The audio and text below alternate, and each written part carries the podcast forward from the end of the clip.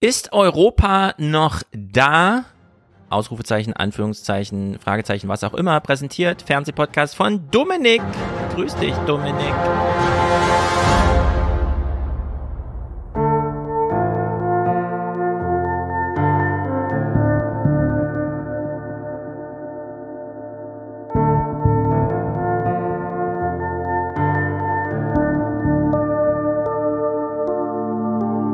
Per favore. Bitte, bitte gewöhnen wir uns nicht an den Krieg. Lasst uns alle mit lauter Stimme den Frieden fordern, von den Balkonen und auf den Straßen. Frieden. Der Marder kann 2,50 Meter breite Gräben und Hindernisse bis zu 1 Meter Höhe überwinden, Gewässer von 1,50 Meter Tiefe durchfahren und besitzt eine Steigfähigkeit von 60 Prozent. Die Freiheit, so hatte Präsident Zelensky kürzlich gesagt, muss besser bewaffnet sein als die Tyrannei. Präsident Erdogan drohte heute so wörtlich, die Köpfe der Terrororganisation auch in Syrien zu zermalmen. Seit Montag attackiert die türkische Armee kurdische Kämpfer im Nordirak aus der Luft und am Boden. Bilder eines Osterwochenendes, das Schweden noch lange beschäftigen dürfte. Seit vier Tagen Krawalle in mehreren Städten. Steine fliegen, Streifenwagen brennen. Das Frühjahr 22 markiert für Deutschland eine historische Zäsur.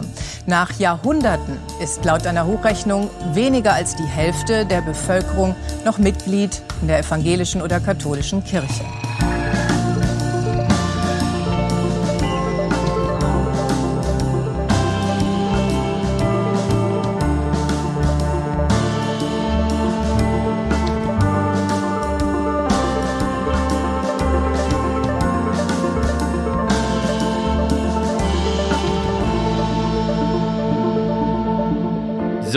Podcast-Zeit, endlich mal wieder den ganzen Sonntagabend. Wir haben uns einige Kriegsgebiete vorgenommen. Für Schweden, Türkei und Ukraine ist Mick hier seinerseits gerade im Internetkampfgebiet Berlin. Wir hoffen, die Leitung hält.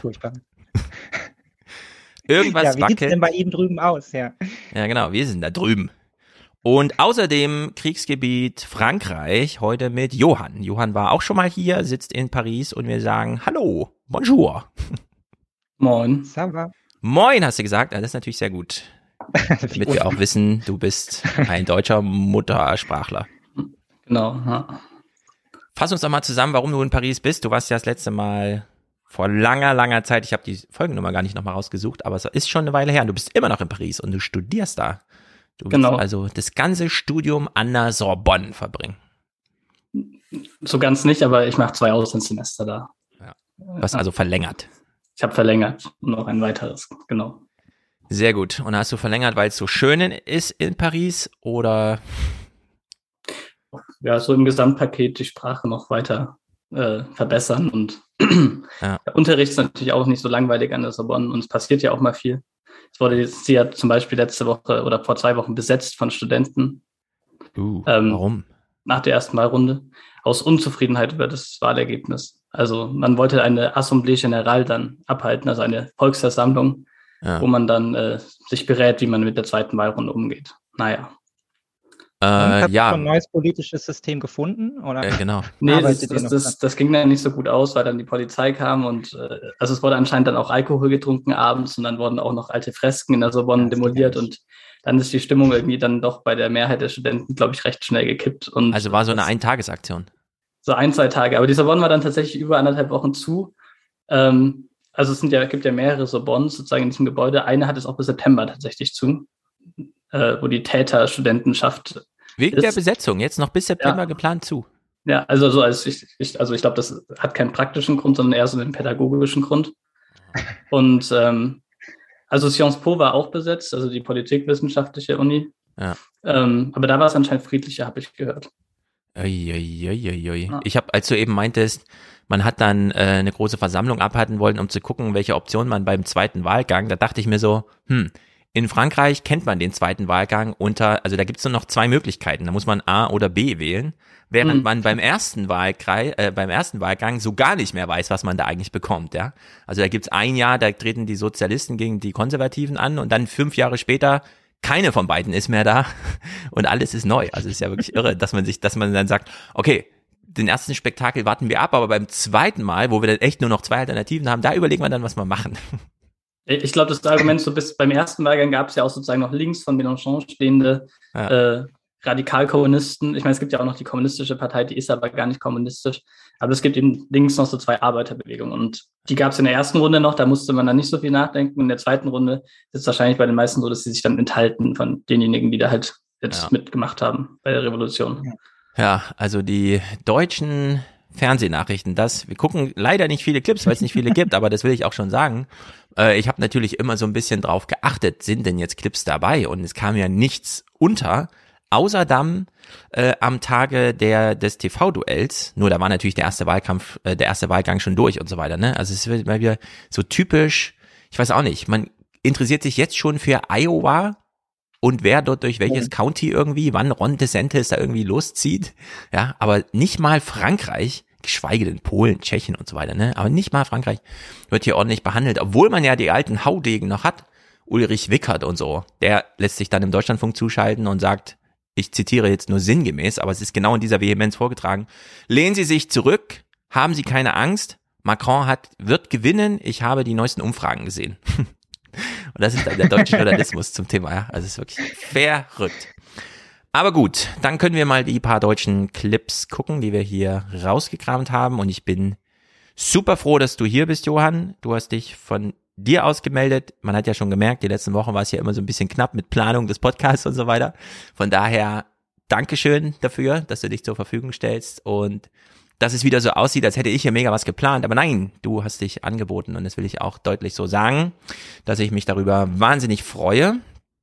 Und wir beginnen beim 20.04. Und das ist jetzt echt nicht viel, also es sind vier Tage ist das jetzt her, ja. Wir haben heute diesen großen Tag, alle zittern irgendwie. Wir haben eben schon auf Twitter gesehen, dass erste belgische Nachrichten verkünden, was noch nicht gesagt werden darf, weil erst in 20 Minuten, hast du mir Johann eben schon äh, verraten, machen erst die Wahllokale zu und bis dahin, wie in Deutschland, darf halt nichts verraten werden und so weiter und so fort. Also mal gucken, wir haben ja dann in 20 Uhr kriegen wir dann die Tweets hier geliefert und so weiter.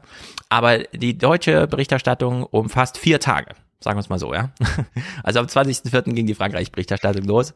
Und zwar so hier. An diesem Sonntag wird Marine Le Pen gegen den amtierenden Präsidenten Emmanuel Macron antreten. Und es ist nicht ganz ausgeschlossen, dass Macron diesmal unterliegt. Mhm.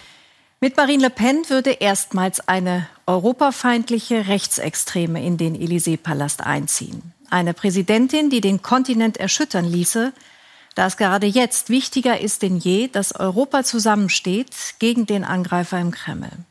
Heute Abend fand nun das einzige Fernsehduell zwischen Macron und Le Pen statt.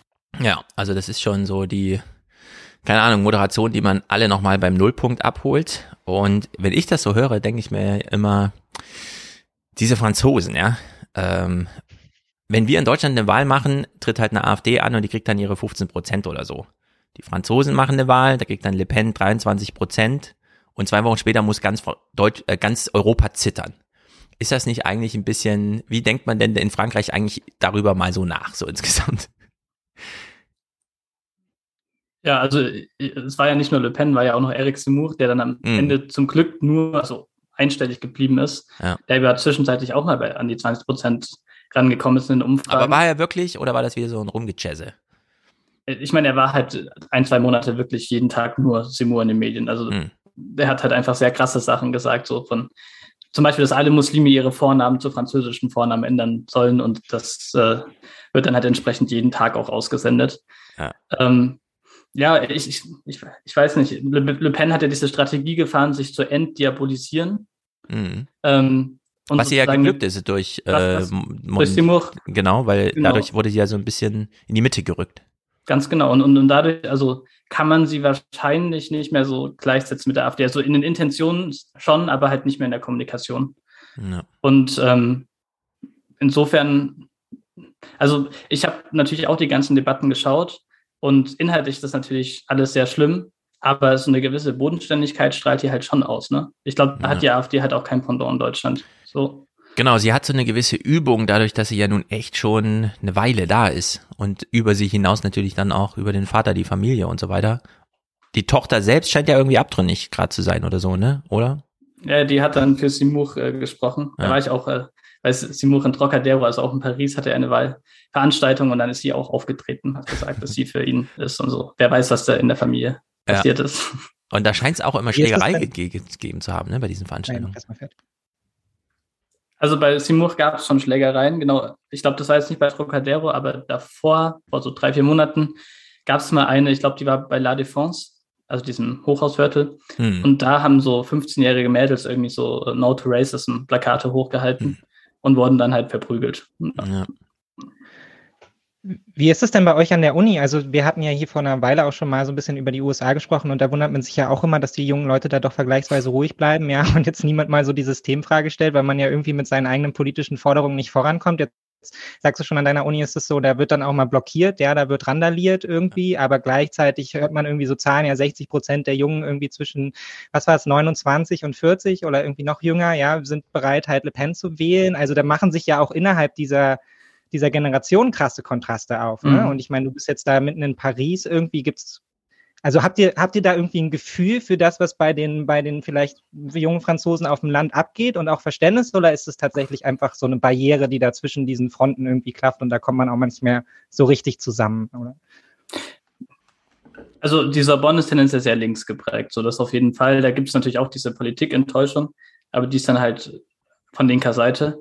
Ansonsten, dadurch, dass es halt in Frankreich alles sehr hierarchisch ist vom universitären System und halt, dann gibt es halt diese Listen, welche Unis sind gut und die, die, die dann gut sind, kommen halt zu den ganz Guten und so weiter und die ziehen dann nach Paris.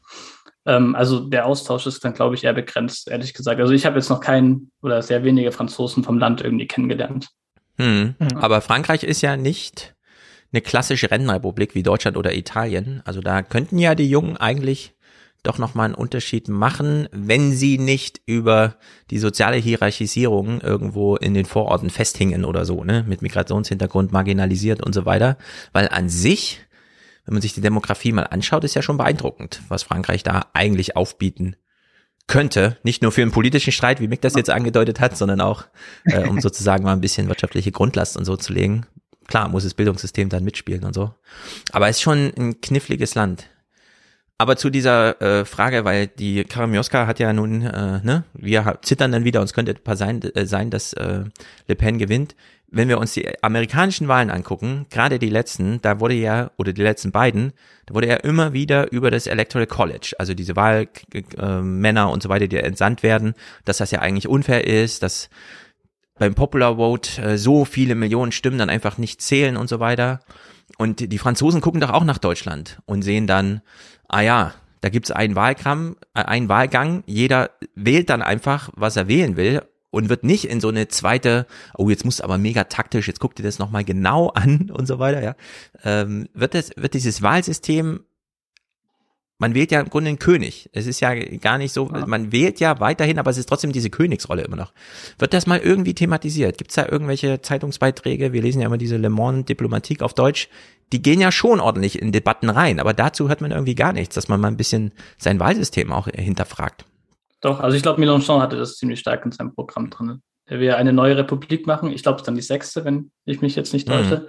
Ähm, und äh, auch mit Änderung des Wahlsystems, das auf jeden Fall. Und ich glaube, das ist auch auf jeden Fall die Ursache für die große Unzufriedenheit. Also ja. eine große Mitursache zumindest. Ja, und nervt uns halt auch, uns Nicht-Franzosen, weil wir können ja gar nicht Mega. mitwählen. Das ist wie, wie bei, wie in Amerika, ja. Man kann da gar nicht mitwählen, aber ist dem halt so ausgeliefert irgendwie, dass es dann echt durch solchen Blödsinn dazu kommen kann.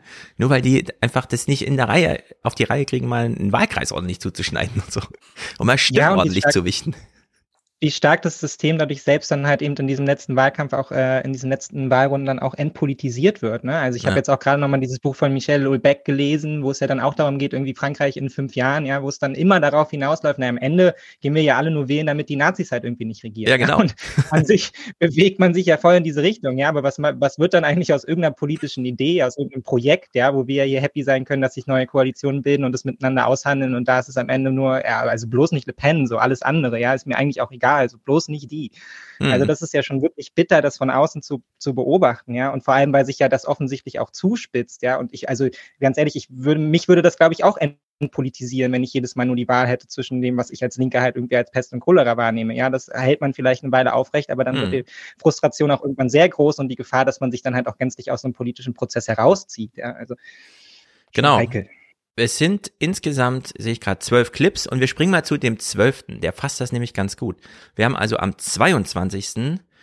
eine Wähl Wortspende einer Wählerin, die hier sich für Macron ausspricht, aber Wir haben Angst vor Marine Le Pen. Und Macron weiß genau, dass viele von uns deshalb gegen sie und für ihn stimmen werden, obwohl wir seiner liberalen Politik nicht zustimmen. Gleich nach der Wahl werden wir daher auf die Straße gehen und protestieren. wie irre, ja? Alle wissen Bescheid, wie bescheuert das ist. Also morgen gehe ich Macron wählen und am Montag gehe ich auf die Straße gegen Macron. Aber Hauptsache Le Pen wurde nicht gewählt. Das ist einfach das Wahlsystem, ja, wenn man sich das so anschaut. Das ist schon hm, grenzwertig irgendwie für eine Nation, die auch auf ihren Intellekt ein bisschen stolz ist. Naja, springen wir mal zurück zum 20. Also, äh, es läuft das TV-Duell, auch nur zwischen denjenigen, die natürlich da und schon weiter. Man kämpft um Mélenchons, nee, wie heißt er richtig? Mel Mélenchon, nee, wie, wie Mélenchon. Mélenchon, Mélenchon, genau. Mélenchon, so spricht man ihn aus. Von seinen Plänen konnte der Präsident viele nicht überzeugen. Hier in Montreuil, einer der benachteiligten Banlieues von Paris, haben die Wählerinnen und Wähler ihn abgestraft. Zu abgehoben arrogant sei er, kein Präsident für die normalen Franzosen. Die meisten hier wollen einen Wechsel. Ich war für Mélenchon. Der Linksaußenpolitiker hatte in den Pariser Vororten mehr als 50 Prozent der Stimmen bekommen. Seine Wähler sind im zweiten Wahlgang entscheidend. Aber jetzt eine Rechtspopulistin wählen? Ich fürchte um die Zukunft Europas, wenn Marine Le Pen gewählt wird. Ich bin pro-europäisch und ich glaube, dass Emmanuel Macron da besser platziert ist als Le Pen. Die Leute denken, dass Marine Le Pen schlecht ist, aber das ist falsch. Ich glaube, dass es besser für Europa ist, wenn sie gewinnt. Gl- Er glaubt, das ist auch nicht verkehrt, glaube ich, also es ist ein Glaube, nur crazy, ja. Es ist halt, und dass man in diesen Vororten zu 50 Prozent Mélenchon gewählt hat. Das finde ich auch erstaunlich. Ja. Weil das muss dann, dann gibt's ja irgendwo Orte, wo man ihn gar nicht gewählt hat, ja, um dann auf 22 Prozent zu kommen.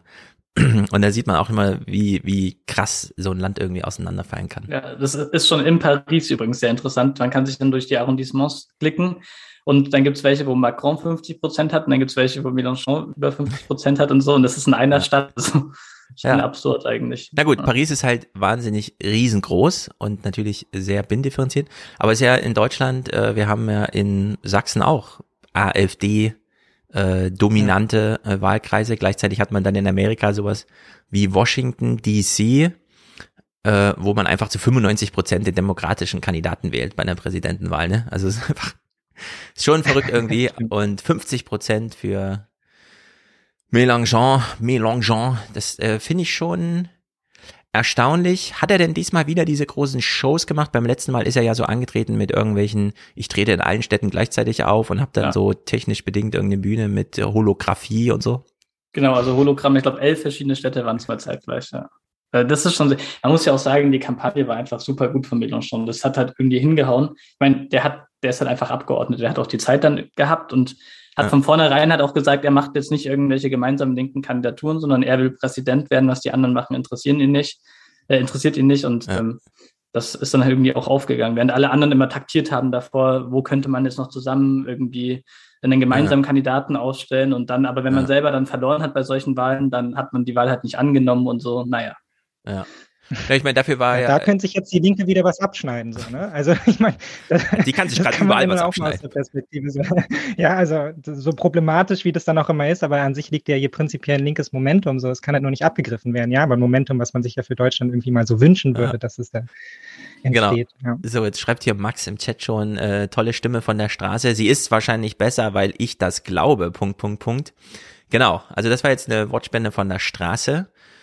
Der nächste Clip, auch vom 20. in dieser Berichterstattung, behandelt und zeigt auch mal aus dem TV-Duell äh, Ausschnitte zu Le Pens Europa-Vorstellung. Und ehrlicherweise, da muss man, da kriegt man Gänsehaut, wenn man sowas sieht. Um den Krieg geht es natürlich auch im Fernsehduell. Außenpolitik Macrons Steckenpferd, eines der zentralen Themen des heutigen Abends.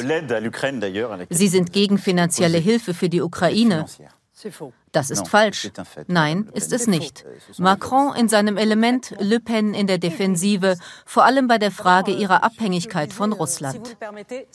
Wenn Sie erlauben, kommen wir jetzt zum Thema Europa. Ich bin überzeugt, dass unsere Souveränität national und europäisch ist und die zwei ergänzen sich. Durch Europa werden wir unabhängiger in Sachen Energie, Technologie und Verteidigung. Es gibt keine europäische Souveränität, weil es kein europäisches Volk gibt. Ich will in der EU bleiben, aber ich will sie tiefgreifend verändern, um eine europäische Allianz der Nationen entstehen zu lassen. Ja, und dazu zählt dann irgendwie französisches Recht steht über europäischem Recht.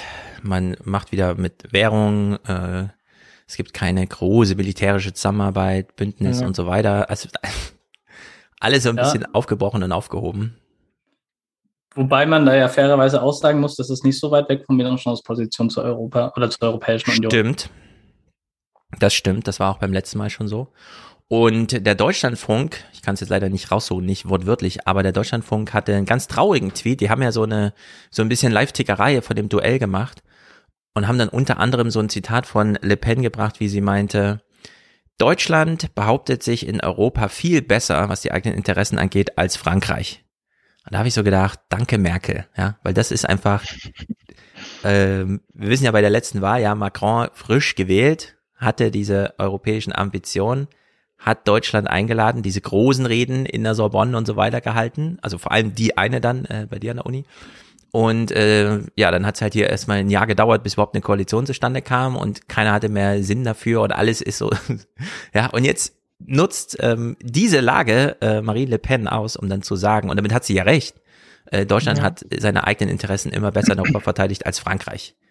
So, und wenn Frankreich das aber auch so machen würde wie Deutschland, dann ist einfach äh, leider auch Licht aus. Ja? Also schon so ein deutsches Modell wäre eigentlich Banane und jetzt hat sie dann noch ihr eigenes. Also es ist schon äh, gruselig, wenn man sich das mal so im Panorama schon anschaut, äh, wenn wir jetzt hier das TV-Duell, weil es auf Deutsch vorläge, einfach mal komplett gucken würden, würden wir wahrscheinlich alle irgendwie vom Stuhl fallen. Ne?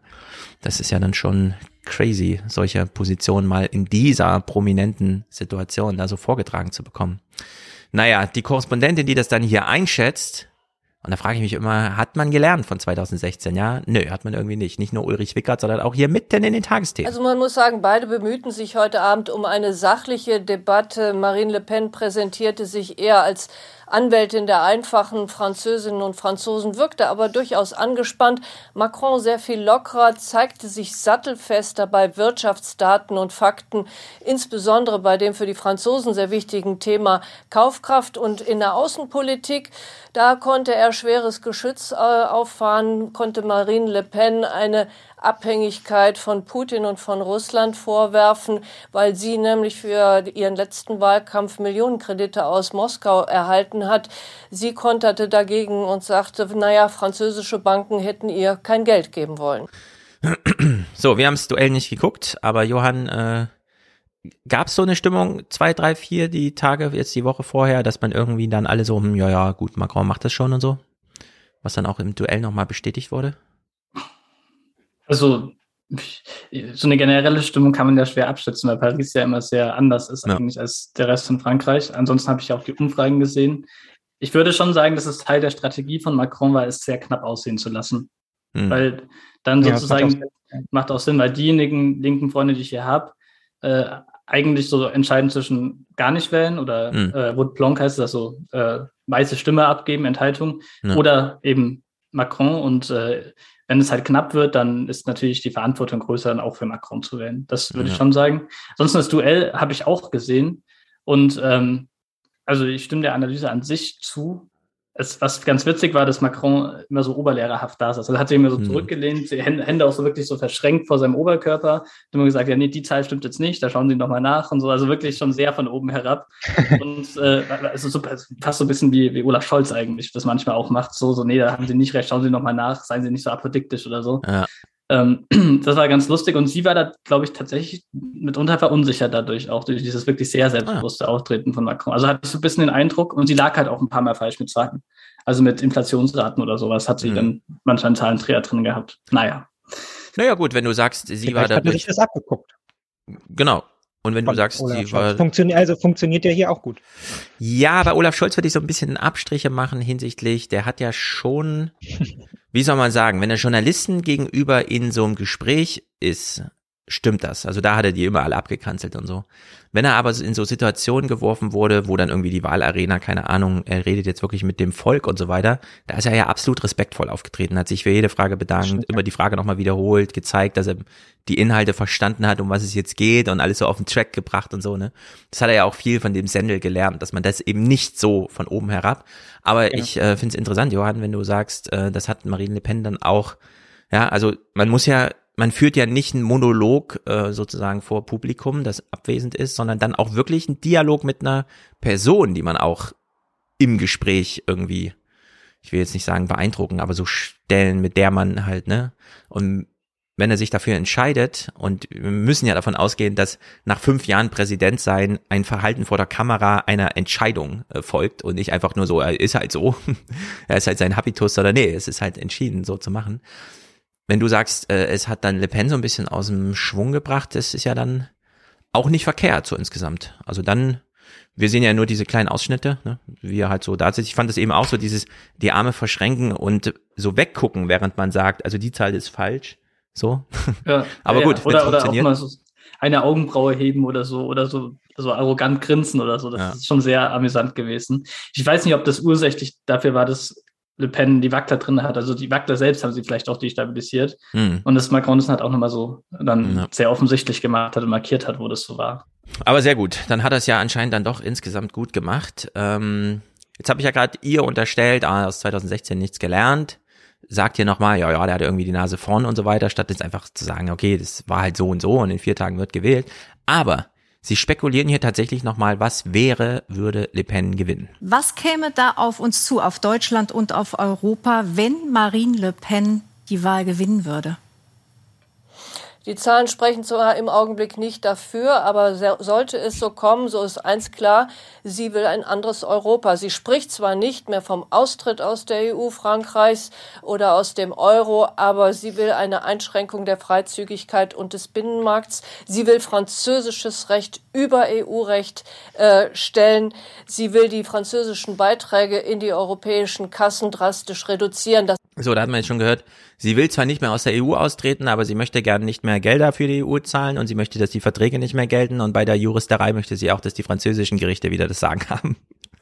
Aber in der EU will sie bleiben. Ja, es ist dann so irgendwie, keine Ahnung, jeden Sommer nochmal so ein Kaffeeklatsch oder so, der da stattfindet. Das alles ist mit den derzeitigen Verträgen nicht vereinbar. Also da will sie ganz klar ähm, auch die Konfrontation mit Brüssel und Breaking, Emmanuel Macron gewinnt laut erster Prognose Präsidentenwahl gegen Marine Le Pen. Steht hier gerade bei Welt. Ja. Im, okay, sehr gut. Da können wir das ja mal entspannt zu Ende hören. Genau ja. diesen Clip, was wäre, Puh. wenn. Weil 2027 äh, dann. Und mit der deutsch-französischen Freundschaft hat sie auch nicht viel im Sinn. What? Das hat sie an anderer Stelle schon deutlich gemacht. Sie will die Rüstungskooperation, die vereinbarten beim Thema FGAS und gemeinsamen Panzer aufkündigen. Also wir hätten es dann sicherlich mit einer, sagen wir mal, ziemlichen Krise Europas zu tun, wenn hier in Frankreich am Sonntag Marine Le Pen gewinnen würde. Ja, die Krise Europas wäre dann, dass es kein Europa mehr gibt. Ja, ziemliche Krise könnte man es nennen. Ja. ich meine, man kann sich gar keinen Shift in Deutschland vorstellen, der irgendwie sagt, ja, dann machen wir jetzt mit Italien Europa. Ist ja nicht. Wir haben ganz Südeuropa nee. quasi zerstört, nee. äh, die Franken, Franzosen ignoriert. Mit den Skandinaviern können wir gar nichts anfangen. Die speichern höchstens unseren Strom zwischen, damit wir den nicht, keine Ahnung, durch nicht vorhandene Leitungen nach Süddeutschland bringen können und so. Es ist ja, es gibt ja kein Europa ohne Frankreich, das muss man echt mal so sagen. Dafür naja, äh, gute Analyse. Ich finde es schon auch krass, also wenn man sich überlegt, dass über was wir jetzt hier die letzten Wochen diskutiert haben, ja, und wie immer Zweifel aufkamen an der deutschen Bereitschaft zu helfen und zu tun, sich für Europa, die Ukraine einzusetzen und so. Und unser Nachbarland ist halt irgendwie bereit, eine Frau zu wählen, oder zumindest große Teile, ja, eine Frau zu wählen, die halt offen zugibt, dass sie ja eigentlich von Putin gekauft ist, ja, und sein Geld gerne angenommen hat. Ja. Und da, also es, es setzt einfach bestimmte Debatten so in Perspektive, ja, während wir hier irgendwie auf dem, ähm, wie hat es äh, Sascha Lobe genannt, auf dem Lumpenpazifismus rumkommen kloppen, ja, oh ja genau. als größtes politisches Problem irgendwie. und jeden Tag ist Sarah Wagenknecht wieder in den Trends. Ähm, haben uns da drüben mit ähm, irgendwie 30 Prozent der Leute zu tun, die bereit sind, jemanden zu wählen, der sagt, ja, also Sicherheitspolitik. Ja, oder 41,8, die, die sagen, ja, nee, so Sicherheitspolitik mit Europa gar nicht so. Ich wähle lieber die Frau, die sagt, Putin ist ihr bester Freund, ja, um das ja. mal so überspitzt ja. zu stellen. Und das ist, Ne, und dem widmen wir dann aber so zwei, äh, zwei bis vier Tage Berichterstattung und dann ist das Problem auch erstmal wieder abgehakt, bis dann irgendwie in Jahren wiedergewählt wird und man da wieder vorsitzt. Genau, und das ist das große Problem. Dieser ganz große Haken, der jetzt gerade in allen Redaktionen dran gemacht wird. Puh, ich gehe ja eh in vier Jahren in Rente ja, oder so, ne? Das irgendwie äh, das wieder ausblendet. Ich meine, die letzte Wahl von Macron, die war doch echt nicht so lange her irgendwie. Ich kann mich doch da noch dran erinnern, wie sie in der Bundespressekonferenz saßen und hier irgendwie vom strahlenden Dingsterbums Licht äh, äh, hier am wie heißt es, am Horizont und so weiter. Am Firmament. Das, ist ja erschienen. Das, das genau. Am Firmament ist er erschienen, ja. Ja, fand ich inhaltlich richtig, aber er hat halt ein Ablaufdatum und es war heute und es ist nicht sehr weit und dann ist es schon wieder heute. Also in der Hinsicht, das ist schon ja. crazy. Thomas Walde, auch einer der alten Schule, äh, während das Duell läuft, ich glaube, man wollte auch einfach ein bisschen französische Lebenslaune einfangen. Das Duell läuft seit 21 Uhr und Thomas Walde. Weil Thomas Walde muss jetzt mitten in so einer Kneipe stehen, wo man das Duell schaut, ist ja klar. Hätte es draußen geregnet, hätte er noch draußen stehen müssen. Beobachtet es für uns nicht allein, sondern in einer Kneipe am Pariser Gare du Nord. Thomas. Ich meine, das muss man sich auch mal vorstellen, ne? Du sitzt da in so einer Kneipe abends und dann kommen die mit so einem grellweißen Licht da rein, leuchten alles aus, nur damit Thomas Walder auf Deutsch dann da irgendwas verkündet, so. Nach gut einer Stunde, wie schlagen sich die beiden, zeichnet sich ein Sieger ab. Gab es schon Auffälligkeiten, Besonderheiten?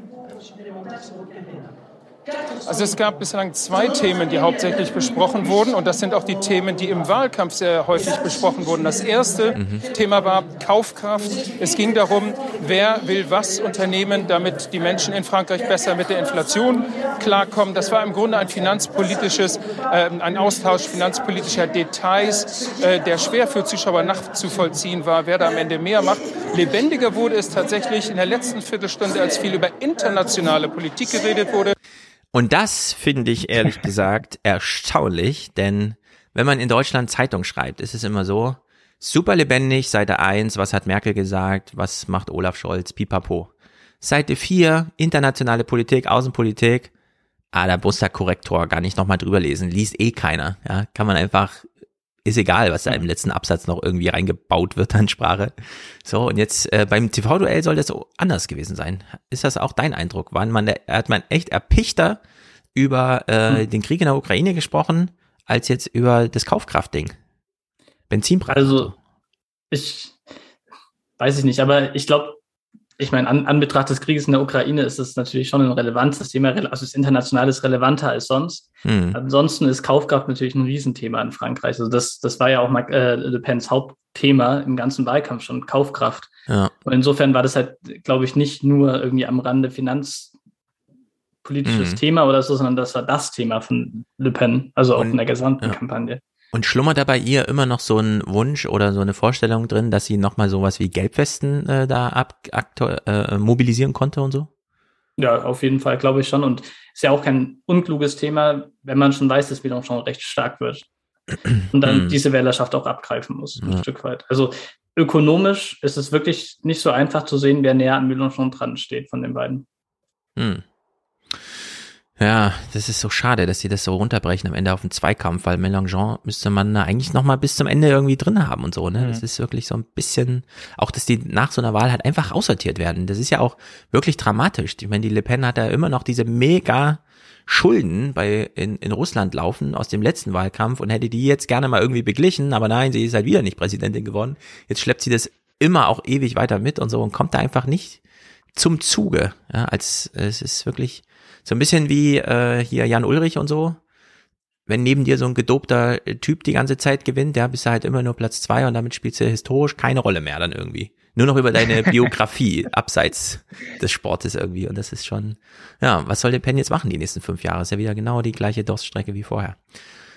Naja, Thomas Walde auch zur Frage, wer gewinnt denn jetzt? Und er hat so ein bisschen knapper gesehen alles. Also in den Umfragen liegt Macron vorne und die Umfragen entwickeln sich derzeit für ihn. Man merkt doch im Land, viele Organisationen haben dazu aufgerufen, die Rechts, die Kandidatin der extremen Rechten zu verhindern, Gewerkschaften, Künstler und andere. Es gibt schon so einen kleinen Schub in seine Richtung, sodass man davon ausgehen könnte, dass er das knapp gewinnt. Aber gemessen an dem, was da auf dem Spiel steht, für Europa, das deutsch-französische Verhältnis und ähnliches, Le Pen hat Deutschland sehr heftig kritisiert in diesem Wahlkampf ist das doch zu knapp und ist diese Aussicht doch zu schwach, um sich da schon beruhigt zurückzulehnen. Ja, also Ulrich Wick hat einmal hier klar widersprochen. Bloß nicht zurücklehnen. Naja. Es wäre wirklich einfacher zuzuhören, wenn er da nicht rumstehen würde. Also, ja, es versteht niemand. nee, ist mir absolutes Rätsel. Und ich finde es auch immer sehr lustig, wie man so diese Logiken übernimmt von diesen Fernsehduellen. So, das ist jetzt hier Finanz, finanzpolitische Details und das ist Außenpolitik, als würde das nicht alles momentan zusammenhängen, als hätte der Ukraine-Konflikt nicht auch was ja. mit Kaufkraft und, und finanziellen Leistungen zu tun, ja, und Wirtschaftsleistung. Der IWF senkt, irgendwie alle vier Tage wieder seine Weltwirtschaftsprognose, ja, wegen des mhm. Krieges. Und hier wird das dann so aufgeteilt. So, ja, das eine ist finanzpolitisch und das andere, das ist die Ukraine. So, und das ja. hat nichts miteinander zu tun. Das, das eine ist die Kaufkraft vor Ort und das andere sind halt die 660 65 Milliarden, die wegrevidiert wurden durch die neue ja, genau. Prognose. Das hängt aber nicht miteinander zusammen. Weil, also ich meine, da kann man natürlich dann immer mitspielen, ne? dass die Journalisten immer sagen, jetzt kommen wir mal von einem Thema zum nächsten. Also was weiß ich, von äh, so einer Le Pen-Europa-Situation zur Ukraine. Und dann weiß aber Macron schon, ah, Ukraine, Putin, Russland, Geldstrom an Le Pens Partei, zack, ist der Kreis wieder geschlossen, ja. ja und dann äh, dreht man sich halt im Kreis beim Duell, obwohl ja so eine neue Überschrift eingeführt wurde. Naja, äh, hier gibt's einen ganz interessanten Clip, der ist vom 21., also einen Tag nach dem Duell, hat aber mit dem Duell gar nichts zu tun, sondern Navid Kermani, der Schriftsteller, ist in der Ukraine, wie so viele. Letzte Woche hatten wir auch erst hier den äh, Mark, äh, Dings Reuter äh, dort. Und er wird natürlich über die Ukraine gefragt und kommt dann aber mal kurz auch auf Frankreich zu sprechen. Also äh, es ist sozusagen, das eine Thema ist jetzt mal für das andere so Kulisse. Jetzt ist der Krieg ganz nah bei uns, aber was heißt denn das? Ziehen wir, zieht die deutsche Bundesregierung auch die richtigen Schlüsse daraus? Also Deutschland rückt natürlich sehr, sehr, sehr klein aus der Perspektive wenn man jetzt hier in diesem Kriegsgebiet ist. Aber wenn ich das etwas erweitern darf auf, auf Europa, am Sonntag sind die Wahlen in Frankreich und während hier Menschen teilweise mit der Europaflagge in der Hand sterben und wirklich für dieses Europa ihr Leben bereit sind zu geben und auf, sich aufzuopfern für diesen europäischen Traum, der hier sehr, sehr stark gefühlt wird, wählt, wählen die Franzosen, unser Nachbarvolk, womöglich am Sonntag Europa ab. Also offenbar, und es gibt auch in Deutschland natürlich viele die, die, die nichts mehr mit Europa verbinden, die, die Europa nur noch als Wirtschaftsgemeinschaft sehen. Äh, mir sagte heute jemand, äh, was passiert denn, oder ich fragte jemanden, was passiert denn, wenn jetzt Le Pen gewinnt? Also dann ist doch gar, Europa gar nicht mehr da. Dann sagte mir ähm, der Gesprächspartner, naja gut, es kann ja sein, dass ihr Europa abwählt, aber dann werden wir diese Werte vertreten. Das heißt, Europa ist ja nichts, was man abwählen kann. Und Europa ist etwas, was man, woran man glaubt oder nicht. Und sehr viele Menschen hier glauben an diese an diese, an diese Rechte, an diese Werte, an die Gleichberechtigung, an die Toleranz, an die Rechtsstaatlichkeit. Und das ist schon sehr beeindruckend zu sehen und sehr nüchtern zu sehen, wie wir Westeuropäer mit diesem europäischen Projekt umgegangen sind in den letzten Jahren. Ja, es ist natürlich eine sehr poetische Idee irgendwie und so weiter. Alles so ein bisschen verkünstelt, aber ich finde es trotzdem, es stimmt ja irgendwie, ne? Du hast auf der einen Seite in Paris, Frankreich, wo einfach so fast das halbe Land sagt, nee, bin dagegen. Und auf der anderen Seite wird äh, ein Krieg vehement geführt, um genau dazu zu kommen, was in Frankreich gerade abgewählt, also von vielen abgewählt woll, werden wollte oder wie auch immer. Und ja. äh, hm. keine schlechte Beobachtung. Wobei ich, also stimmt an sich, aber ich glaube, ähm, wenn man den Rechten genau zuhört in Frankreich, dann machen die eigentlich immer das Argument, unser Europa ist 1000 Jahre alt, euer Europa ist 70 Jahre alt. Und das ist natürlich, ähm, also das, das kommt, glaube ich, schon ganz gut an in Frankreich und über die Le Pen-Wählerschaft hinaus. Und insofern, ja, würde ich halt schon nochmal unterscheiden zwischen Europäischer Union und Europa. Ja, also macht er ja auch, wenn er da so referiert, wie die Ukrainer darüber reden, weil wenn die dann sagen, naja, dann machen wir halt hier mit Europa weiter, klar, aber erstmal ohne europäische Verträge, ohne europäisches Recht und so weiter, nur die Idee. Und äh, wenn irgendwelche Rechten in Europa sagen, unser Europa ist 1000 Jahre alt und eures nur 70, dann kann man ja mal einen inhaltlichen Vergleich machen von diesen 1000 Jahren und 70 und mhm. dann einfach einen Strich drunter ziehen und fragen, okay, Alter ist ein Argument, also lange bestehen ist gut, okay. Aber es gibt halt auch andere inhaltliche Punkte, ne, wo man dann echt sagen muss, nee, die 70 Jahre haben irgendwie besser gefallen. Äh, da war irgendwie mehr Wirtschaftswachstum oder da gab es überhaupt mal eine Wirtschaft und so. Ja, da äh, hatten wir äh, Toiletten mit Spülgang und äh, überhaupt mal Toiletten und so. Dann kann man so eine Liste mal durchgehen und in der Hinsicht finde ich das schon ganz gut. Erstens, dass äh, solche Leute überhaupt im Gespräch dann mal eingeladen werden, dass sie aus dem Kriegsgebiet heraus uns dann nochmal so den Spiegel verhalten. Naja, nächster Clip, ah ja, am Tage nach äh, der, des TV-Duells Du, Johann, sagst uns mal, ob das jetzt viel ist oder nicht. Vor der Stichwahl um die Präsidentschaft in Frankreich am Sonntag kämpfen Amtsinhaber Macron und Konkurrentin Le Pen um Stimmen der Unentschlossenen, vor allem im linken Lager. Das TV-Duell verfolgten fast 16 Millionen Menschen. In einer ungewöhnlichen Aktion haben Bundeskanzler Scholz und die Regierungschefs von Spanien und Portugal, Sanchez und Costa, gemeinsam zur Wiederwahl von Macron aufgerufen, ohne seinen Namen zu nennen können. Europa brauche ein Frankreich, das für die gemeinsamen Werte einstehe. Okay, da waren jetzt zwei Aspekte in einem drin. 16 Millionen Zuschauer. Es sind ja 60 Millionen Franzosen, das ist doch nicht viel, oder? Ich kenne die Zahlen nicht vom französischen Fernsehen. Ja, also 16 Millionen, ich weiß nicht. Keine Ahnung, dafür, dass, dass es da um so viel geht. Na gut, aber dieser äh, zweite Aspekt hier, ne? Ja, es geht um viel, aber es ist ja auch schon klar, also wenn wir haben ja schon vorher darüber gesprochen, dass sich ja viele jetzt für die dezidierten Positionen vielleicht gar nicht interessieren, ja, weil die ja jetzt die Entscheidung mit sich selbst ausmachen, einfach ob, für welche der beiden schlechteren Varianten sie sich jetzt entscheiden, ja. Also da muss ich ja jetzt auch nicht das Duell gucken. Ich das stimmt, muss ja nicht eigentlich noch überzeugt Duell. werden an der Stelle, ja, ja also. Und die, die Wahlbeteiligung habe ich vorhin gelesen, um 18 Uhr war auf jeden Fall auf dem historischen Tief. Also ich glaube, in den 60er mhm. Jahren war es nochmal tiefer, aber das zeigt ja dann auch, wie groß das Interesse mhm. dann irgendwie ist.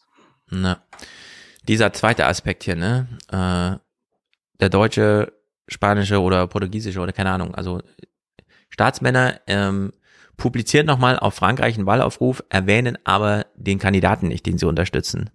Das ist für mich so auf einem Level, wir schicken Waffen in die Ukraine, aber keine Soldaten, also sind wir nicht in den Krieg involviert, also droht uns auch kein Atomkrieg. Lehnt euch zurück. wir haben ja seinen Namen nicht genannt, ja. So. Das ist, äh, ich weiß auch nicht. Äh, manchmal ist es. Ja, ist natürlich albern, dass man sich da an der Stelle zu, zurückzieht, äh, zurückhält, ja. dann noch damit den Namen nicht zu nennen. Ansonsten ist es natürlich bemerkenswert. Ja, und wir können uns das auch schon mal für nachher merken, wenn es dann wieder um die Zerstrittenheit mhm. in Europa geht, ja, und wie isoliert Deutschland ist, ja, wenn wir uns hier, wenn Olaf Scholz aktiv vorangeht und sich dafür einsetzt, dass Macron gewählt wird in Frankreich. Ähm, ich finde es ja. schon bemerkenswert, obwohl es natürlich letztendlich albern ist, seinen Namen nicht zu nennen, weil natürlich mischt man sich damit auch ein. Ja, man macht aus europäischer ja. Perspektive klar, das ist unser Mann so und sie ganz sicher nicht. So. Ja, ja, ja. Wo, wobei, also klar, man kann es nur als Formalität sehen, aber es bietet ja auch die Möglichkeit, wenn man es an Inhalten festmacht und sagt, ja, ja, Le Pen, wenn sie die Inhalte auch so macht, dann ist es ja in Ordnung für uns. Also wenn sie sich an ja. dem ist, was wir jetzt irgendwie an Vorstellungen haben. Und das ist ja dann sowieso die Frage, wie viel ja. wird dann auch faktisch überhaupt geändert. Ähm, ist trotzdem mehrfach um die Ecke gedacht, so damit das funktioniert. ja. Weil es ist einfach, am Ende war es ein Wahlaufruf, den man nur gemacht hat, weil man wollte, dass eine Seite gewinnt. Klar könnte man dann die Inhalte, für die man steht, auch noch der anderen Kandidatin unterschieben, aber genau deswegen, weil ja, das nicht stattfindet, immer, macht man es ja, ne? Also es ist halt. Man verklausuliert es ein bisschen. Also. Ja, genau. Es ist dann ist es schon okay. verrückt. Ja. So, und dann äh, 22. also nah dran, äh, Bettina Schausten äh, beruhigt uns nochmal. Das Rennen ist offen, auch wenn Macron seinen Vorsprung in den Umfragen in den letzten Tagen ausbauen konnte. Aber das Schreckgespenst einer europafeindlichen, rechtsextremen Nationalistin in Élysée ist nicht gebannt. Ja, also nehmen wir mal die 42, 58 Prozent, da würde man in Amerika schon sagen, das ist ein Landslide-Sieg Da sind mehr als zehn Prozent dazwischen oder so. Da gibt's ja irgendwie so eine informelle Grenze. Ich finde es trotzdem wahnsinnig knapp. Und ein Clip müssen wir uns aber noch kurz angucken, denn ich war doch ein bisschen überrascht. Le Pen führt Diskussionen, die wir so nicht mögen, aufgrund ihrer inhaltlichen Ausprägung, aber unabhängig davon, wie sie sich verortet, wirft sie ja trotzdem auch Themen auf, die man ja durchaus mal diskutieren kann, wenn auch anders vielleicht. Äh, ja, also ich wünsche mir auch eine europäische Debatte mal in Deutschland. Wieso äh, äh höre ich hier 17 Talkshows über die Ukraine, wo wir eh alle nur zuschauen können und im ersten Satz immer sagen, ja, Propaganda ist ein echtes Problem. Ja, stimmt. Äh, und dann wird einfach eine Stunde lang gequatscht da. Also fragt man sich auch mal, hm, ja, irgendwie haben alle wieder mitgedacht. Ähm, Le Pen hat hier mal ein Thema reingeworfen, von dem ich denke, ja, sollten wir echt mal diskutieren, nicht nur in Frankreich, sondern auch in Deutschland. Sie warnt vor dem Niedergang der französischen Nation, inszeniert sich als deren Retterin. Volk Frankreichs steht auf gegen jene, die so wenig Achtung für die Verteidigung unserer Zivilisation haben, die deine Geschichte in den Dreck ziehen, deine Kultur, deine Traditionen, die deine demografische Zukunft der Immigration unterwerfen. So, Demografie als Thema aufgeworfen, um dann inhaltlich zu sagen, wir unterwerfen uns hier einer Migrationswelle. Wenn wir das in Deutschland mal diskutieren würden, was weiß ich, wie es jetzt losgeht, 2023, klar, davon handelt dann natürlich auch mehr Buch und so, aber das ist ja trotzdem einfach mal ein Megathema. Also 2023, das erste Jahr, in dem die Babyboomer in Rente gehen und dann 13 Jahre lang bis hin zu 600.000 Menschen gehen mehr in Rente, als von unten Schüler in den Arbeitsmarkt einrücken. Und selbst wenn wir eine Million Zuwanderer haben, sind es immer noch 550.000 in diesen beiden Jahrgängen, die sich das unterscheidet, ja. Äh, wollen wir das nicht mal irgendwann diskutieren? Liegen da nicht so ein paar Sachen einfach mal auf der Straße? Müssten wir uns nicht mal grundsätzlich Gedanken darüber machen, wie wir alte Menschen, also wie wir nicht genug Geld für alte Menschen haben und deswegen vielleicht mal so ein Substitut brauchen, wie zum Beispiel, mhm. na kommt, dann versuchen wir, geben wir noch das Beste, um euch wenigstens Geselligkeit für 20 Jahre zu geben. Ja, äh, also wenn schon nicht Rentenauszahlung in den Briefkasten, äh, und jeder einzelne Rentner, der auf 80 Quadratmeter wohnt und so weiter, ja, äh, hat dann kann sich zumindest noch was Tolles im Supermarkt kaufen, sondern einfach mal so im Grundsatz über alles mal neu nachdenken. Und klar, die AfD vermag das nicht in Deutschland, aber und ich sage jetzt nicht, ich wünsche mir eine Le Pen oder so, ja, aber so ein Moment, in dem es auch für Deutschland mal um alles geht, wo man sich mal ein paar Gedanken macht, äh, wo man sich Reden der Gegenseite anhört, nur weil man weiß, naja, die werden nicht mit 15 Prozent abgespeist, sondern das wird dann auch mal hochgejazzt oder so, ja. Also das äh, spielt eine Rolle über die reine Grundlast an Zahlen äh, haben hinaus und so. Und in der Hinsicht finde ich, ist dieses französische Wahlmodell, wo man es dann einfach mal drauf ankommen lässt am Ende, hat dann doch wieder was. Also man kann dem doch noch ein bisschen was Gutes abgewinnen, wenn es dann nur, Gott sei Dank, jetzt können wir es ja sagen, gut ausgeht am Ende. Ja. Ja, die, die, aber die Antwort haben wir ja dafür auch so, ne? Das ist halt deutsche, deutsche Trägheit sowohl, was die, was die ja. gesellschaftliche Entwicklung anbelangt, halt, als auch das politische System selbst. Es ist halt auf Trägheit geschnürt, ja. Also das ist ganz, mhm. ganz schwierig, dass also überhaupt solche Momente entstehen, ja. Man muss halt alles einspeisen wieder. Das heißt auch so grundsätzliche gut, Debatten genau. werden wahnsinnig schwierig, weil man ja irgendwann muss man ja wieder einen Common Ground finden, ja. Man kann sich ja. auch kurz vor der Wahl so weit voneinander entfernen, wie man will, aber danach ist halt Koalitionsbildung angesagt. So. Richtig. Wir bräuchten so ein halt Mittelding zwischen unserer Trägheit einfach am Wahlabend abzurechnen, 18 Uhr und zu sagen, ja, die haben halt 15 Prozent. Mal gucken, wie weit sie dann ja. kommen. Nicht sehr weit, weil das heißt Opposition. Und diesen französischen, oh, jetzt geht's aber mal echt gerade um alles. So. Und es sind am Ende nur 15 Prozent Unterschied oder so. Ja, man bräuchte so ein Mittelding. Sachen rauszukitzeln und trotzdem auf Nummer sicher zu spielen. Aber es ist kompliziert, es ist schwierig. Meinst du doch den Bundespräsidenten direkt wählen? nee. Aber die, die Frage ist ja auch, inwiefern man sozusagen aus linker Perspektive noch so viel Debatte haben möchte über manche Themen. Weil bei manchen Themen ja. können wir, glaube ich, mittlerweile auch fast nur noch verlieren. Also so, was die Europäisierung der Politik angeht, sind wir ja echt eigentlich sehr, sehr weit. Also wenn man das eben geschichtlich mal anschaut, dann ist das eigentlich schon ein absoluter Peak, den wir da gerade haben. Und insofern, äh, also klar, Demokratisierung, Diskurs und so weiter, liberative Diskurs, alles interessant, aber vielleicht muss man bei manchen Themen auch einfach sagen, es ist ganz gut, dass es nicht nochmal diskutiert wird so und nochmal ähm, aufgeschnürt wird.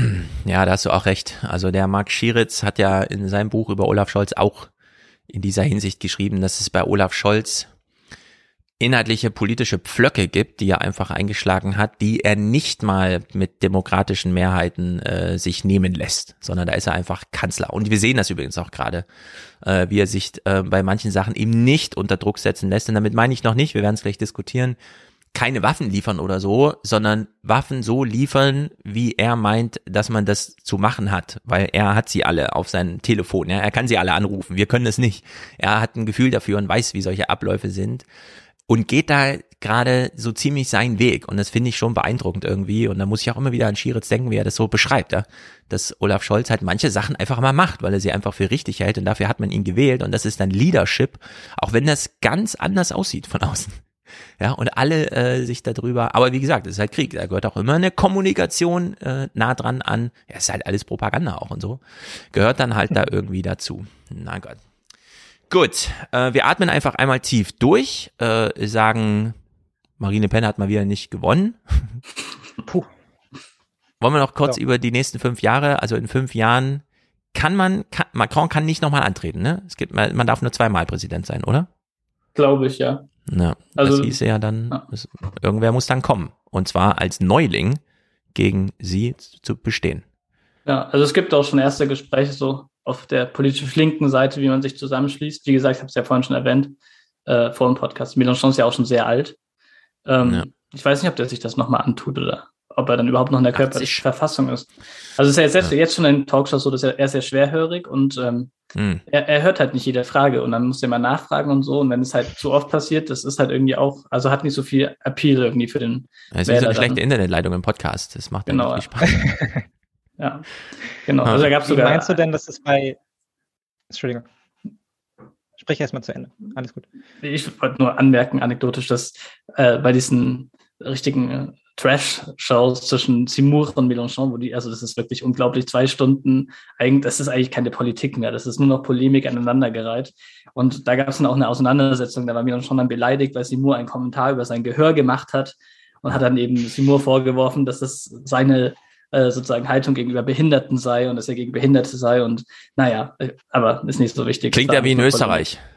Genau, ja, ja. Wie meinst du denn, okay. wie das bei Le Pen ist? Also ich meine, sie verliert ja jetzt auch ähm, konstant. Ja, dann letztendlich ja. so, ne? Also sie macht ihre, sie kann ihr Versprechen auch nicht umsetzen. Sie ist immer kurz davor. Droht sie da auch? Also hält sie die nächsten fünf Jahre durch oder kommen dann da auch Leute, Leute von anderen Seiten und, und da wird ich, Druck aufgebaut ja. auch auf sie? Ich meine, das war ja eigentlich genau Seymours Argument. Le Pen tritt immer an, aber gewinnt nie. Es braucht jemand Neuen ja, genau. von rechter Seite. Aber der ist ja auch krass gescheitert. Also ja. am Ende war halt die Dynamik einfach so, dass dann alle Rechten zu Le Pen übergelaufen sind. So. Das ist das ähm, Original, so nach dem Motto. Ja. Die ist das Original. Und, und ich, ich muss das jetzt nochmal sagen, so, weil ich glaube, die Verwunderung aus Deutschland ist immer sehr groß so. Und wenn man dann aber die ganzen Talkshows mitverfolgt, die Frau inhaltlich, das ist eine Katastrophe. Natürlich muss, muss man ja vielleicht immer dazu sagen, aber die ist ja irgendwie schon sympathisch so von der Ausstrahlung. Das ist ganz seltsam irgendwie, das würde ich über keine AfD-Politiker in Deutschland sagen so. Aber die hat so eine Bodenständigkeit irgendwie, das, das kommt irgendwie gut. Also sie ist einfach ein politisches Talent. Ich glaube, das kann man so ja, sagen. Das war bei Frauke Petri auch so. Die kam da mit ihrem Bundesverdienst irgendwas und so weiter, weil sie als Unternehmerin sich da so eingesetzt hatte und pipapo und war irgendwie Mutter und kam dann so und hat diese kleinen Interviews äh, wirklich irgendwie auch so ein bisschen charmant gemacht bestand dann halt in ihrer Partei nicht, ne?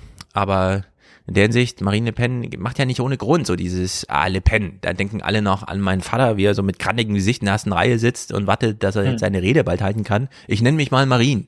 Ja, und dann tritt sie halt so auf und keine Ahnung, es steckt schon eine Strategie dahinter und die hat auch irgendwie gut funktioniert, aber ich meine. Ja, aber sie hatte da auch noch eine aufmüpfige Tochter, so, ne? Und ich meine, ja, genau. die hat ja ihren Vater dann auch irgendwann da abgesägt. Ja. Nicht, genau. dass sich das in der Familie durchsetzt.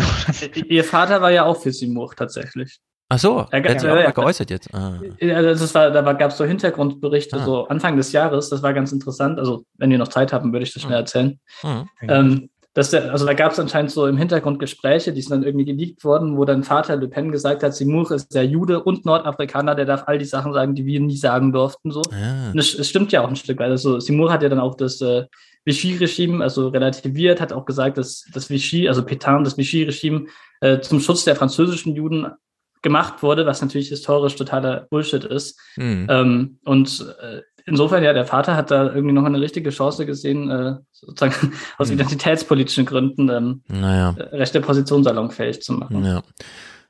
Aber ich meine, das Wahlergebnis heute bedeutet, wenn es so wie die letzten fünf Jahre war, diese Partei von Le Pen ist jetzt erstmal tot. Und die wird auch so richtig untergehen erstmal. Und in zwei Jahren ist sie so weg und dann wird sie halt so wieder aufgebaut. Also das ist auch, finde ich, äh, also so geht das auch nicht, finde ich irgendwie, ja. Dass so die zweite Partei äh, in so einer Präsidentschaftswahl danach immer so völlig luftleer irgendwie erstmal aufgelöst wird. In Deutschland wird das alles mal ordentlich durchfinanziert und dann sitzen die auch im Parlament und machen da ihre Arbeiten und dürfen ja. Fragen stellen an die Regierung und kriegen Redezeiten und so weiter. Und Le Pen ist einfach komplett raus, ja. Wobei es im Juni äh, Parlamentswahlen gibt. Also die sind sozusagen gleich danach und da gibt es jetzt auch schon die ersten Bündnisse oder ja. Gespräche, wie man da ja. Naja, gut, dann beobachten wir mal diese Parlamentswahlen, die uns in Deutschland natürlich wieder mal nicht interessiert werden. Ich bin sehr gespannt, ob wir da jetzt überhaupt Berichterstattung bekommen. Bedanken uns bei dir, Johann. Äh, wünschen dir noch viel Erfolg in Frankreich. Dein zweites Semester, jetzt ist April. Haben die unseren Rhythmus? Dann hört es doch jetzt auch so auf, oder? Die haben nicht unseren Rhythmus, aber weil sie nicht unseren Rhythmus haben, hört es jetzt auf. Oh. Wie, warte mal, weil in Deutschland, weil sie nicht unseren Rhythmus haben, hört es jetzt auf. bei uns wird es jetzt anfangen. Ja, ja genau. Ja, genau. Ja, ja, ja. ja. Ja. Sehr gut. Dann auf den letzten genau. Metern genau. viel Erfolg und. Mach nichts mehr in der Uni kaputt. Äh, richtig. Ja, ich, ich mache sowieso nichts kaputt, also. genau, hoffentlich lassen Sie mich nochmal noch mal klarstellen. Sehr gut. Wir machen hier eine kleine Pause, Unterstützerdank und dann mit Mick rein in den Krieg. Es ist verrückt, was hier in dem deutschen jo. Fernsehen abläuft. Ja, wird lustig. Es ist wird lustig. Unglaublich. Gut, bis gleich. Äh, hier muss ich drücken. Unser kleiner Pausenmoment für Aufmerksamkeit und Achtsamkeit. Letzter Aufruf für den Alias Express. Die Fahrkarten bitte. Eine große Fahrkarte hat gebucht Dominik 250 Euro. Er ist also hier NFT-mäßig verbucht im Video. Fernsehpodcast ist und bleibt einzigartig und unverzichtbar. Danke für deine Arbeit. Sehr gut, ich danke dir.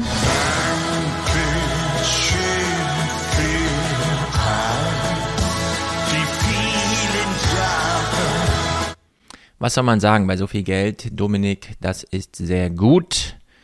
Ich freue mich und werde dir auch treu bleiben hier. Robert schickt die Familien-Podcast-Unterstützung von sich, Lydia und Linda. Danke für eure Unterstützung. Die sind ja super treu. Specktech. Lorenz schickt einen überfälligen Jahresbeitrag aus Berlin. Danke für eure Unterstützung. Und Mitya schickt Liebesgrüße aus Niedersachsen.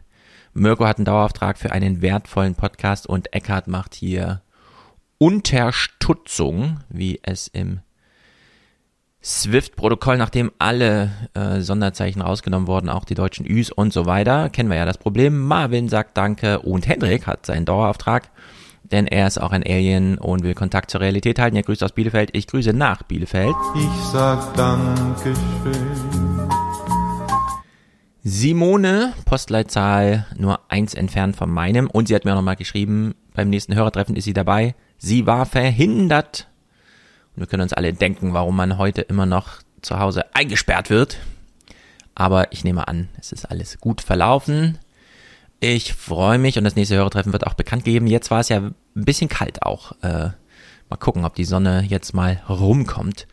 Thomas dankt für den tollen Pod. Er ist Jim Kirk und grüßt. Sehr gut. Dankeschön. Und Manuel hat seine Schwarzhörerschaft beendet. Habe ich eine Schwarzhörerschaft? Du zahlst nichts. Nein, du bist ein Schwarzhörer. Du willst nicht so sein. Stände jetzt und sprich mir nach. Ich will kein Schwarzhörer mehr sein. Nein. Stefan ist hier für das öffentlich Richtige und Steffen für seinen Dauerauftrag. Manfred hat ein Podcast-Abo und Thorsten unterstützt den Podcast.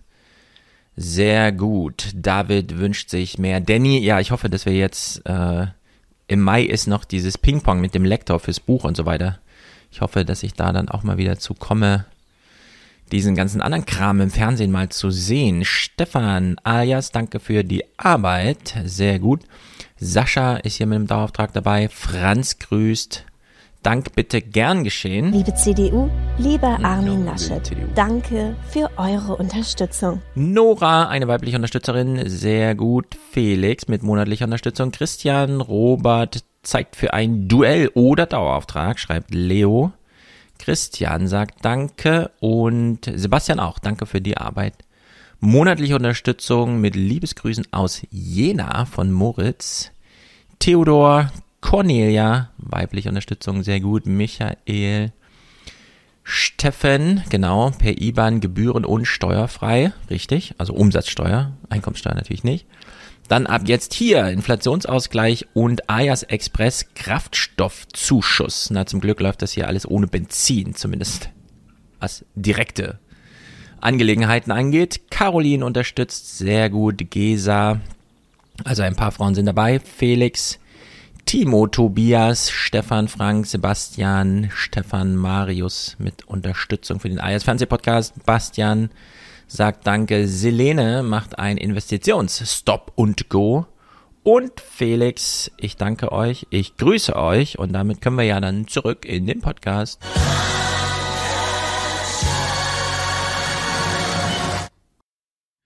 So, was ist da los in der Ukraine? Ähm, manchmal, wenn ich schon die Nachrichten höre, versuche ich mir einen Plan zu machen für den Podcast, über den Krieg zu sprechen, aber nicht so wie jedes andere Medienthema, dass man sich auch mal so ein mhm. bisschen drüber lustig macht, was da passiert, weil es ist schon absurd, was gerade passiert, äh, sondern wir behalten einfach im Hinterkopf, das ist einfach ein echter Krieg.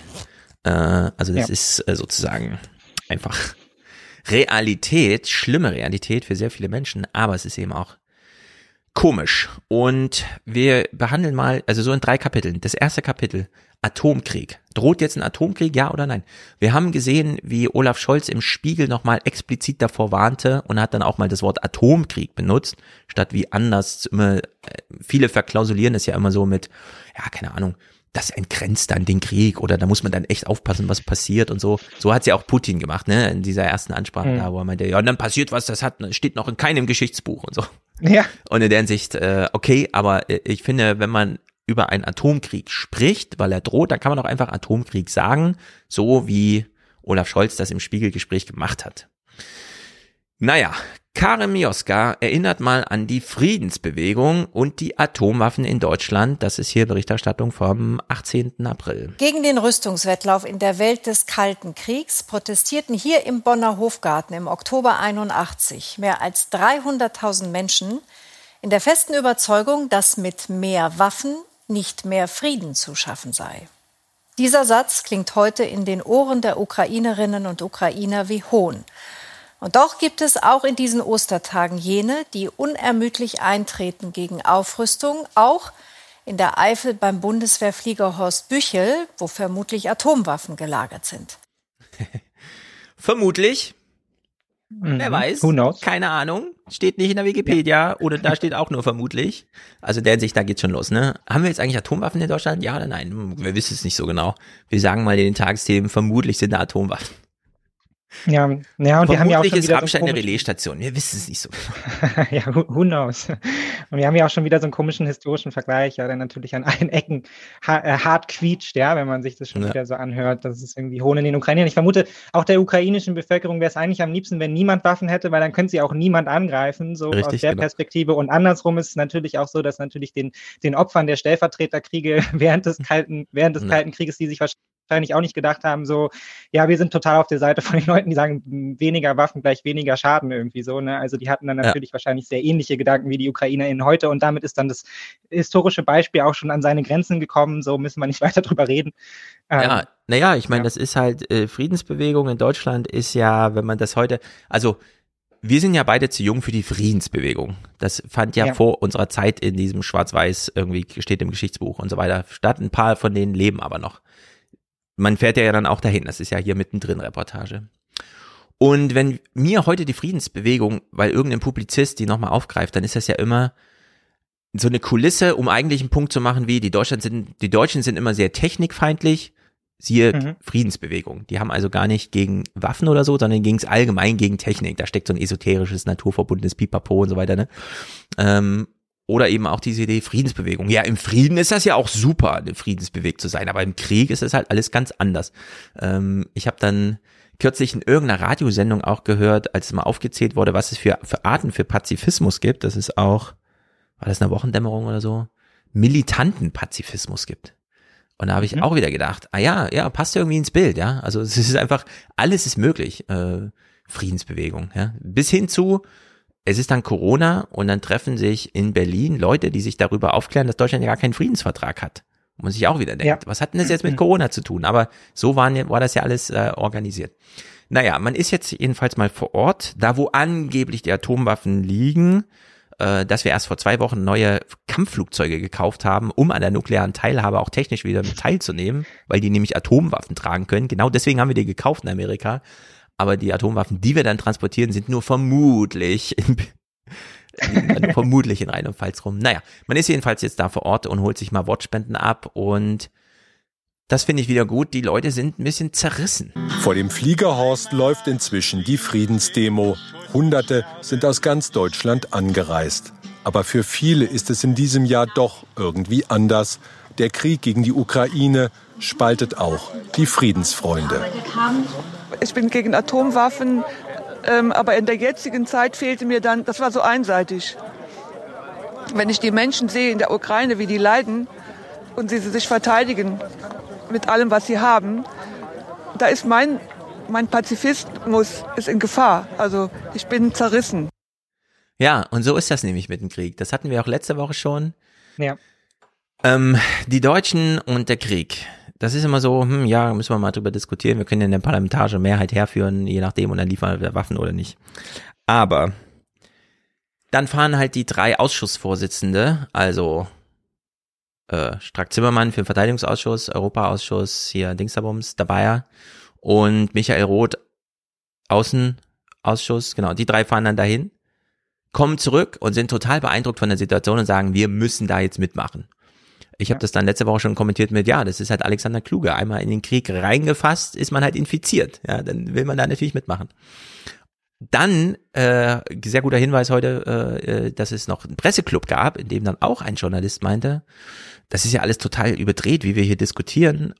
Und dann äh, da wieder eingebracht hat, dass ja diese drei Ausschussvorsitzenden eigentlich die Verliererkoalition stellen.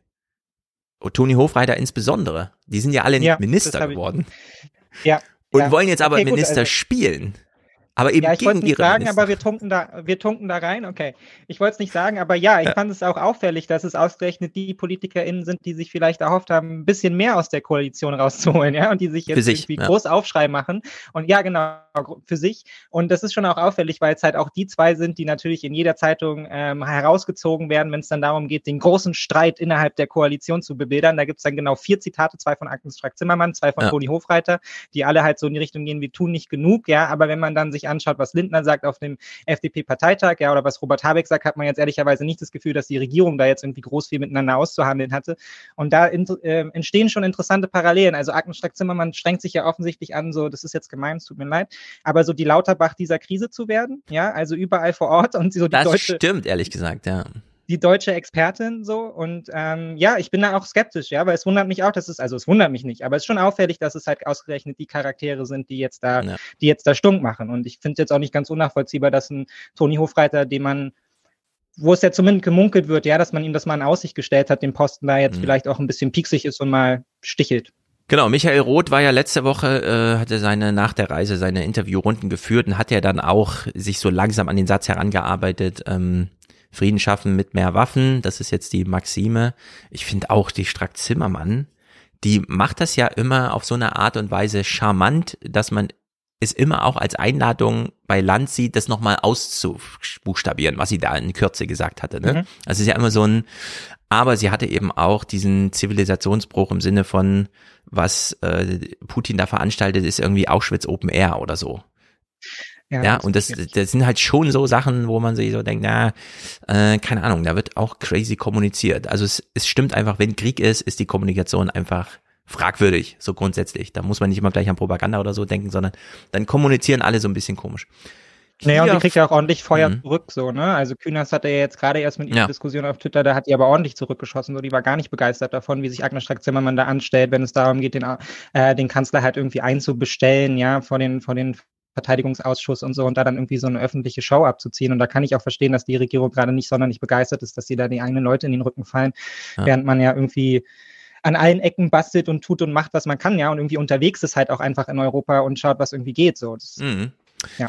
Genau, da geht's einfach zur Sache und wir haben es halt mit Problemen zu tun, die erstens nicht kommunikativ zu lösen sind. Also da muss halt einfach eine Entscheidung auf dem Boden, also da, egal was man darüber redet, ja, das ist ja immer so eine Idee des Parlamentarismus oder des, des Talkshow-Fanatismus, den wir in Deutschland so haben, dass wir glauben, naja, dann setzen wir das halt einfach als Thema an und dann ist es geklärt. Nee, da wird natürlich gar nichts geklärt.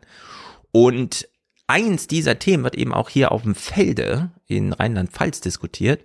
Und wir haben es nur mit Paradoxien zu tun. Also wir kommen ja nicht raus aus diesem, ja, da ist ein echter Krieg und wir reden darüber, unser Reden hat aber keinen Einfluss auf den Krieg, aber wir reden halt über den Krieg und so.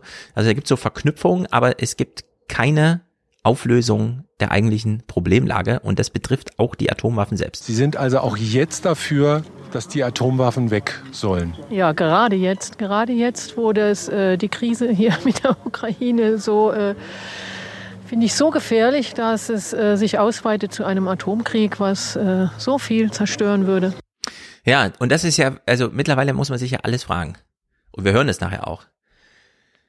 Würde der Krieg länger dauern und schlimmer werden, wenn wir die Ukraine nicht unterstützen, weil die sich dann nicht so verteidigen könnten? Oder ist genau das Gegenteil wahr? Und wenn wir jetzt sagen, naja, angenommen es gäbe keine Atomwaffen, könnte uns dann Putin so erpressen, ja. Nö, aber dann würden wir halt auch ganz anders an diesem Krieg teilnehmen, weil die Angst, ja, die vorherrschte, das würde sich entgrenzen. Also begrenzen ja dann die Atomwaffen auch krass, weil sie eben so eine entgrenzende Technologie sind, militärisch gesehen. Ja. Also es ist ja total verdreht einfach, dass man da immer nur drüber quatschen kann, sich in so einem Strudel verfängt und nichts bei rumkommt.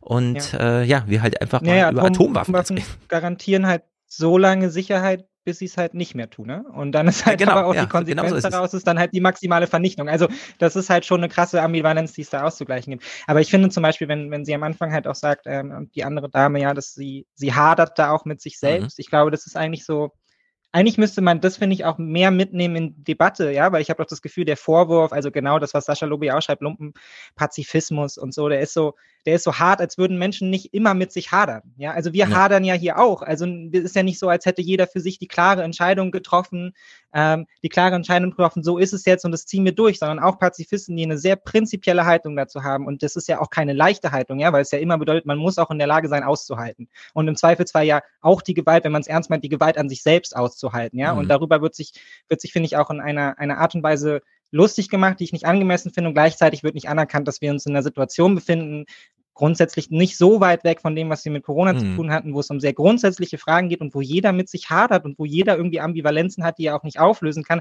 Aber ständig wird es verlangt und es wird auch im Zweifelsfall, finde ich, böswillig davon ausgegangen, ja, dass mhm. man dass man halt seine, seine Meinung halt feststeht und das muss dann auch attackiert werden. Und das finde ich halt ja. nicht, ja, sondern da muss man eigentlich in eine, in eine, Kommunikation irgendwie kommen und vielleicht auch irgendwann mal anerkennen, wir, wir finden hier vielleicht nicht die Lösung, ja, wir finden hier nicht die genau. Antwort. Genau. So. genau. Fertig. Manchmal allerdings wird eine Kontroverse, also wird handgreiflich, um uns dann wieder zu zeigen, was man eigentlich mal diskutieren müsste. Und das ist auch hier vor Ort im Büchel passiert. Und dann gibt es auch noch Ärger. Eine Gruppe mit ukrainischen Flaggen soll ihre Fahnen einrollen. Staatssymbole seien unerwünscht, sagen die Veranstalter. Die Demonstrantinnen halten dagegen. Wir haben unsererseits gesagt, uns ist es wichtig als Zeichen der Solidarität. Das ist keine Staatsrepräsentanz, sondern ein Zeichen mit den betroffenen Menschen, die jetzt im Krieg sind. Und das möchten wir uns nicht verbieten lassen.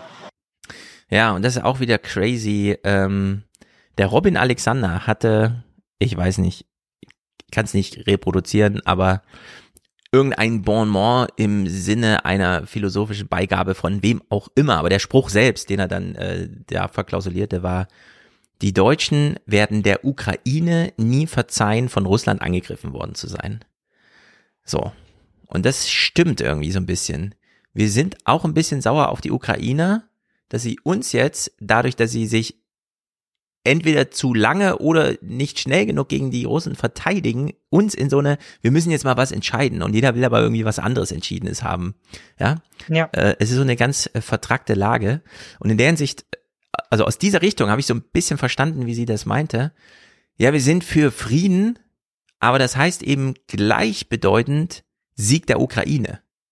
Weil das andere wäre ja blöd äh, wenn Russland den Sieg über, ja. also ein Kriegsende über den Sieg herstellt, weil dann wäre das ja auch unsere Niederlage. Aber wir kriegen auch nicht mehr das mehr äh, differenziert. Ja, man sieht ja heute wirklich weiße Friedenstauben auf der ukrainischen Flagge. Ja. Und das soll dann ein Statement sein, wo man denkt, nein, das ist also entweder das eine oder das andere. Das ist so ein bisschen. Und ich will es ausdrücklich so sagen, weil wir das nachher bei Ilna genau so diskutiert sehen, äh, dass ja. der Erich Fahrt das einfach mal so aufgreift und damit auch allen vor den Kopf stößt. Als Militär, ja. Es ist ja wirklich super vertrackt. Ich wüsste auch nicht, was die Lösung ist jetzt vor Ort, ja. Darf man da jetzt mit einer Ukraine-Flagge rumlaufen, ja, ja oder genau. nein? Es ist ja. einfach keine ja. Ahnung. Ja, man weiß es nicht. Naja, und äh, also und gleichzeitig, also mir fällt es auch auf, und jetzt mal so ganz persönlich, ja, wenn ich bestimmte Texte von äh, Malinik, dem ähm, dem Botschafter ja. lese, ja, und da wird dann von deutscher ja. Schuld gesprochen und so und ähm, wie wir uns quasi wieder so schuldig machen wie im Zweiten Weltkrieg, dann schüttelt's mich ja auch, ja. Also ich lese das ja nicht und denke mir so, ja, guter Mann, aber trotzdem hat man am nächsten Moment gleich die Assoziation, dann liest man auf Twitter halt irgendwie, wie sich manche Leute darüber aufregen und denkt sich so, Alter, also so geht's ja nun irgendwie auch nicht, ja. Also ja. man, auch da schwankt man ja, man kann, also, weil man kann es ihnen ja natürlich nicht zum Vorwurf machen, ja. Den, den Ton findet man, den Ton findet man in vielen Fällen natürlich unangemessen und mhm. gleichzeitig weiß man ja, die Ukraine muss mit allen Mitteln dafür sorgen, ja, dass dieser Konflikt präsent bleibt, dass sie alles herausholen, was halt irgendwie geht. Ne? Und in diesem, in dieser Ambivalenz bewegt man sich ja auch in seinem eigenen Denken konstant, ja. Und es ja, und da wird es einfach schwierig, finde ich, wenn dann, wenn dann, wenn man dann so Eindeutigkeiten halt auch immer von einem verlangt werden. Ja, es ist deine Position, so du musst es jetzt definieren. Ja. ja, du bist ja für Kapitulation und so. Nee, ich weiß auch nicht. Ja, also es gibt auch einfach Sachen, auch als meinungsstarker Mensch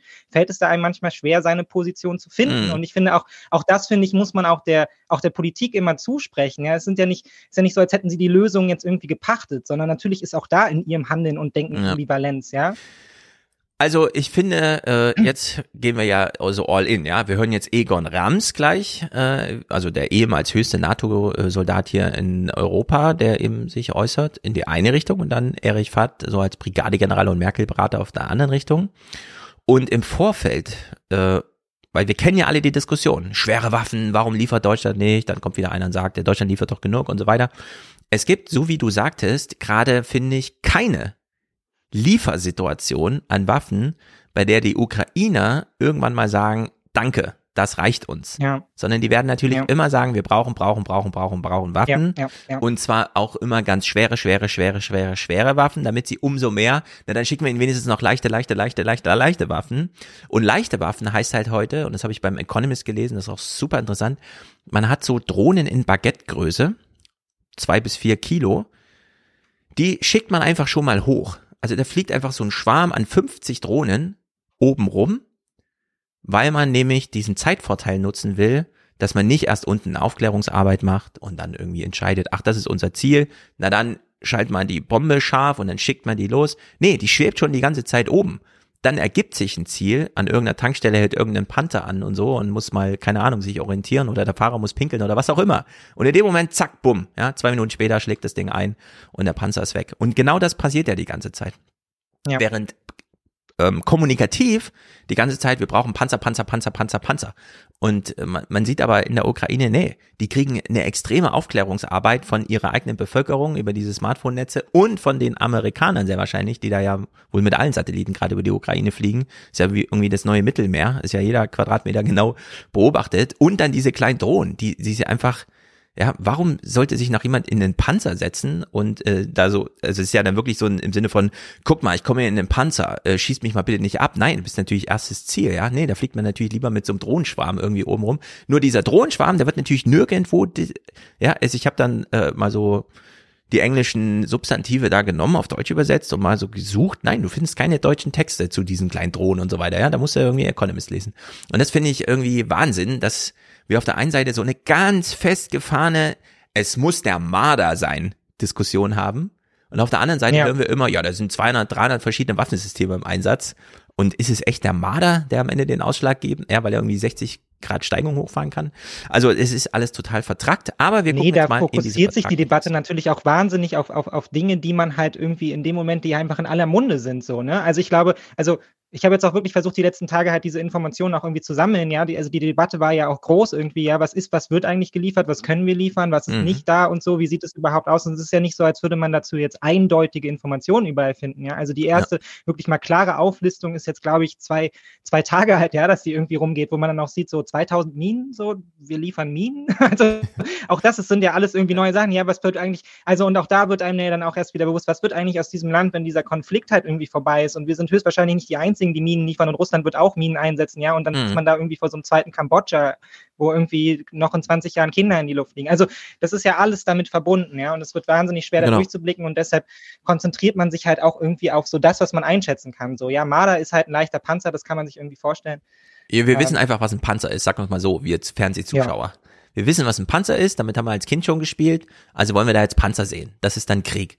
Aber dass Krieg heute anders geführt wird, ich meine, wir hatten doch diese Auseinandersetzung da um wie ähm, Aserbaidschan und Dingsabums, wie hieß dieses äh, Bacharach, Bergkarabach. Berg, Bergkarabach. Bergkarabach. Äh, da haben wir doch im Nachhinein alle davon gelesen, dass das mit Drohnen entschieden wurde. Wie das da und so, ne? Aber jetzt spielt das alles gar, gar keine Rolle. Ich finde das alles merkwürdig. Die Diskussion im Fernsehen selbst verläuft so, dass wir hier Egon Rams im Heute-Journal zugeschaltet haben. Man hat ihn eingeladen, weil er eine Botschaft hat. Diese Botschaft kann er aber nicht gleich als erstes Ding, sondern das muss so ein bisschen vorbereitet werden. Also er redet erstmal über den, um den Preis, heißen Brei herum. Also ich schätze die Offensive so ein, dass auf einer großen Breite, 480 Kilometer nannte ihr Korrespondent, äh, angegriffen wird. Und ein solcher Angriff auf dieser Breite verlangt viele Kräfte. Äh, dem setzen die Ukrainer ihren Kampfeswillen, ihre Kampfesmoral entgegen.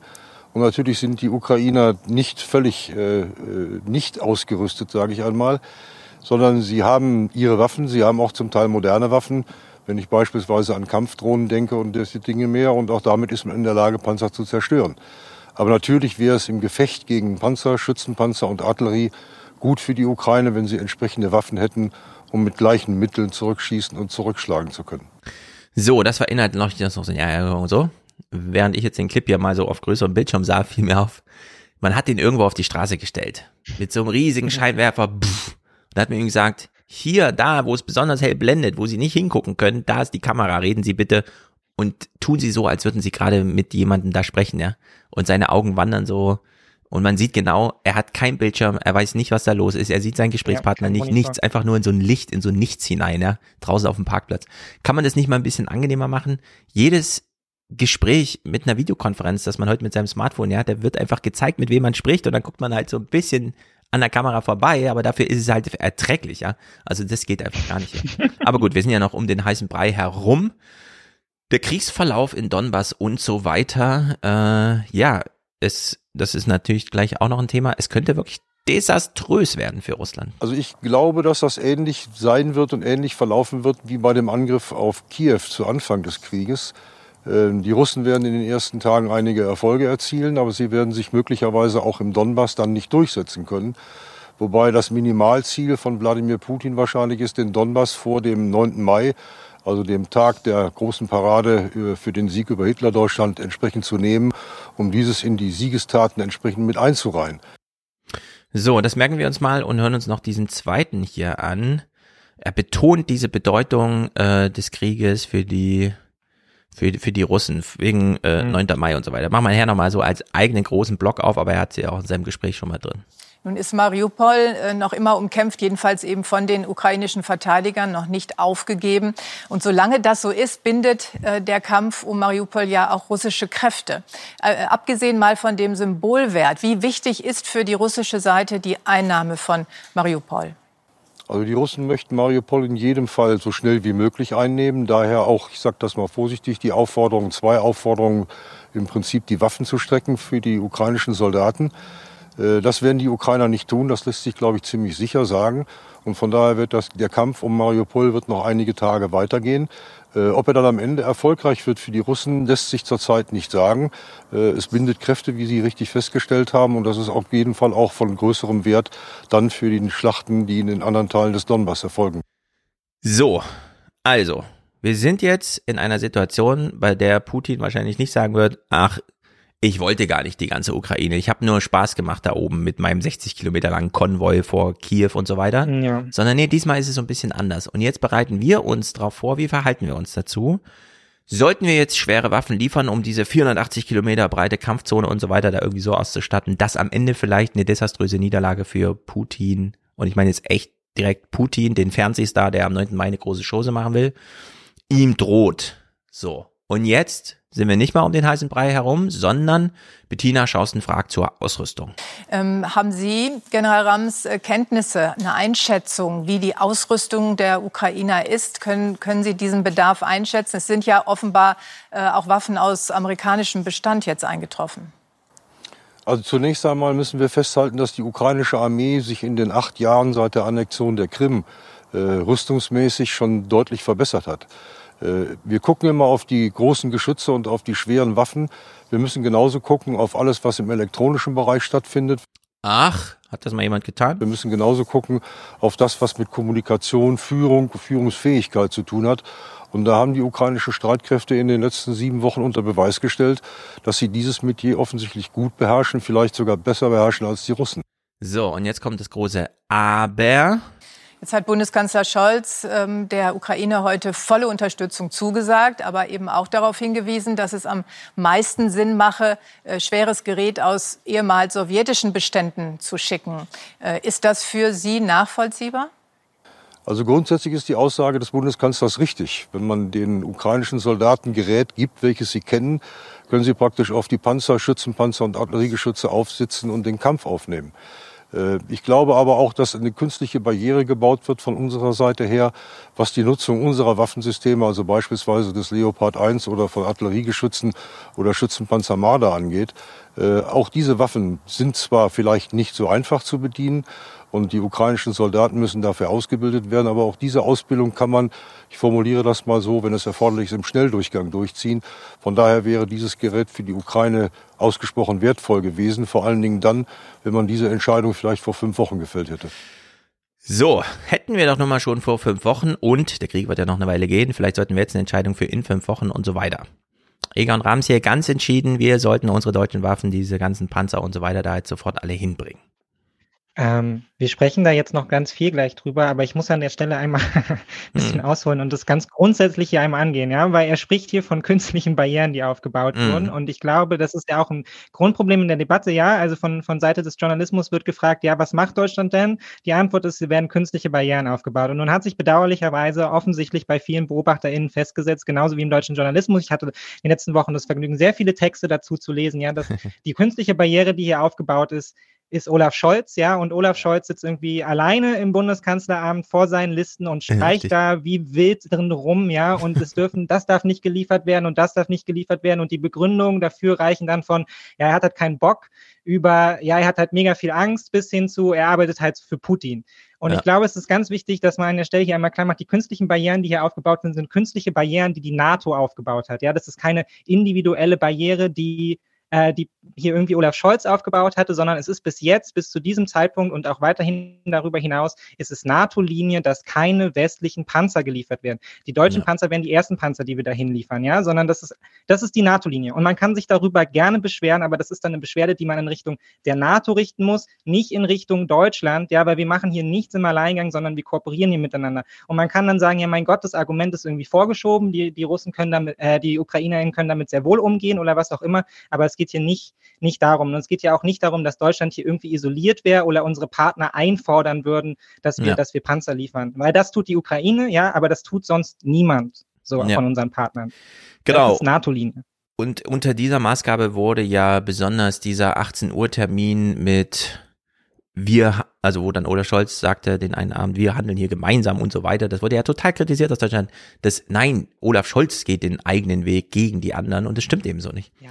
Nee, das stimmt nicht. Und es ist auch, es ist, es ist auch einfach, ich finde es so falsch, davon auszugehen, dass das jetzt irgendwie die künstliche Barriere ist, weil die künstliche Barriere, ja. und die darf man ja auch kritisieren, und es ist ja nicht mal, ich, ich argumentiere ja hier nicht mal für meine Haltung, ja, sondern ja. ich argumentiere ja letztlich für die Leute, die die Forderungen nach mehr mhm. stellen, ja, und das einfach konstant an die falsche Adresse tun und irgendwie nicht, nicht, nicht mit einkalkulieren, ja. dass die NATO halt offensichtlich eigene Sicherheitsinteressen hat. Und wenn es heißt, wir liefern keine Panzer, wir haben kein schweres Gerät, dann liegt es daran, dass das schwere Gerät offensichtlich für die NATO-Sicherheit gebraucht wird. Und dann wundert man sich darüber, dass die NATO ja offensichtlich ihre eigenen Sicherheitsinteressen Sicherheitsinteressen vor die der Ukraine stellt. Ja, und wenn man das kritisieren möchte, dann ja. muss man halt sagen, okay, dann schwächen wir die europäische und die NATO-Sicherheit, ja, und damit wir Waffen in die Ukraine liefern können. Aber dann kann man ja mal gucken, wie weit man da im Gespräch kommt ja. mit den US-Amerikanern, ja, und unseren Freunden in Europa. Also da bin ich dann sehr gespannt so. Ja, ich finde es sowieso interessant, wie ähm, die NATO die letzten Jahre immer Probleme hatte, überhaupt noch Existenz vorzuweisen oder gar Existenzberechtigung.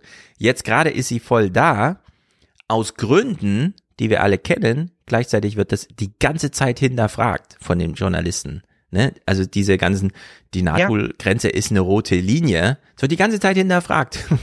Und so, und das finde ich auch immer alles äh, wahnsinnig bescheuert. Ich möchte an der Stelle anmerken, 21.02 Uhr äh, herzliche Glückwünsche, lieber Präsident Emmanuel Macron. Deine Wählerinnen und Wähler haben heute auch ein starkes Bekenntnis zu Europa gesendet. Ich freue mich, dass wir unsere gute Zusammenarbeit fortsetzen, schreibt der Kanzler. Also es ist jetzt auch offiziell damit, ja. Diese äh, Gratulationen werden nicht gemacht, ohne dass das Ergebnis nicht mehr hinterfragt wird. So, Egon Rams sagt also äh, fünf Wochen, ja, äh, das ist irgendwie und pipapo. Und jetzt kommt Erich Fatt zwei Tage später in der Illner-Sendung und sagt genau das Gegenteil. Es gibt äh, zwei Kollegen von Ihnen. Lothar Domröse sagt, der Unterschied äh, zu den deutschen neueren Panzern ist wie der zwischen Opel und Golf. Und es ist kein Problem, die Kollegen da auszubilden. Egon Rams sagt, kann man auch im Schnellkurs machen, hätten wir nur vor fünf Wochen schon machen sollen. Irren die sich?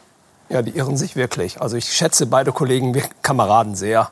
Nicht? Aber das geht eben nicht. Es geht ja auch nicht nur um das Fahren, sondern es ist, nehmen Sie den Schützenpanzer Marder, es ist ein ganz komplexes Waffensystem. Da gibt es einen Fahrer, einen Richtschütze, einen Ladeschütze, da ja. gibt es einen hinteren Kampfraum, einen Kommandanten, der eine 20 mm Kanone einsetzt, eine Panzerabwehrwaffe hat, äh, die den abgesessenen Teil führen muss. Dieser einzelne Panzer muss sich bewegen in einem Zug, in einer Kompanie. Er muss das Gefecht der verbundenen Waffen kennen, mit, mit allem drum und dran. Das sind Ausbildungsprozesse, die wirklich nicht in Tagen zu machen sind. Ja, und außerdem finde ich, äh, es ist eben nicht wie bei Star Wars, wo einfach so ein komisches Raumschiff mit offenem Fenster da steht und dann springt man halt rein, klappt es zu und drückt irgendwelche Knöpfe ja. und dann saust man da durch den Todesstern rechts und links, sondern das ist kompliziert. Und ich frage mich auch, wenn wir jetzt äh, wirklich noch dieser Meinung sind, die Russen wären ja so eine Übermacht, weil die haben ja so viele Panzer und können damit so viel rumfahren und so weiter. Das haben wir doch an dem Krieg gesehen, dass es irgendwie die Panzer nicht sind, so. Also so in Panorama einfach, ohne dass ich jetzt irgendwie mal so Details, keine Ahnung, ja. Aber naja, dieser Panzerkrieg scheint es ja nicht gewesen zu sein. Naja, und wir müssen uns doch hier die Frage gar nicht stellen, ja. Also was, was jetzt natürlich aus dem, wir haben jetzt die beiden Aussagen gehört, das ist nichts anderes als Corona. Wir haben jetzt zwei Experten, die kommen beide vom Militär, beide sagen was anderes, beide bleiben aber Experten. So, was ist jetzt, was ist jetzt die Grundhaltung? Ich glaube, wir müssen ja. darüber nicht wesentlich viel länger diskutieren, weil am Ende ist es, ja, am Ende ist es die Frage, was, was ist die NATO bereit zu leisten? Natürlich könnte die NATO da all ihr Material hinschicken, ja, ihre M1 Abrams Panzer aus den USA und die Franzosen, ja, wir könnten unser ganzes Zeug da hinschicken. Die Frage ist ja am Ende nicht, nutzt es den Ukrainerinnen oder nicht? Ja, wahrscheinlich, wenn, wenn die Dinger kaputt gehen, kann es uns ja, kann es uns ja im Zweifelsfall egal sein, ja, wenn wir mhm. sagen, na gut, wenn es was bringt, ja, dann herzlichen Glückwunsch, so, dann macht es gerne. Aber das machen wir natürlich nicht, weil die NATO hat eben eigene Sicherheitsinteressen. Und solange ja. diese eigenen Sicherheitsinteressen gelten, ja, und die Linie ist, wir schwächen unsere Sicherheit nicht, sollten, ist es, glaube ich, einfach sinnvoll davon auszugehen, dass dass wir nur das liefern können, was wir halt liefern, ja, oder es ist halt eben einfach so, dass wir uns nicht trauen, das zu liefern, was noch gehen würde, weil wir nicht, äh, weil wir nicht weiter pro, äh, provozieren wollen, ja, mhm. weil wir halt einfach Sorgen haben, dass das dann eben als Angriffskrieg gewertet wird. Aber das ist dann nicht deutsche Haltung, sondern das ist NATO-Haltung, ja. Und wenn solange die NATO zu dem Schluss kommt, wir sind nicht bereit, unsere Waffen zu liefern, müssen wir darüber nicht weiter diskutieren, ob es der, ob es den Ukrainern jetzt etwas bringt, die einzusetzen mhm. oder nicht, ja, ob die da verschrottet werden oder nicht, keine Ahnung, ja. Am mhm. Ende geht es darum, was die NATO bereit ist zu leisten und sie ist nicht bereit bis zu diesem Zeitpunkt, ihr eigenes Material in die Ukraine zu schicken und zu sagen, das brauchen wir hier nicht, das könnt ihr gerne haben und wenn es kaputt geht, ist uns egal. So. Ja.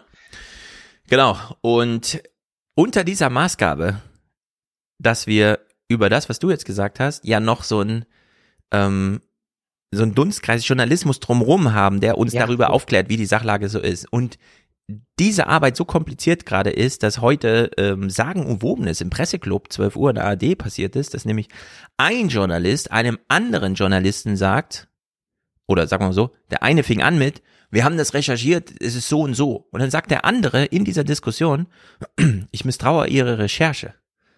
Ja, und das ist unter Journalisten ja. sozusagen der Todesstoß. Also da muss man schon, da muss echt was vorfallen und ist ja auch. So, und dann sagt der Typ, also wir bei Springer weisen das jetzt mal ganz hart zurück, dass sie unsere Recherche, ja, der kam von der Welt, äh, äh, anzweifeln und so weiter. Und auf der Ebene kann man dann einfach nicht mehr diskutieren. Das ist dann ja. auch für ein Publikum, das, das müssen dann einfach Journalisten unter sich klären. Das kann man auch nicht mehr vor Publikum machen, ja, da irgendwie so anzufangen und so. Also es ist einfach wahnsinnig vertrackt.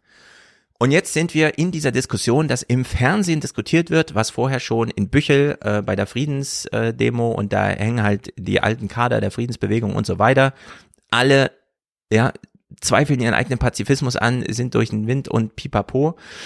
Und jetzt beginnt Marina Weißband genau damit. Ich verstehe nicht und habe von dieser Bundesregierung noch nicht die Antwort auf eine ganz grundlegende Frage gehört. Will die Bundesregierung, dass die Ukraine diesen Krieg gewinnt? Denn Herr Scholz sagte in seiner Ansprache, die Ukraine müsse sich erwehren. Mhm. Aber er sagte nicht, sie muss sich effektiv erwehren. Und er sagte auch nicht, sie muss gewinnen. So, sind wir jetzt für Frieden oder für Sieg? Das ist so unterschiedlich, das ist so fundamental unterschiedlich. Ja. Äh, und das wurde bei ihr einfach, nee, wir sind natürlich für Sieg. Und sie versteht gar nicht, warum das jetzt auch anders gesehen werden kann. Und Erich Fahrt macht das aber einfach mal, sitzt dann da und sagt, ja, Sieg ist natürlich so eine Kategorie im Kriegsspiel, das er, er beruflich äh, durchgegangen ist. Und mit Spiel meine ich jetzt eben nicht Kinderangelegenheit, sondern es ist einfach diese äh, völlig regellose, aber eben spieltheoretische Sache, die da so einmal durchgepowert wird. Und mit Power ist eben wirklich gemeint, der Stärkste setzt sich da durch. Ich glaube, wichtig ist jetzt äh, von der politischen Seite her nicht zu sagen, wir wollen den Sieg der Ukraine, wir wollen den Ukrainern helfen, das ist richtig und wir unterstützen sie auch massiv. Nicht? Aber ich muss sagen, vom Ende her denken heißt für mich nicht ein militärischer Sieg einer Seite in diesem Konflikt, sondern ein baldiges Ende dieses Konfliktes. Wie immer geartet mit einer politischen Lösung. Mich stört es, wenn deutsche Politiker von den Grünen militärische Lösung als ultimatives Ziel darstellen. Das ist doch verrückt. Und das machen Politiker, die mit Militär nichts am Hut hatten, die den Wehrdienst verweigert haben, die von der Bundeswehr nichts mhm. wissen. Das geht doch nicht. Nicht? Der Zustand muss so sein am Ende, dass wir wieder in einen wie immer gearteten Waffenstillstand kommen. Und dazu gehört, dass wir irgendwann diesen Krieg beenden und nicht auf Sieg setzen. Das ist ja ein, eine Rhetorik, die nicht geht. Einfach in der modernen Friedens- und Konfliktforschung ist das ein echtes Novum. Sitzt ihm auch Kiesewetter, selbst Soldat gegenüber, jetzt CDU-Abgeordneter, schüttelt den Kopf, Marina Weißband sowieso. Aber er formuliert das mal so aus. Und ich kann mich noch dran erinnern, vor fünf Jahren, Bundespressekonferenz, dieses ewige Mantra, es kann keine militärische Lösung in Syrien geben. Ja. Und da habe ich auch drüber gelacht, weil äh, der Krieg läuft ja und irgendwann wird es halt einen Sieger geben. Aber nein, es stimmt natürlich. Äh, es muss neben militärischen Lösungen, die nämlich einfach nur auf die Vernichtung einer Seite oder ne, nahezu ja. Vernichtung und so weiter hinauslaufen, muss es doch andere Möglichkeiten geben. Wo ist das Gespräch? Auf der anderen Seite hat Christoph Heusgen schon wieder ausgeschlossen, dass man mit Putin noch reden kann, weil der gehört nur noch vor den Richter und so. Und das stimmt ja auch. Also wir haben es hier einfach mit unlösbaren Problemen zu tun. Ja, ja, aber es wird natürlich trotzdem, Entschuldige, willst du den Satz? Nee, nee, sag ruhig. Also ich finde es halt einfach, es ist natürlich einfach insofern problematisch, dass natürlich Sieg enthält ja immer diesen Absolutheitsanspruch. Ja? Genau. Und natürlich, also ich, ich verstehe auch, dass sie, dass sie total betroffen ist, ja, und dass sie dem da auch Ausdruck verleiht, aber es ist natürlich ein Satz, so, damit kann man ehrlicherweise nicht sonderlich viel anfangen. Ja, es ist halt, es ist halt ein hochmoralischer Satz und ich gebe also ich habe ja keinerlei Zweifel daran, dass jetzt keiner in der deutschen Politik hat Bock darauf, dass Putin diesen Konflikt gewinnt. Ja, ich, also das ist auch was, wovon ich prinzipiell erstmal ausgehe. Ja, wir sind, es gibt keinen in der deutschen, es gibt keinen in der deutschen Regierung, der sagen würde, hey, also mir ist am liebsten, wenn Putin diesen Konflikt gewinnt. Ja, aber wir können halt auch nicht, wir können halt auch nicht bis zum Ende ausformulieren, was halt Sieg in diesem Kontext bedeutet. Ja, weil Sieg enthält den Absolutheitsanspruch. Und es ist nun mal so, wenn wir wir können die, wir können die Russen auch zurückdrängen und wir können, wir können uns massiv dafür einsetzen, dass die, dass die Ukraine diesen Konflikt gewinnt. Aber es ist am Ende nun mal so, wenn Putin egal ist, ja, dass er da am Ende nur über, mhm. über Ruinen und Asche herrscht, dann ist er immer in der Lage, diesen Konflikt halt letztendlich auch zu gewinnen. So, genau, weil dann wird er einfach aus der Luft bombardiert und dann ist egal. Genau. Was ja in Mariupol auch dabei auch, stattfindet. Ja. Genau. Und er hat eben auch das Potenzial, eben taktische Atomwaffen oder andere Waffen einzusetzen. Und auch wenn die Wahrscheinlichkeit dafür nur bei 0,02 Prozent liegt, ja, wenn es am Ende darum geht, dann würde ich immer sagen, nee, dann können wir den Sieg nicht garantieren. Es tut mhm. mir leid, ja, aber wir können dann diesen Weg nicht bis zum Ende mitgehen, weil er halt impliziert, dass es halt eben nur, nur die Vernichtung eventuell am Ende geben mhm. kann. Und das ist ja letztendlich auch das, worauf Fatih an, anspielt, wenn er über die moderne Friedens- und Konfliktforschung spricht, ja, dass man eben das, das Gebiet dieser, dieses, dieses Absolutheitsanspruchs verlässt, ja, und sich wieder darauf zurückgeht, was ist, was ist in dem Moment eigentlich das unmittelbar Entscheidende? Und das unmittelbar Entscheidende ist das Leben von Menschen zu retten. Man kann dann immer noch zu anderen Aussagen da kommen, ja, aber es geht nicht, nicht primär um Sieg und Niederlage, weil wir können den Sieg letztendlich nicht garantieren. Niemand kann den Sieg letztendlich garantieren. Genau. Was ist der Maßstab für Sieg? Und da muss man nicht die aktuelle ja. Konfliktforschung nehmen, sondern der Zweite Weltkrieg wurde ja auf ganz besondere Art und Weise beendet, nämlich mit einem neuen Institutionengefüge, mit einer ja. Wiederaufnahme der unterlegenen, also der nicht siegreichen Japaner, der Deutschen, Österreich und so weiter. Die sind ja alle wieder reintegriert worden. Und zwar aus der Erfahrung heraus, dass man den Ersten Weltkrieg eben anders beendet hat. Da hat man die einfach gedemütigt, gesagt, Versailler Vertrag, ja. wir bauen jetzt mal das Ruhrgebiet ab, wir machen euch zu einem Agrarstaat und so weiter und so fort.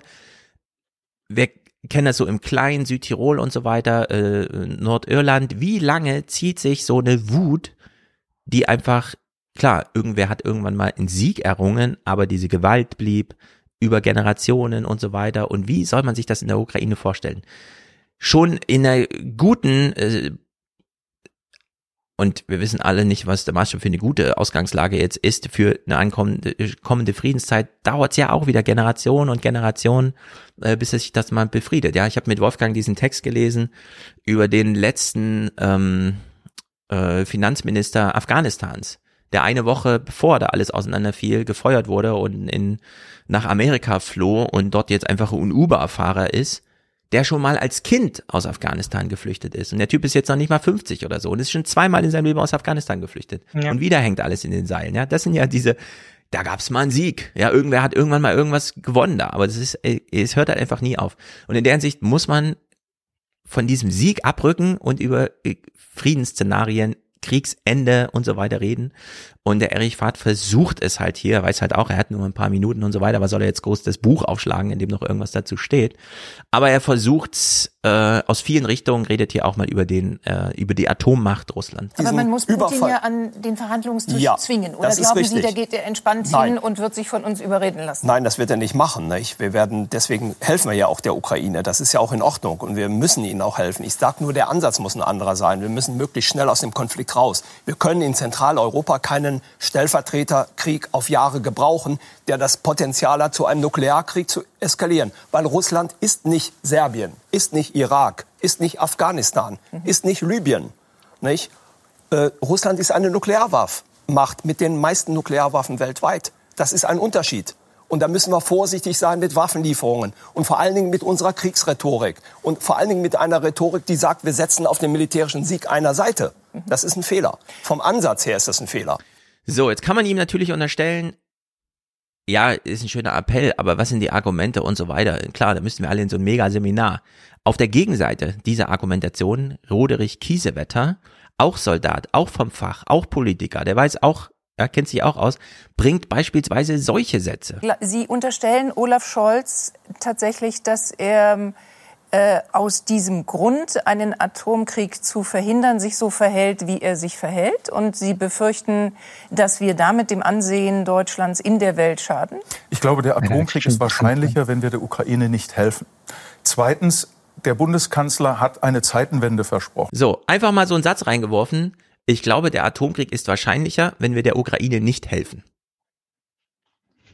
Also das verstehe ich nicht. Ja, so why? Das habe ich auch nicht verstanden. Erstens inhaltlich, ich verstehe das nicht. Zweitens, glaubt er wirklich, er kann das in so eine Liste einfach naja, als Punkt 1 nennen und dann zu Punkt 2 kommen oder was?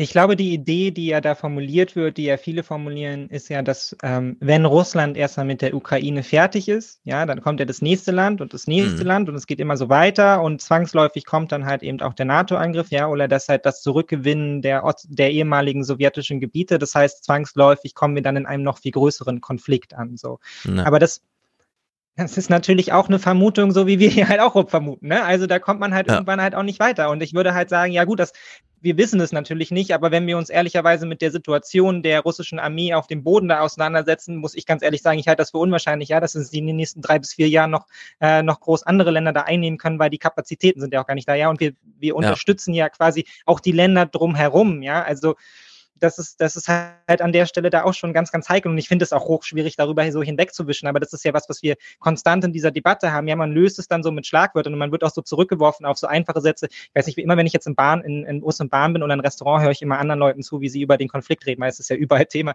Und der Satz, der ganz oft fällt, ist, ja, wir lassen uns doch nicht erpressen.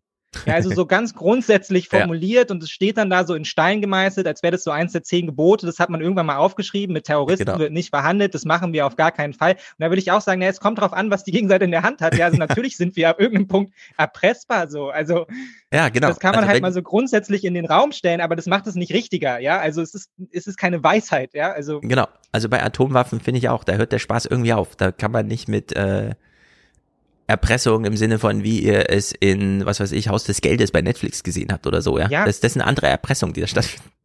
Ja, ja, es ist jedenfalls wirklich äh, crazy und ja, die Sendung verlief eben so, wie sie verlief. Also Marina Weißmann sagt, wir sollten da auf Sieg setzen, dann sagt er, nein, sollten wir nicht. Wir müssen ja mal vom anderen Ansatz her rankommen. Wir brauchen hier ein Ende des Krieges, auch wenn wir noch nicht genau wissen, was es dann bedeutet. Es muss Gespräche geben. Pipapo, kleiner Bogen über Atomwaffen, inklusive dieses komischen Spruchs von Kiesewetter. Und dann sagt Marina Weißmann Folgendes. Ich möchte gerne auf das antworten, was Herr Fahrt gesagt hat. Die Ukraine darf diesen Krieg nicht gewinnen. Und jetzt muss man sich echt mal überlegen, ja. Lohnt es sich, weil man wütend ist? Und wir können alle nachvollziehen, warum. In einer Sendung lachend, also so in diesem zynischen Lachen zu sagen, ich möchte mal äh, widersprechen, weil Herr Fahrt gesagt hat, die Ukraine darf den Krieg nicht gewinnen als ob das wirklich die Aussage war, die man hier so aufgreifen kann, ja, referieren, eine halbe Stunde später. Ja, das ist, wie soll mein Urteil sein? Ja, das ist einfach unverschämt. Und wir können einfach nur sagen, ja, es ist aber halt ein Krieg und deswegen müssen wir ihr das irgendwie nachsehen, weil ihre Familie da lebt und bedroht ist und so weiter und so fort. Aber es ist inhaltlich einfach unverschämt, das so zu machen. Ähm, was passiert ist, ist, dass Russland mit seiner Armee in der Ukraine einmarschiert ist und dort jetzt gerade einen Völkermord verübt. So, und darauf reagiert dann FAT. Ein Sieg der Ukraine sieht wie aus? Nicht, dass die Ukraine Russland erobert, sondern einfach nur, dass die russische Armee sich hinter die Grenzen der Ukraine zurückzieht. Das ist ein ukrainischer Sieg. Dass sie sich zurückzieht mhm. und dass die Ermordung von Zivilisten beendet wird. Darf das wirklich nicht unser Ziel sein? Herr Fahrt. Muss das so. nicht? Genau, wir springen mal kurz ein bisschen zurück. Hör noch mal Ihren äh, Moment, jetzt habe ich mich hier verklickt, ihren, ihren letzten äh, Satz dazu. Ein Sieg der Also ich, hab, ich muss erst mal korrigieren, ich habe nicht gesagt, so. beendet wird. Also, wir unterstellen hier auch äh, Gefühle in diesem Gespräch, völlig klar. Deswegen finde ich es schon ja. entscheidend, dass wir kurz darauf achten, in welchem Ton sie ihre Fragen jetzt hier formuliert und in welchem Ton dann FAT auch antwortet. von Zivilisten beendet wird. Darf das wirklich nicht unser Ziel sein? Herr Fahrt. Muss das nicht unser Ziel sein? Wer sind wir? Herr Fahrt. Also ich, hab, ich muss erst mal korrigieren. Ich habe nicht gesagt, die Ukraine darf nicht gewinnen, sondern ich habe gesagt, politischer Schwerpunkt muss sein, diesen Konflikt baldmöglichst zu beenden. Das ist ein anderer Ansatz. Und das, was Sie schildern, Frau Weißmann, das bedrückt mich auch sehr. Das sind ja Bilder aus den Kriegen, äh, die wir kennen. Wir kennen diese Bilder aus dem Irak, aus Afghanistan, aus Syrien, aus Libyen. Es ist nichts Neues, was dort passiert, so grausam das ist. Und das finde ich einen ganz wichtigen und auch einen ganz mutigen Hinweis von ihm, das mal zu sagen, ja. weil das auch wieder dieses Alexander Kluge Ding.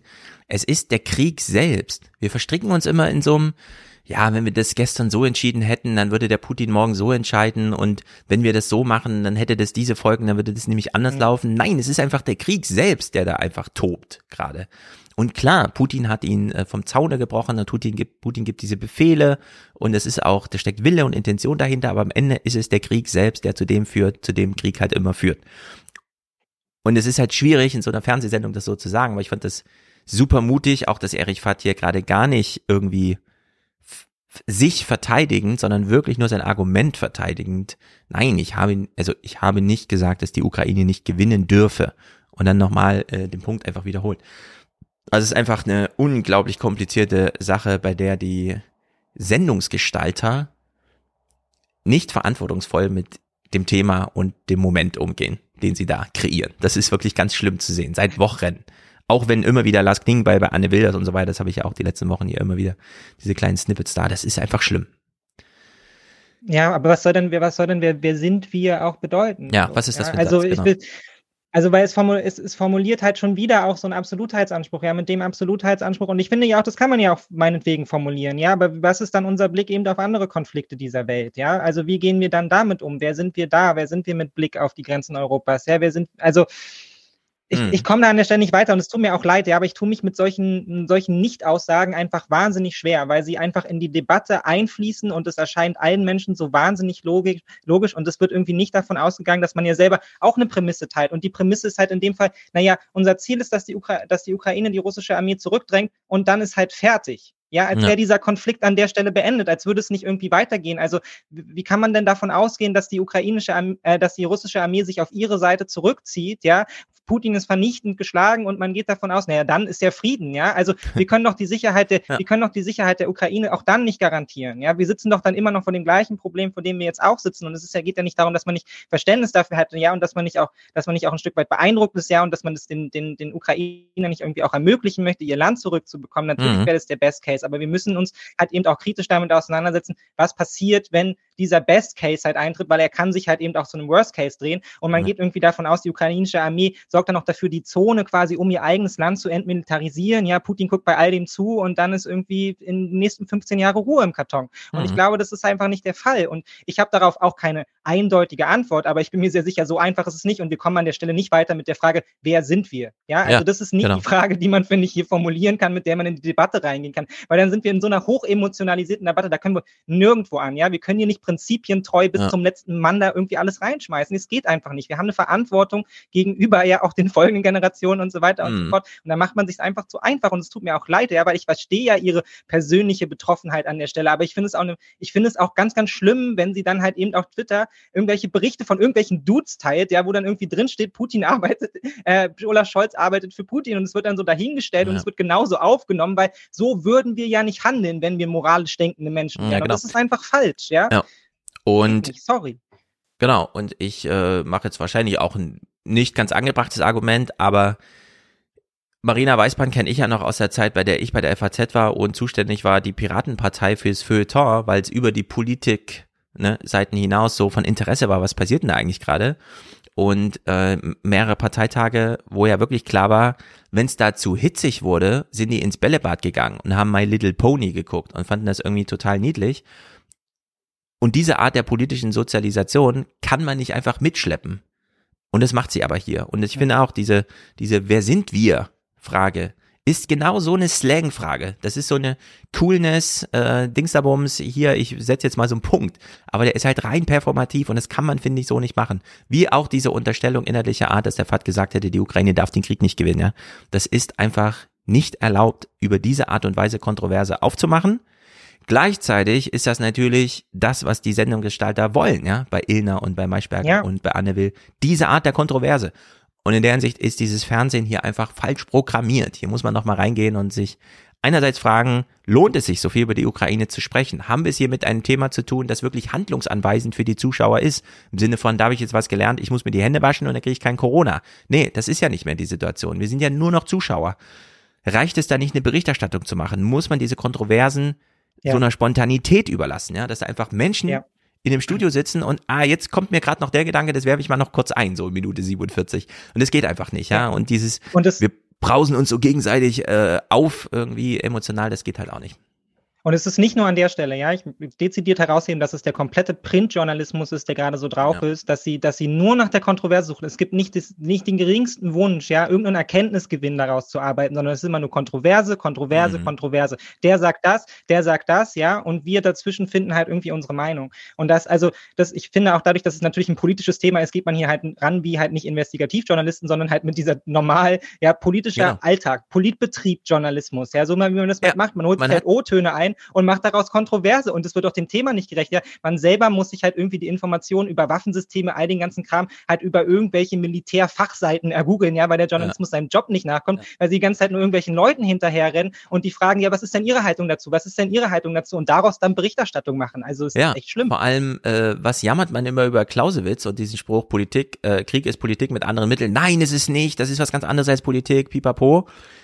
Als mediales Thema ist aber Krieg echt nur ein politisches Thema neben anderen, ja, und das geht so nicht. Ja.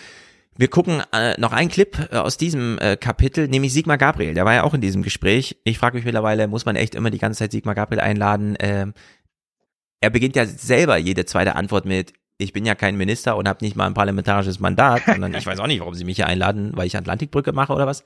Naja, einen Punkt hat er trotzdem gemacht. Und man hört jetzt auch, das ist auch ein Widerspruch gegen Marina Weißband, weil man hier schon wieder hört, wie so argumentiert wurde. Also wir hören es nicht im Original an, aber man kann sich ungefähr vorstellen, nee, gegen Atomwaffeneinsatz spricht ja, keine Ahnung, das Völkerrecht zum Beispiel, ja. So als ob Erich Fatt nicht recht hätte, wenn er sagt, nee, das ist ja einfach eine andere Lage. Wenn der Krieg einmal ist, und das sagt ja dann sogar Clausewitz, ja, es ist Politik mit anderen Mitteln, aber wenn es einmal gestartet ist, mh, hm, dann können wir es nicht mal als Politik erkennen, dann ist es nämlich wirklich nur noch Eigenrecht der Situation sozusagen. Ja? Und da macht Sigmar Gabriel hier mal einen guten Punkt, finde ich. Diese schwierige Trennungslinie jetzt zu finden, wie weit müssen wir die Ukraine unterstützen, dass sie nicht verlieren? Dabei waren Und wir schon, wo Herr Gabriel. müssen wir aufpassen, dass wir Herrn Putin nicht die Möglichkeit zu etwas liefern? Ja, und da sagt Frau Weißband, dass das Völkerrecht das regelt. Das Bittere ist, Frau Weißband, das entscheidet leider Herr Putin und nicht das Völkerrecht. Der Blick ins Gesetzbuch hilft uns gar nichts, mhm. sondern leider müssen wir damit leben, dass da, wie Frau Illner gesagt hat, ein offensichtlich ein Barbar ist, der bereit ist, alles zu tun, wenn er vor einer Niederlage steht. Und ich habe Herrn Fahrt so verstanden, dass er davor warnt. Und ich meine, wenn ein Militär mit der Erfahrung das macht, ich wage mir nicht, dem mal so aus der Tiefe meines Gemüts zu widersprechen, weil ich sozusagen der bessere Hobby-Militärpolitiker bin. Ich glaube, dass man das ernst nehmen muss. Ja, das ist, ähm, also dieser Satz, im Krieg hilft uns Völkerrecht gar nicht. Den finde ich irgendwie super wichtig, weil das ist so ein bisschen dieses, ja, es ist Krieg. Aber mit Kriegsverbrechen haben wir nicht gerechnet. Der Putin ist ja echt ein Barbar. Man sagen muss, nee, klar, ihr wolltet alle irgendwie, dass wir die da alle bewaffnen, dass es da einen Krieg gibt. Dann gibt's Kriegsverbrechen und man sagt sich, aber so wollten wir den Krieg nicht haben, ja. Und es geht halt nicht, diese Einstellung. Also entweder man hat, man ist auf dem Pfad des Krieges oder eben nicht. Mir zum Beispiel geht völlig, es gibt ja einige Personen, die auch äh, so sagen, die Ukraine sollte mal irgendwie äh, kapitulieren und pipapo, ne, also Precht und so weiter. Den würde ich auch allen widersprechen, weil mir immer, äh, und hier in der Berichterstattung auch, komplett die Spur fehlt, wie führen wir denn gerade Krieg? Also diese ganze Deglobalisierung Russlands, dieses Abschneiden von allem, da einfach in die Städte nicht einmarschieren und trotzdem die Läden leer räumen. Ja, Ikea hat einfach zu, weil es da nichts mehr zu verkaufen gibt. Man kann keine Bratpfanne mehr in Moskau kaufen. Es gibt keine Elektrogeräte mehr. Es gibt einfach gar nichts mehr. Die Leute gehen nicht mehr zur Arbeit, weil es nichts mehr zu arbeiten gibt.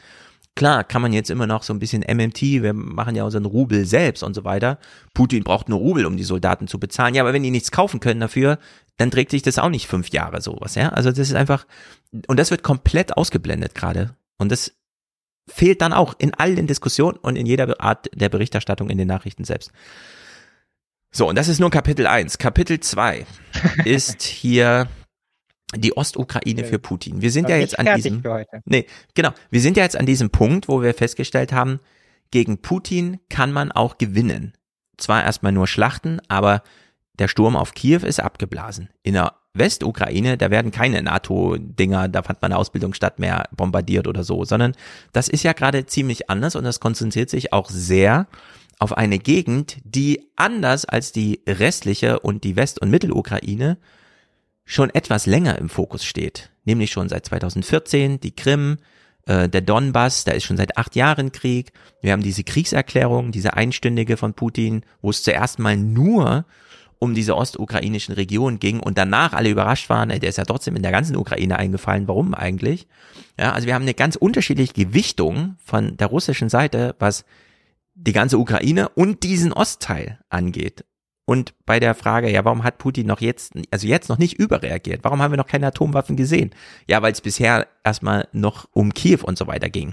Ja, da hat er noch nicht so richtig Skin in the Game gehabt. Das ist aber jetzt bei dieser Ostukraine vielleicht wirklich anders. Also vielleicht ist die Zündschnur für eine Provokation einfach kürzer. Das sollte man jetzt mal äh, sozusagen äh, mit reinnehmen in die Kalkulation. Und wir beginnen mal bei diesem Berichterstattung um die, bei diesem Kampf um das gigantisch große Stahlwerk da im, im Osten. In Mariupol haben sich die letzten ukrainischen Kämpfer offenbar auf dem Gelände des Stahlwerks Azovstal verschanzt. Heute hatten sie eine Entscheidung zu treffen. Wir fordern die Ukrainer auf, die Waffen niederzulegen und aufzugeben. Sie retten damit ihr Leben. Kapitulation abgelehnt. Russlands Reaktion postwendend. Man werde nun alle ukrainischen Kämpfer töten. Es dürfte blutig werden für beide Seiten. Die Verteidiger an Mann und Material zwar unterlegen, doch das Werk ist riesengroß, unübersichtlich. Präsident Zelensky nennt die Lage äußerst schwierig und warnt. Russland macht einen großen Fehler. Wenn sie all unsere Leute in Mariupol töten, und das wird passieren, dann kann das das Ende jeglicher Form von Verhandlung bedeuten. Ja, also es geht hier um mehrere hunderttausend Menschen einfach. Und noch redet man halt irgendwie. Wir kriegen ja auch immer erst so drei Wochen später mit, dass man noch redet, wenn es irgendwie heißt, der Oligarch hat dann so eine Vergiftung angeblich oder wie auch immer, der da beteiligt war. Also jetzt Abramowitsch und so, das sind ja so Sachen, die kriegt man gar nicht so richtig mit, wie auch die Drohnen. Der Korrespondent vor Ort hier im Heute-Journal äh, berichtet mal, die, also Mariupol ist so die letzte Stadt, bei der die Russen noch innerhalb einer Stadt so kämpfen müssen, wie sie es eigentlich nicht wollen und so weiter, und wo sie in diese vertragte Lage eines Abnutzungskrieges kommen. Dominik Lessmeister ist für uns in Kiew. Dominik, auch in Kiew schauen ja alle nach Mariupol mit der bangen Frage, wie es dort weitergeht und was dort geschieht. Ja, fällt Mariupol, dann wäre das ein Wendepunkt in diesem Krieg. Denn es ist ja bisher so, dass die Ukraine äh, Mariupol quasi noch als einzige Stadt äh, in, der Kontrolle hat am Asowschen Meer. Ähm, der Rest ist bereits von Russland besetzt.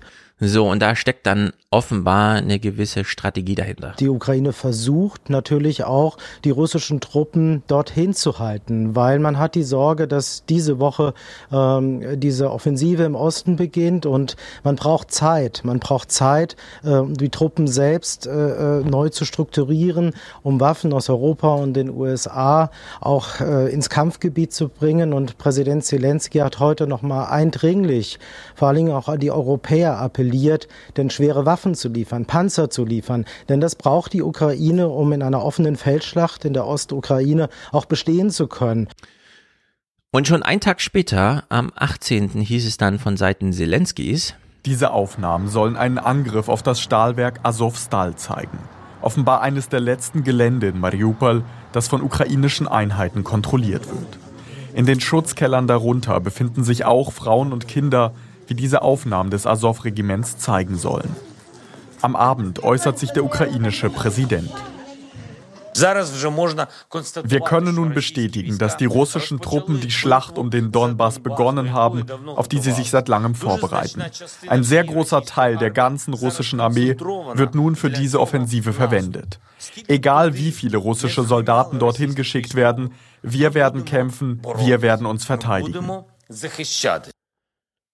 Und einen Tag später das gleiche dann auch von der russischen Seite. Also wir haben jetzt hier eine echte Zäsur in diesem Kriegsverlauf. Scholz immer noch unter Druck. Auch die eigenen Koalitionspartner erwarten endlich klare Ansagen. Zumal der Krieg immer brutaler wird und nun, wie Russland ankündigte, in die zweite Phase geht. Russische Truppen starteten die seit Tagen befürchtete Offensive im Osten des Landes, bombardierten heute mehrere Städte, mit dem Ziel, den Donbass ganz zu erobern. So, und hier beginnt es dann auch wirklich so ein bisschen gruselig zu werden. Äh, ich weiß nicht, also man kann es natürlich jetzt so rausklamüsern wie wir, dann kriegt man das so ein bisschen mit. Also Zelensky hat gesagt, Angriff hat begonnen und die Russen sprechen so von der zweiten Phase des Krieges. Aber diese Einschätzung drumherum, also wir hören zum Beispiel jetzt den Politikwissenschaftler Gerhard Mangott hier im Gespräch, der mal zeigt oder darüber spricht, wie ideologisch investiert Russland äh, in dieser Kriegsphase ist. Der Russland-Experte Professor Gerhard Mangott lehrt internationale Beziehungen an der Uni Innsbruck und ist uns jetzt zugeschaltet. Guten Abend, Herr Mangott. Guten Abend, Frau Mioska. Ist das nun das verbliebene Ziel Russlands, den Donbass zu erobern und das dann als Erfolg zu verkaufen? Das ist wohl noch das Minimalziel Russlands. Während man im Süden mit den militärischen Vorstößen relativ erfolgreich war, ist man ja im Norden der Ukraine kläglich gescheitert, allen voran mit der Einnahme der Hauptstadt Kiew. Nun gilt es, den gesamten Donbass zu erobern. Zum einen, weil Russland die Unabhängigkeit dieser sogenannten Volksrepubliken Donetsk und Lugansk ja in viel weiteren Grenzen anerkannt hat, als die Separatisten bisher kontrolliert haben. Jetzt gilt es, dieses größere Territorium erst noch zu erobern.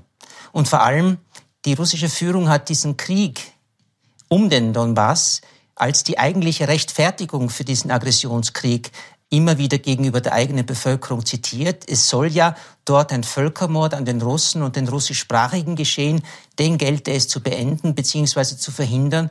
Also muss Russland nun auch in der Lage sein, dieses Gebiet militärisch zu erobern. Alles andere wäre schwer erklärbar für die eigene Bevölkerung. So, und als ob es dafür noch weitere Bestätigungen bräuchte. Wir haben ja, und da haben wir uns auch schon drüber lustig gemacht, ich weiß noch vor Wochen, als dann irgendwie, keine Ahnung, Putin an seinem riesigen Tisch und dann kommt so ein General oder der Verteidigungsminister selbst rein, dann bestätigen sich beide, es läuft genau nach Plan. Das waren die vorher von uns abgezeichneten Pläne und die werden jetzt umgesetzt und so weiter. Und wir alle dachten, ach ja, also dass der 60 Kilometer lange Koloss da nichts bis nach Kiew schafft, sondern irgendwo vorher versackt und dann noch Massaker anrichtet. Das war der Plan? Nee, das war irgendwie Idee. nicht der Plan. also wir lachen jetzt so drüber, aber das war echt nicht ja, der Plan, sorry. Putin. Also das war einfach bescheuert, ja. Hier ging mein Plan so richtig nicht auf. Jetzt haben wir eine ganz andere Situation. Putin tritt wieder auf im Fernsehen, aber eben nicht in so einem saloppen hm, hm, hm und so, sondern die Tagesthemen haben es noch ein bisschen, finde ich, nicht ganz in der Tiefe gezeigt. Das macht das heute Journal dann gleich anders. Bei einer Veranstaltung im Kreml verteidigte Russlands Präsident Putin heute erneut den russischen Angriff auf die Ukraine. Es war die Tragödie, die sich im Donbass abspielte, die Russland einfach dazu gezwungen hat, diese militärische Spezialoperation zu starten, die heute allen gut bekannt ist. Ich habe es ganz am Anfang gesagt. Der Zweck dieser Operation ist es, den im Donbass lebenden Menschen zu helfen, unseren Menschen. So, der Zweck, Anlass und überhaupt war, ich erinnere nochmal, pipapo.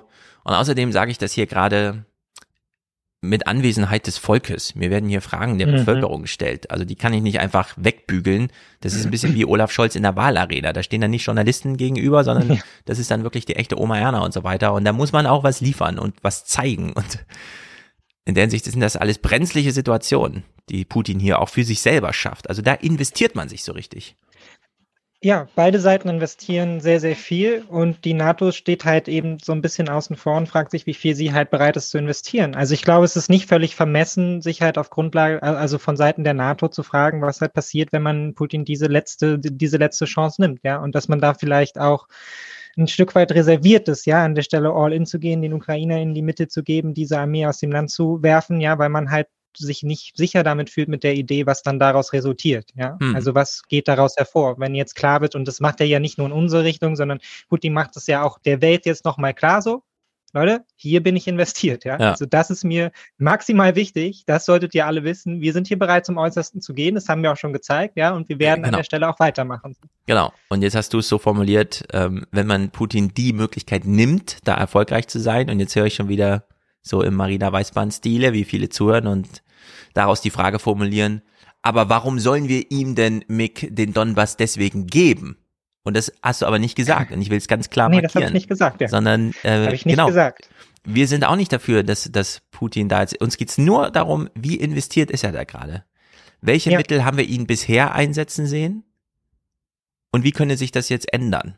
Dass man das antizipiert und dann nicht überrascht ist ja, plötzlich, wenn man irgendwie feststellt, genau. oh scheiße, es gibt ja echt taktische Ich finde es halt einfach falsch, ich finde es halt einfach falsch zu sagen, ja, wir sollten keine Angst haben, so. Weil wenn ich darüber nachdenke, ja, und wenn ich das, klar, ich mache da auch Connecting the Dots, ja, aber ja. es ist halt, ich, ich krieg da halt irgendwann Angst, so. Es gibt bestimmte Dinge, genau, die machen mir halt nicht so Sorgen, aber ja, aber da kriege ich halt, da kriege ich halt an der Stelle Angst. Und mich habe, natürlich ist es mein, ist es mein, auch mein Ideal, ja, dass die russische Armee da überhaupt nichts erobert, ja, und dass sie dort nicht weiter Verbrechen begeht, ja, und dass das, dass das das Land der UkrainerInnen ist. Aber es macht mir halt einfach Angst, was passiert, wenn dieser Konflikt über diese Linie halt hinausgeht und wir in einer Situation ankommen, ähm, wo wir uns da in einer Entscheidungsschlacht befinden, ja, und es sieht vielleicht nicht gut aus für die russische Armee, ja, und im gleichen Moment ähm, setzen wir vielleicht auch noch darauf, die Maximalunterstützung zu leisten Hm. und dann eben doch mit dem schweren Gerät irgendwie in Form von Panzern Leopard 1 darüber zu rollen. Ja, also weiß ich nicht. Also ich will dann auch irgendwie, also ich muss dann auch ehrlicherweise sagen, das Bild, was sich da in meinem Kopf aufmacht, wie halt irgendwie deutsche Panzer, alte deutsche Panzer, dafür die russische Armee zurückdrängen über die eigene Grenze, was daraus propagandistisch gemacht wird und was es eventuell für Folgen hat bei einem Mann, von dem wir uns nicht mehr sicher sind, in welchem Zustand er da irgendwie unterwegs ist, ja, macht mir einfach Angst. So, und da bin ich auch ehrlich, Genau. da bin ich auch nicht auf dem Trip unterwegs von wegen, ja, das ist aber seine Strategie, ja, mein weg, und dann ist es seine Strategie, sie funktioniert, ja, aber ich glaube, sie ist auch nicht ganz abwegig, so. Ja, genau. Also manchmal sind Strategien auch einfach real. Das ist dann, Ja. äh, ich finde das, ich sag's jetzt nur, weil es mir ist ein total bescheuerter Exkurs, aber äh, als ich jetzt Alfred Adler, wir haben heute wieder auch einen Kommentar zum Thema Alfred Adler und dann war so die Frage, hey Stefan, wieso interessiert sich jetzt für 100 Jahre alte Psychologie und so weiter, weil die eben auch mit so einem Anspruch reingeht, zu sagen, ja, ich mache jetzt keine Theorie und es ist auch keine Studie im Sinne von, ich nehme mal ein Versuchspanel oder so, sondern ich behaupte als Autor jetzt einfach mal, so funktioniert die Psyche. So wie auch Niklas Luhmann rein ist mit, ja, die Systemtheorie äh, heißt zwar Theorie, aber Systeme gibt's wirklich und so, ja. Und so ist das halt hier auch. Ja, kann durchaus eine Strategie sein, dass wir hier so der Madman und Pipapo, aber vielleicht ist er wirklich mad. Ja, also das, wir müssen das einfach jetzt mal äh, sozusagen in Betracht ziehen, dass wir es hier ohne weitere Vorhänge einfach mit der geöffneten Bühne zu tun haben und da ist der Mensch und wir wissen, welche Macht Putin hat und so weiter.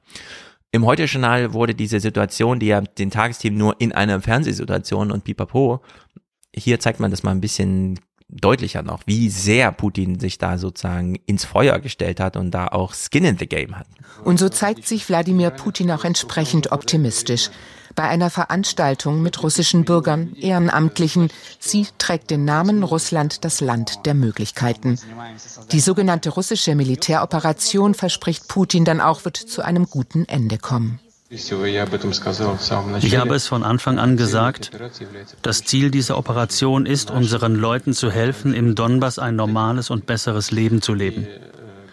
Wir werden das konsequent zu Ende führen. Ja, das sind einfach Versprechen, die Putin hier abgibt, stellvertretend an Menschen, die ihm wirklich gegenüber sitzen. Und wir wissen, wie wenig er Menschen gegenüber sitzt gerade, also wie besonders die Situation ist, in der er solche Versprechen macht, inhaltlicher Art, und die dokumentiert werden. Hier legt er gerade wirklich Kohlen ins Feuer. Also das ist einfach gruselig, was das bedeuten kann. Karin Mioska äh, moderiert hier auch im Folge der Berichterstattung mal zur Wichtigkeit von Mariupol für Russland. Der russische Krieg gegen die Ukraine hinterlässt Tod, Leid und Verwüstung überall im Land. Doch keine Stadt leidet darunter so sehr wie diese. Das mittlerweile nahezu komplett zerstörte Mariupol. Die Eroberung der Hafenstadt am Asowschen Meer ist strategisch wichtig für Russland. So wichtig, dass es 2014 schon einmal versucht hat, sie einzunehmen. Und weil es damals letztlich misslang, scheuen die russischen Truppen dieses Mal keinen noch so grausamen Angriff. Ja, wie wäre es das mal ernst zu nehmen? Dieser Krieg um dieses Gebiet läuft schon acht Jahre und nicht erst sechs Wochen.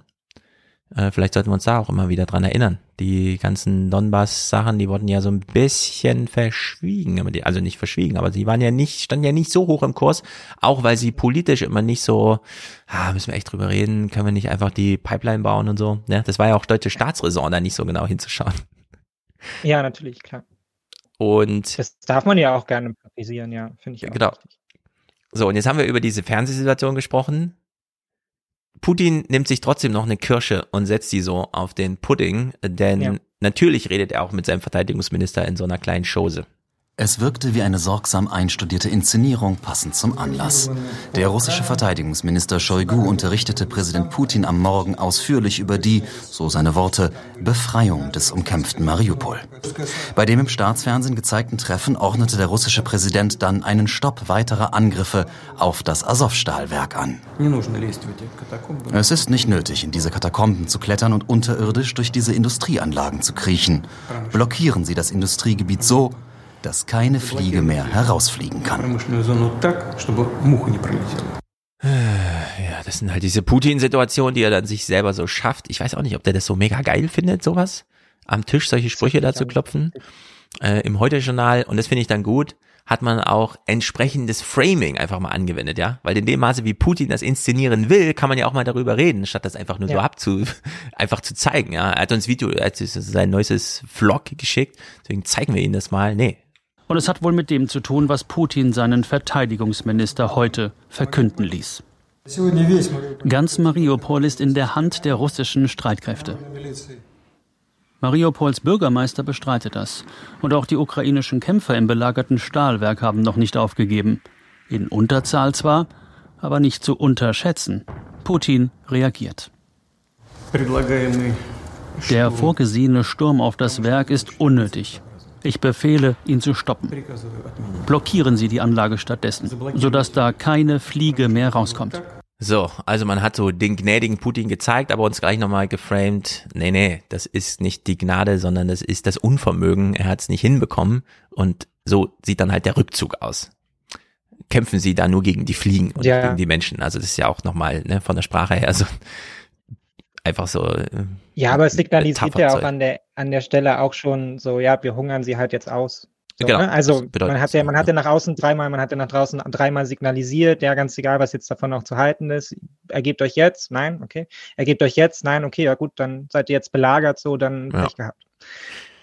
Genau. Und am 21. noch hat dann Claudia Major bei Ilna nochmal auf den 8. Mai verwiesen. Das finde ich auch super wichtig, dass wir das nicht erst wie die französische Präsidentenwahl, so vier Tage vorher, weil das TV-Duell ist, sondern dass wir das diesmal paar Wochen vorher, also jetzt sind es immer noch zwei, seit einer Woche, also jetzt so drei Wochen vorher, wird das so ein bisschen berichtet, damit, wenn der Termin dann da ist und die werden nicht drum rumkommen, die große Feier dann auch in Deutschland irgendwie zu zeigen, weil das Videomaterial ist ja da, muss also. das Framing schon da sein, finde ich. Claudia Mayer ist bei uns Sicherheits- und Verteidigungsexpertin. Äh, Frau Mayer, der 9. Mai ist ein besonderer Tag. Es ist der Tag der Befreiung und auch die NATO vermutet, dass die russischen Truppen für Putin zu diesem Tag einen Sieg organisieren, erzwingen, ähm, herbomben müssen. Was wäre der Sieg? Das weiß Putin allein, was der Sieg wäre. Aber es müsste etwas sein, was er vorweisen kann. Ähm, und so wie es jetzt aussieht, geht es wahrscheinlich darum, die gesamten Oblast, also die gesamte Region des Donbass, äh, Donetsk und Luhansk mhm. zu kontrollieren. Möglicherweise die Landbrücke bis rüber zur Krim, die er bis auf Mariupol jetzt schon kontrolliert und damit zumindest einen Teilsieg vorweisen kann. Mhm. Das könnte eine Möglichkeit sein, um am 9. Mai zu sagen, wir haben den Faschismus 1945 besiegt, wir haben ihn jetzt nochmal besiegt. Ja, also wir müssen jetzt irgendwie zu diesem 9. Mai kommen, ohne dass echt noch was Großes passiert. Was auch immer. Vielleicht sollte man ihm jetzt noch so Möglichkeiten geben, große Propaganda-Erzählungen zu machen, ne?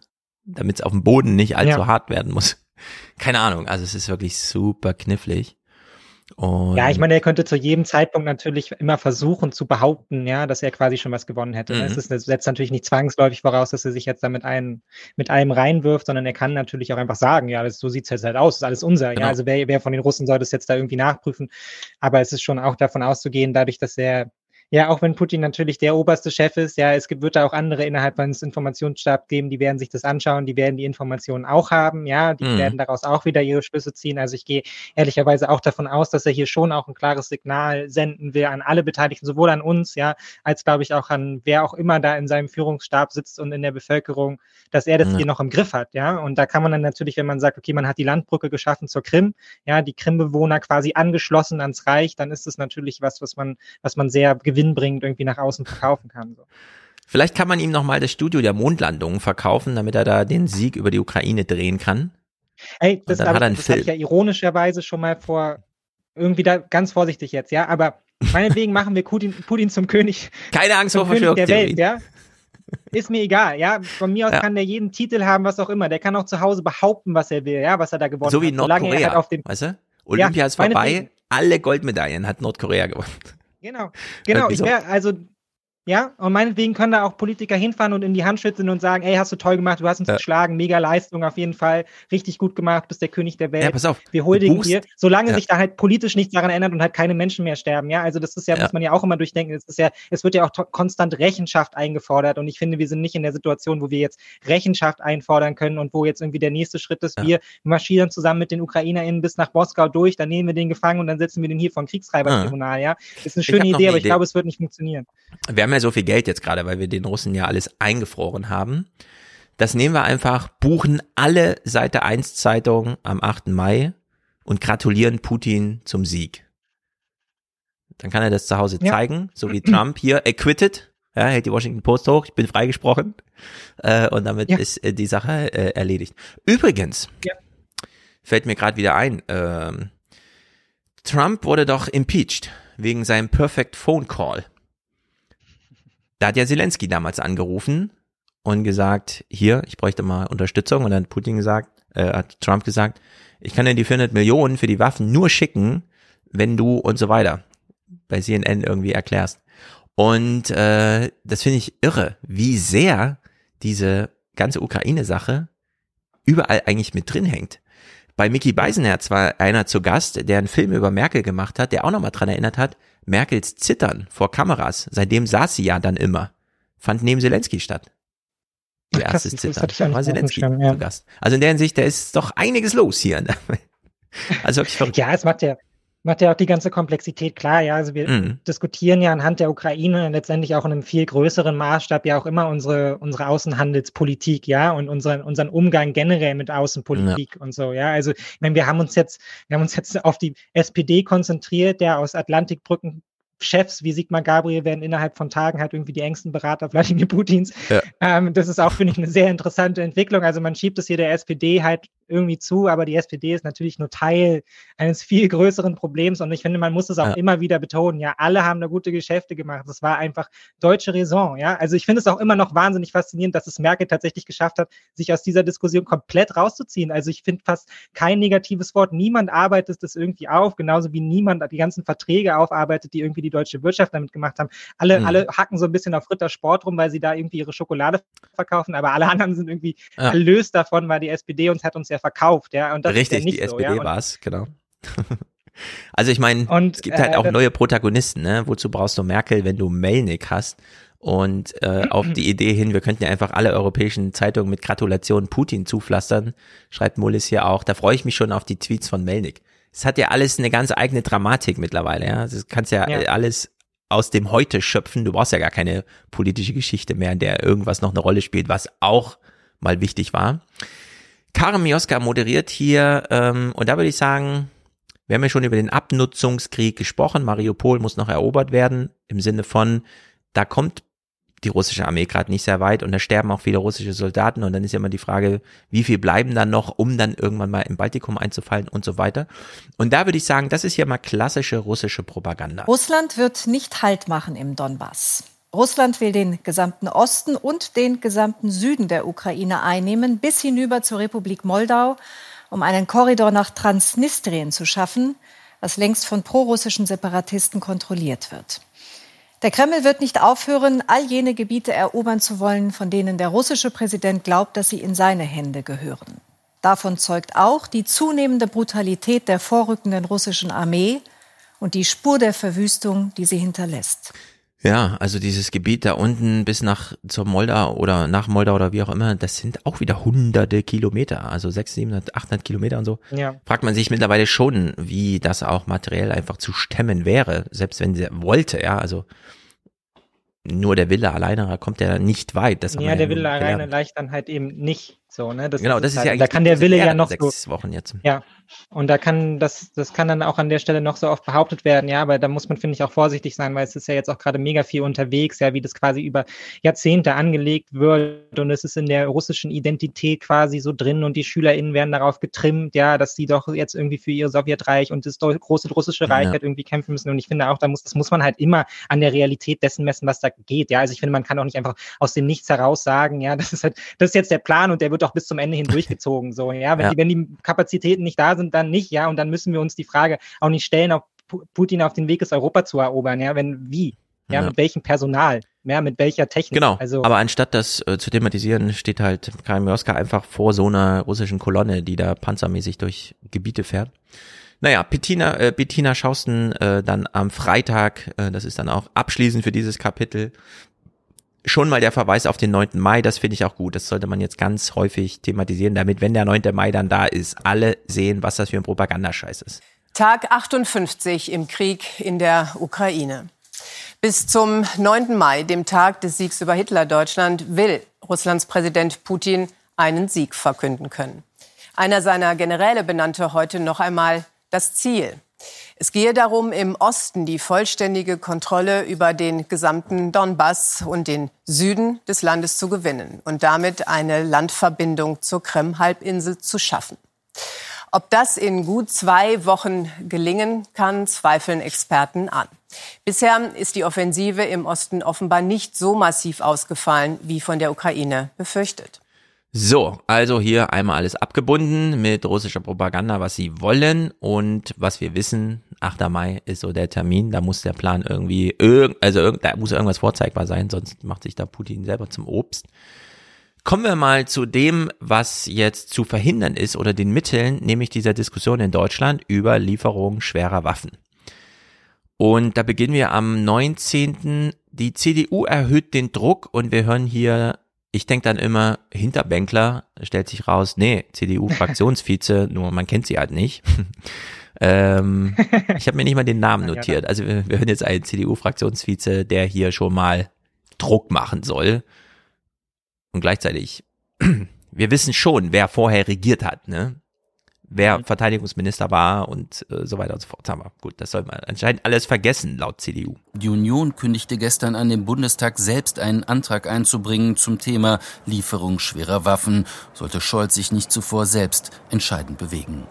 Es gibt äh, schwere Zweifel an Deutschland, an Deutschlands Zuverlässigkeit, nicht nur in der Ukraine, auch in Polen, in den baltischen Ländern.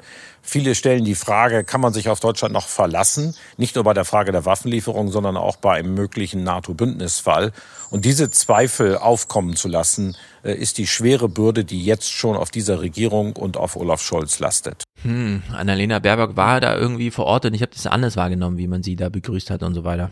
Aber ja, gut. es ist Bullshit, aber ich finde, auch da muss man sich ja schon die Frage stellen, ob es halt irgendwie Sinn macht. Ja, also ich würde mal immer schon skeptisch werden, wenn die CDU was behauptet, ja, und ja. ich irgendwie das und, und der, der Idee dann irgendwie hinterher zu laufen, ja, von wegen mhm. internationale Isolation und so weiter und so fort. Das ist aus meiner Sicht auch ganz großer Nonsens. Ja, also ich, ich hatte in den letzten Tagen auch ja Reuters-Journalistinnen, die davon sprechen, wie isoliert ja Olaf Scholz in, irgendwie in der Welt ist. Und daneben hast du halt irgendwie ein Live-Zitat von Macron, der davon spricht, wir stehen hier gemeinsam wir haben die gleiche Haltung wie Olaf Scholz, wir tun alles, was wir können, ja. Und das steht einfach so nebeneinander und die Leute sind hm. irgendwie eher bereit, dieser einen Position zu folgen, als einfach auf das zu hören, was dann tatsächlich auch besprochen wird. Wir haben hier später, glaube ich, mhm. auch noch einen Bericht, da heißt es dann irgendwie so, es gab keine Kritik von den baltischen Staaten. Und fünf Minuten später heißt dann wieder, Deutschland ist hart isoliert. Also das glaube ich ja. einfach nicht, dass das an der Stelle so ist, ja, sondern dass es ist halt eine gemeinsame Planung und die CDU nutzt es hier grandios aus, ja, weil ich meine, wie lange haben sie den Verteidigungsminister gestellt. Bis gestern, also oder sagen wir mal genau. bis vor drei Wochen, als dieser Konflikt irgendwie richtig losging, war uns allen noch bewusst, dass deutsche Helikopter vom Himmel fallen, ja,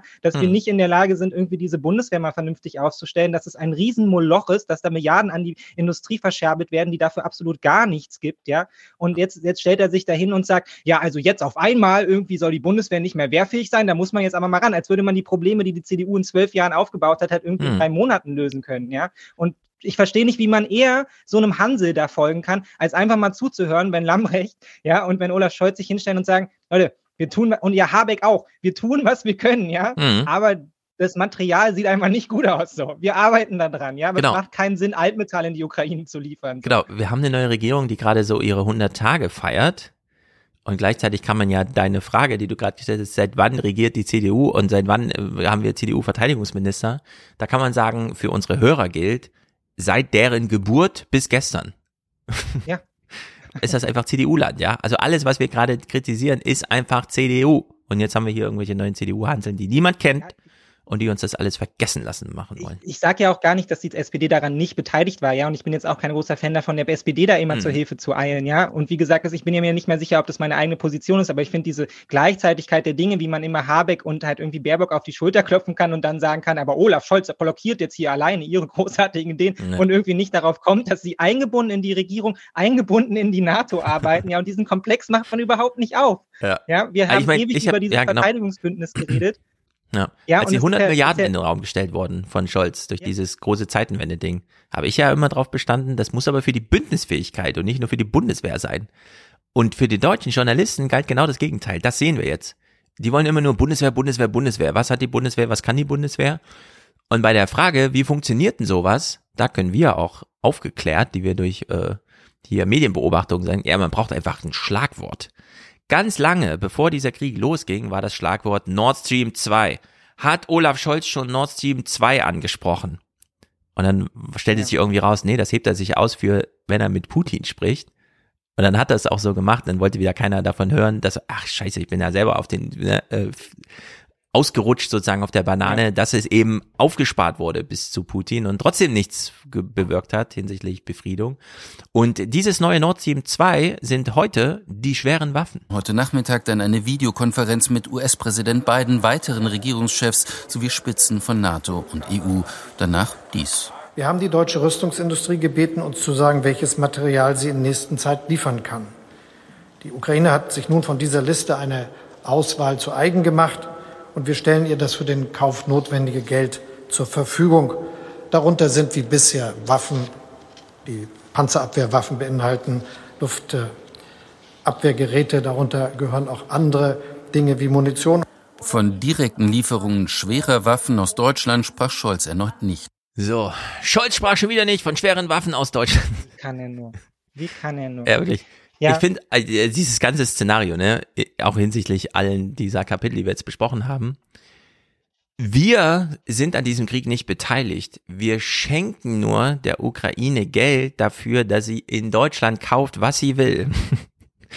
Ja. Aber wir ich sind mein, hier nicht drin. es, es wird ja noch absurder, ja. Also ich meine, und dann heißt es, also dann, dann, und dann schreibt man irgendwie auf Twitter so, ja, seht ihr, ist irgendwie, wir liefern alle keine schweren Waffen und dann kommen die Leute mit den Niederlanden. Ja, aber die Niederlande ist doch jetzt bereit, Haubitzen Ja. zu liefern. Also erstmal, die Niederlande könnte diese Haubitzen nicht liefern, wenn wir nicht das Okay dazu geben. Und was auch eine sehr interessante Information ist, ist, die Niederlande haben überhaupt keine Ausbildungskapazitäten dafür. Wo bilden die ihre Leute aus? In Deutschland. Die kommen hierher, um an den Haubitzen zu trainieren, ja. Und nun stellt sich nun mal die Situation so dar, dass unser Gerät offensichtlich nicht ready ist, aber wir sind so involviert, wie wir nur sein können. Ja, wir geben das okay, dass wir die, dass diese Waffen geliefert werden. Wir bilden ukrainische Soldatinnen hier an den Waffen aus, ja, und das Narrativ, was sich durchsetzt, ist, wir sind nicht dabei, weil wir haben Angst oder keinen Bock. Und das ist einfach, das ist einfach nicht fair an der Mhm. Stelle. Das muss man Ja. einfach so ganz eindeutig sagen. Ja, wir sind in dem Rahmen beteiligt, in dem wir leisten können. Ja, und man kann sich das doch vorstellen, wie das bei der NATO läuft. Da sitzen halt irgendwie die Leute zusammen und dann wird gefragt, wer kann was in welcher Zeit liefern. Und wenn Mhm. Deutschland dann halt sagt, also, und das ist ja, das ist ja das nächste, diese Marder, ja, jetzt hat ja die Industrie angeboten, wir sind bereit, ja, wir sind ja. bereit, die Marder zu liefern. Und wenn man sich dann aber anschaut, was das, was das bedeutet, das sind Geräte, die stehen seit Jahren einfach draußen im Freien rum. Ja, das ist quasi, das Ja. ist quasi Blech. Ja, das ist Schrott, so der da rumsteht. Hm. Jetzt sind sie bereit, halt die ersten 20 irgendwie in sechs Wochen fertig zu machen. Ja, für die nächsten 30 brauchen sie drei Monate, für die nächsten 50 brauchen sie ein Jahr. Ja, und nun, so, so sind da die Dimensionen, in denen da gedacht wird, wenn es darum geht, ein deutsches Gerät, was nicht von der Bundeswehr selbst benutzt wird, und das darf Ja, man ja kritisieren, also- dorthin zu bringen und einzusetzen. Genau, es gibt ja eine Sache, die hat so ein bisschen, ich habe es vorhin schon mal angesprochen, weil in Deutschland so diese Marder, dieses schwere Waffe und so, ne? Ja. Wir wissen ja äh, kurz, also wirklich so zwei, drei Wochen, bevor Donald Trump die Wahl damals gewann, hat ja Amerika 8000 Tonnen Kriegsmaterial nach Europa gebracht. 8000 Tonnen, also wirklich mehrere Schiffe, so die einfach mal so ein bisschen Zeug hierher fahren, weil man natürlich in Erwartung war, äh, Hillary Clinton macht das Ding rund, dann werden alle da installiert, die man halt so installiert, kennen wir ja so Nuland und so weiter. Also ich sage jetzt nochmal Victoria Nuland, weil die so als Hashtag auch super funktioniert und alle dann immer gleich, ja, ja, fuck the EU und so. Naja, jedenfalls äh, dieses, äh, die NATO ist ja nur die US-Vertretung, die dann hier so ein bisschen die Russen auf Abstand hält, damit die Europäer schön bündnisverpflichtend Amerika und so weiter, den Vorhof, pipapo. Und ich frage mich die ganze Zeit, wo eigentlich die Berichte sind oder nur die Gedankengänge. Wir sehen die Ukraine betteln nach Munition. Und gleichzeitig können wir uns doch geradezu vorstellen, wie sie da im Pentagon zusammensitzen, sich immer noch die Augen reiben, was für eine Gelegenheit sie gerade haben, die Russen wirklich zu dezimieren und auseinanderzunehmen militärisch, also sie richtig in so ein Abnutzungsding reinzukriegen äh, und die natürlich mit allem, was sie haben, ausrüsten. Ja. Ja. Diese kleinen Drohnen, die werden doch da gerade im Tausenderpack geliefert täglich. Und dann kreisen die da oben rum und keiner weiß, was da passiert. Und da fehlt mir so ein bisschen die, die Beschreibung irgendwie, weil ich kann mir nicht vorstellen, dass es stimmt, dass wirklich gerade äh, der Westen und äh, allen voran Deutschland hier irgendwie, ah nee, wir haben eigentlich keine Lust auf den Krieg, wir werden euch das immer übel nehmen, dass ihr euch da an, habt angreifen lassen und so weiter. Ja. Ich glaube, es gibt gerade so viele, die einfach freudestrahlend, ja, das Material in die Ukraine bringen und das dann einfach und auch, man müsste auch mal über die Manpower dort reden. Wie viele Leute, es gab jetzt schon so Berichte über Gefangenenaustausche, plötzlich tauchen da irgendwelche Menschen auf, die da eigentlich gar nichts zu suchen haben und äh, dann stellt sich raus, ja, das sind aber gar keine Ukrainer und keine Russen, sondern Niederländer, äh, Amerikaner, ja. keine Ahnung, die da irgendwie ja. für einen Tageslohn 20.000 Dollar oder so mitmachen.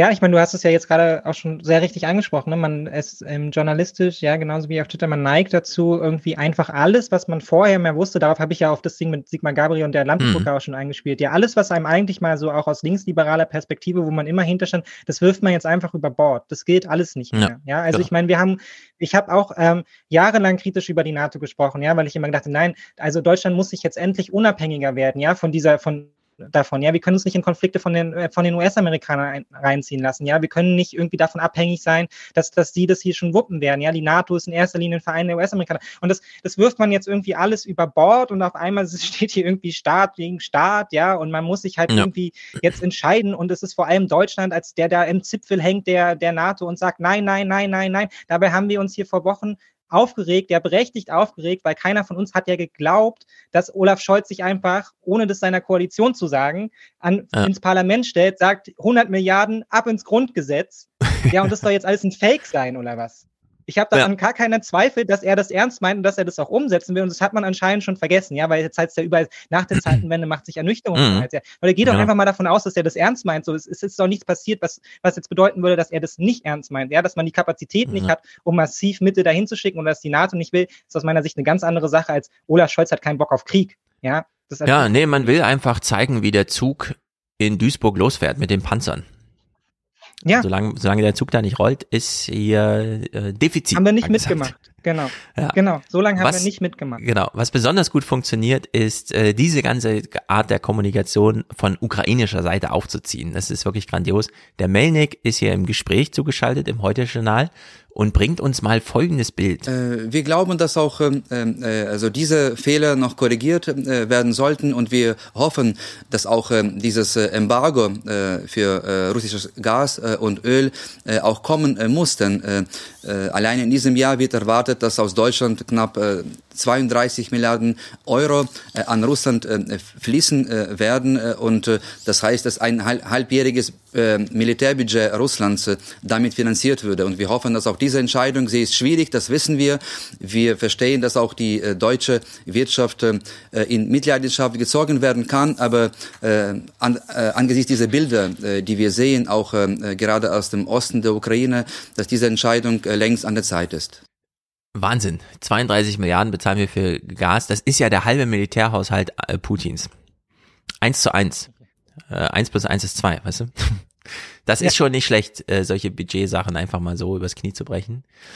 Naja. Naja, und es baut, es erzeugt hier wieder Druck, ja, und man fragt sich, man darf ja auch, man darf ja auch berechtigterweise fragen, ja, warum denn nicht dieses Embargo, aber dann schaut man halt wieder eine Pressekonferenz von der amerikanischen Finanzministerin, die dort steht und eindeutig sagt, also wir weisen die Europäer darauf hin, dass wir das für absolut überhaupt keine gute Idee halten und wir würden auch noch anfügen, und das ist kontraintuitiv, das sagt sie genauso, dass wir eigentlich sogar momentan denken, das könnte Putin sogar noch nützen, ja, weil es treibt den Preis nach oben, er verkauft es an irgendwen anders. Wir finden das also eine blöde Idee und das kann man ja auch, das kann man ja aus der der Perspektive auch nachvollziehen. Mhm. Ja, wir kommen aus zwei Jahren Corona-Krise wir, da wird dann halt, ich habe heute noch den Gericht, Bericht gesehen von Monitor, da wird dann davon gesprochen, ja, also im Worst Case sind es hier nochmal minus drei Prozent BIP oder so, das kann man noch abschätzen, ja, das ist auch überhaupt kein ja. Problem. Ja, während wir aus einer der größten Krisen kommen, wie gesagt, die Prognosen konstant gesenkt werden und jetzt sollen wir uns irgendwie auf das nächste Risiko einlassen und da kann man völlig nachvollziehen, dass die Amerikaner sagen, lass den Scheiß, ja, wir haben da keinen Bock drauf, so. Es ja. geht gerade wieder irgendwie so ein Stück weit voran und dann werden wir ja mal sehen, wie gut Deutschland in der Lage ist, sich dagegen durchzusetzen, ja,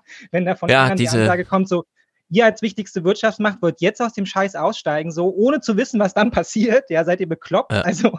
Ja, diese, diese Entkopplung von Krieg und Realität, Klammer auf, vor allem Wirtschaft, Klammer zu, die finde ich wirklich grotesk. Sowohl was die deutsche Lage als auch die russische Lage, die ukrainische Lage sowieso.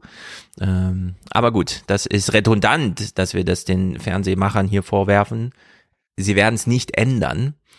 Stattdessen kriegen wir hier eine Minute Berichterstattung zum neuen Lieblingsthema der Journalisten Schulz, äh, Scholz zögern. Wieder sickert eine Meldung durch. Offenbar plant Deutschland, die Niederlande bei der Lieferung schwerer Waffen zu unterstützen. Mhm. Die Nachbarn wollen Panzerhaubitzen 2000 in die Ukraine schicken, heißt es. Der Beitrag aus Berlin Wartung oder Munition. Vom Kanzler gestern keine klare Aussage dazu. Selbst Bundeswehrexperten verwundert. Ich sag mal so, ich bin aus der Pressekonferenz vom Bundeskanzler Olaf Scholz gestern nicht so ganz schlau geworden. Der Kanzler noch immer zögerlich. Mhm. Dabei verkündete Scholz Ende Februar eine Zeitenwende. Ja, eben. Und jetzt? Fast zwei Monate später meldet sich der frühere Außenminister Gabriel zu Wort in einem Radiointerview. Statt Putin Grenzen zu setzen, sehen NATO-Staaten jetzt mehr Gefahren.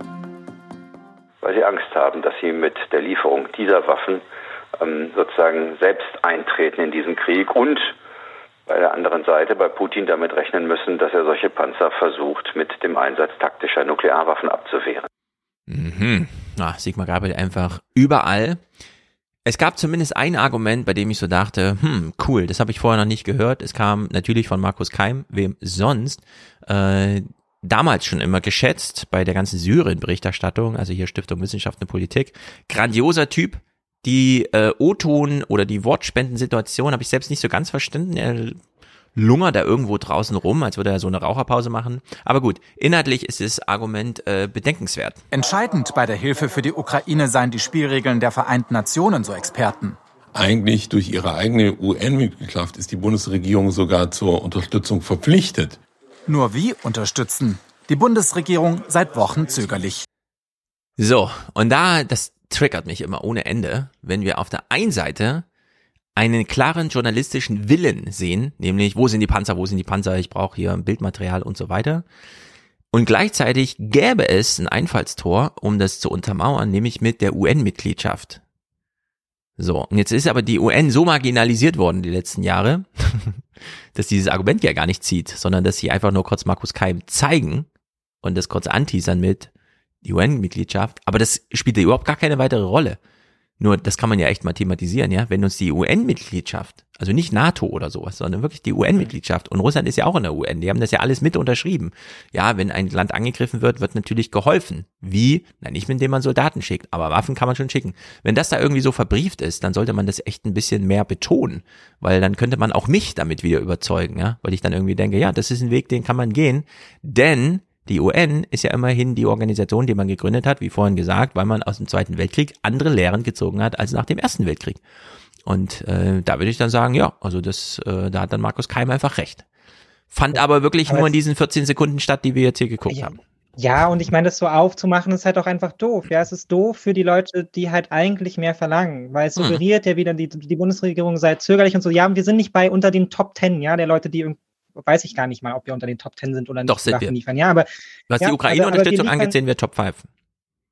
Ja, also wir liefern eine ganze Menge und dann wird das Bild, was halt aufgemacht hat, ist halt so konstantes Zögern und wir tun nichts. Ja, mhm. und das liest man halt auch überall. So, warum tun wir nichts? Und es ist halt einfach nicht korrekt. Ja, man könnte viel besser, auch wenn man ein Argument hat, ja, mehr Waffen zu liefern oder eine bestimmte Sorte von Waffen zu liefern, dann sagen, ja, das tun wir bisher, jetzt fordern wir ein, weil so ist es doch ehrlicherweise für die Bundesregierung auch leicht. Ja, die müssen nur einmal veröffentlichen, welche Waffen sie liefern und mhm. auf einmal sitzen wir in einer anderen Situation, was ja inzwischen auch passiert. Ja, es fällt ja anderen Leuten auch auf, dass, ah, ach, wir liefern ja doch Waffen, ja. ja. und wir liefern ja doch Munition ja. und wir sind ja doch bereit, ja, und dann, dann fallen ihnen auf einmal alle Argumente aus der Hand, weil sie ja vorher da sitzen mit Deutschland macht nichts, ja, wir blockieren ja nur die ganze Zeit. Genau, wir kriegen jetzt hier mal beides. Humbug und das bringt auch dem Argument nicht so. Genau, wir, wir kriegen jetzt hier mal in 37 Sekunden beides geliefert. Zum einen ein Regierungspressekonferenzausschnitt, wie der Verteidigungssprecher sagt, nee, wir brauchen den Marder hier, den können wir nicht verschicken. Und dann kommt mal die Auflistung. Wer hilft hier eigentlich wie viel? Wir brauchen auch die Marder als Hauptwaffensysteme der Bundeswehr um unsere Landes- und Bündnisverteidigung.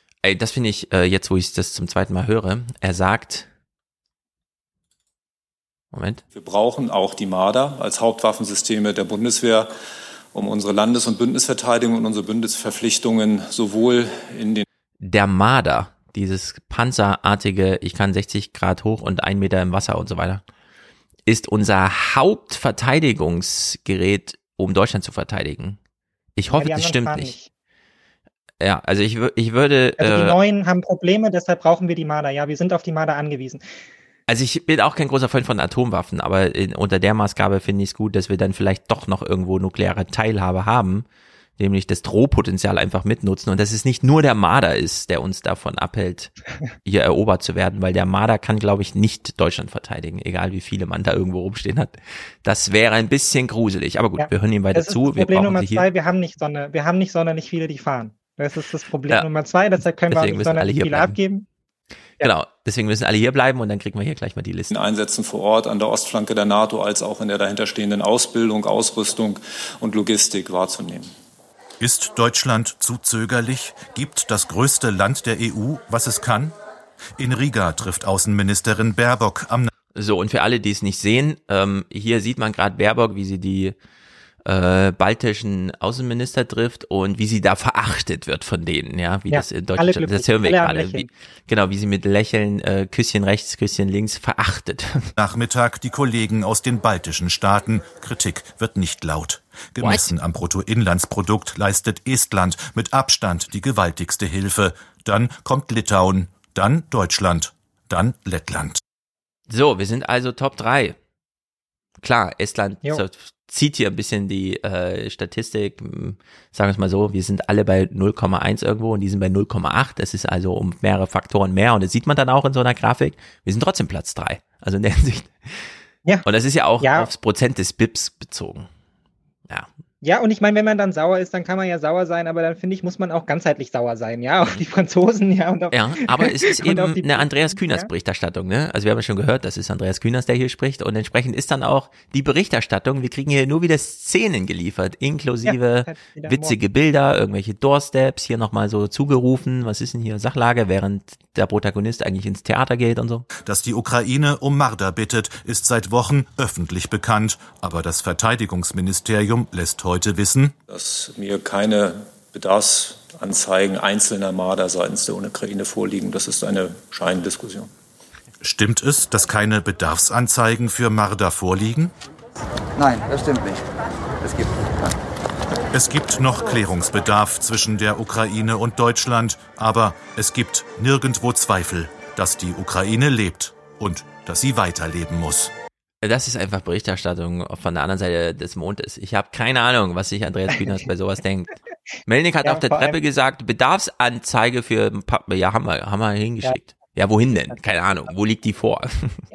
aber das haben wir doch die ganze Zeit. Auch diese dubiosen Listen, die irgendwie unterwegs sind, die die Industrie in die Ukraine ableitet, wo auch Journalisten konstant auf Twitter unterwegs sind. Ja, ich würde ganz gerne mal die Listen sehen. Ja, wenn irgendjemand die Listen ja. hat, bitte schickt mir diese Listen. Ja, wir gehen immer von irgendwelchen Listen aus, die von A nach B unterwegs sind. Dann wird da wieder drin rumgestrichen und die Anweisungen da klar. Und ich meine, hier verbirgt sich ja ein Arbeitsauftrag dahinter, aber es ist gar nicht der Versuch, den Arbeitsauftrag irgendwie zu erfüllen. Ja, also wenn da jemand, wenn da jemand von der deutschen Bundesregierung als außenpolitischer, äh, außenverteidigungspolitischer Sprecher sitzt und dieser Typ sieht so staubtrocken aus, ja, und der das so staubtrocken formuliert. Ja. Ich, also prinzipiell sehe ich da jetzt erstmal keinen Grund zu sagen, der lügt. Also so, aber ich will jetzt auch nicht Melinek unterstellen, Melinek unterstellen, dass er lügt. So, also offensichtlich ist ja hier eine journalistische Aufgabe gegeben. Ja? Man könnte jetzt da mal reingehen. ja, genau. Und man könnte jetzt mal gucken, was eigentlich abgeht. So. Genau. Aber nee, man lässt es dann noch auf dem Level. Genau, also wir müssen unbedingt auf dem Level bleiben zu sagen, also wenn in der RECBK die Sprecher, die Angestellten und vom Ministerium bezahlten Sprecher etwas sagen, können wir nicht einfach sagen, die lügen.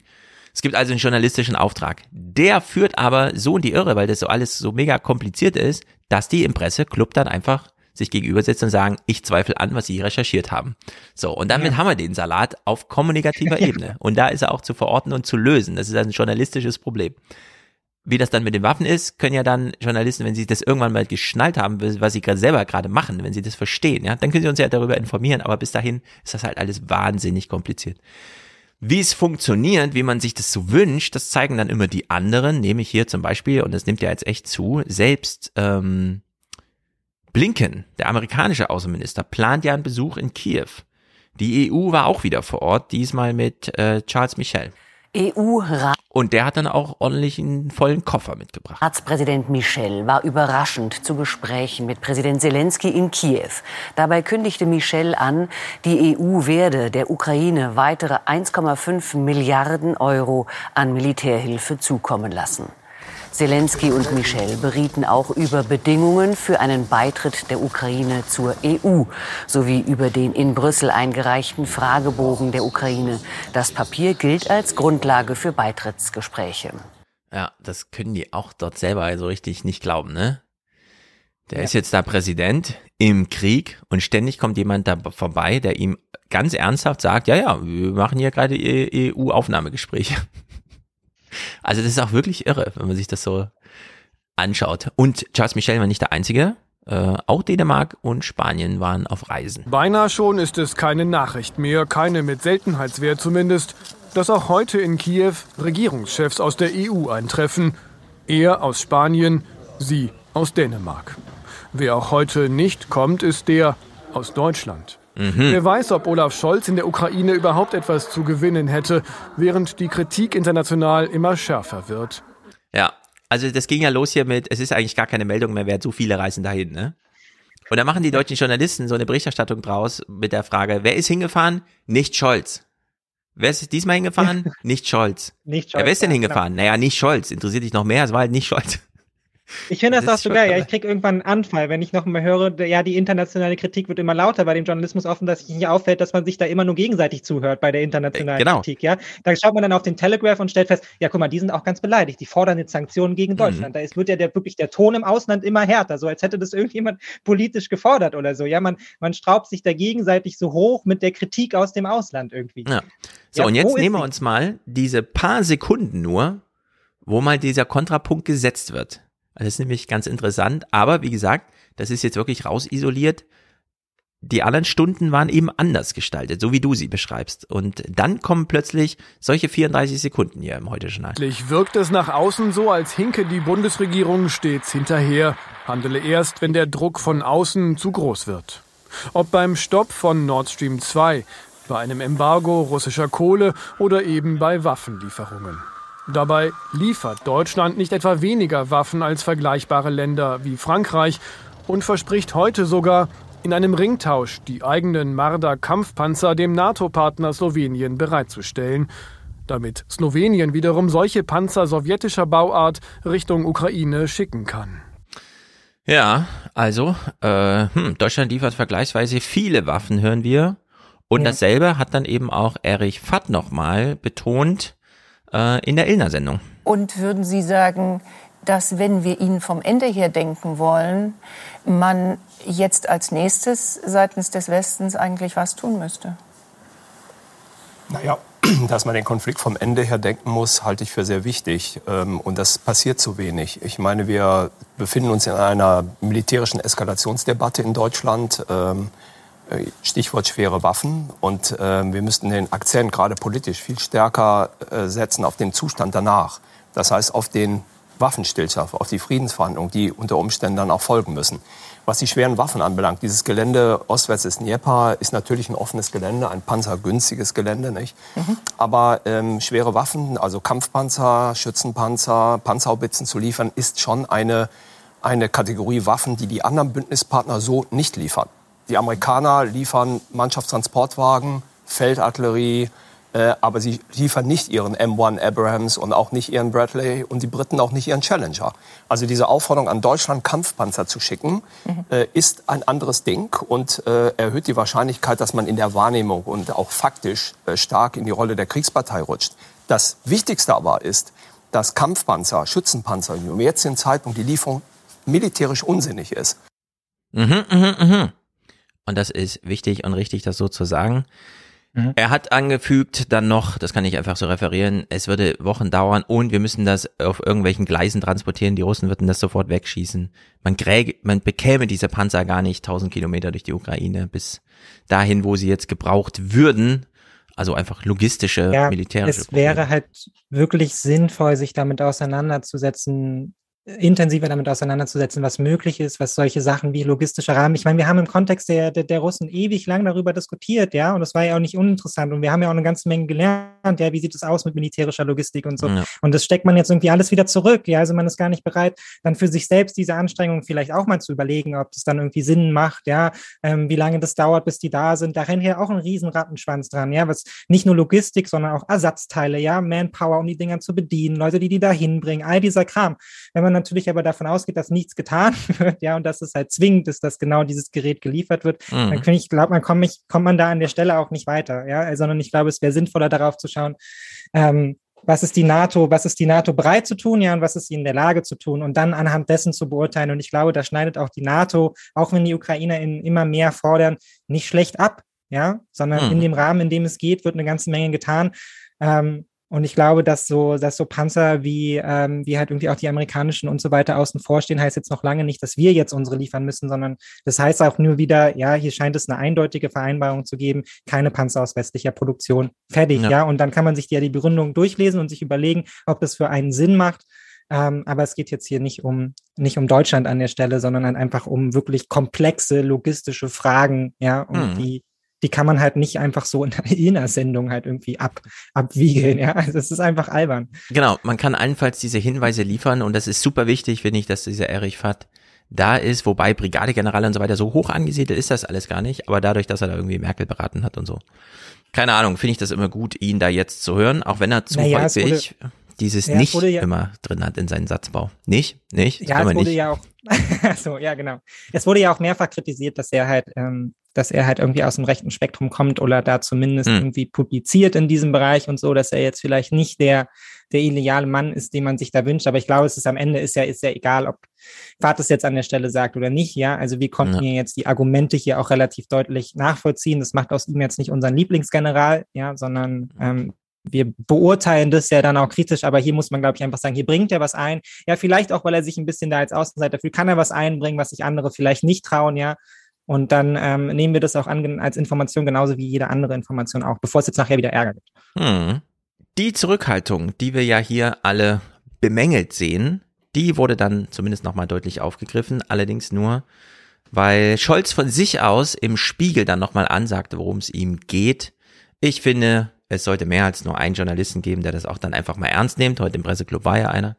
Aber ja. man braucht dann anscheinend irgendwie die Vorlage von jemandem, der da nicht mal vom Atomkrieg spricht und so weiter. Scholz hat's gemacht. Der Kanzler hat sich heute im Spiegel so geäußert.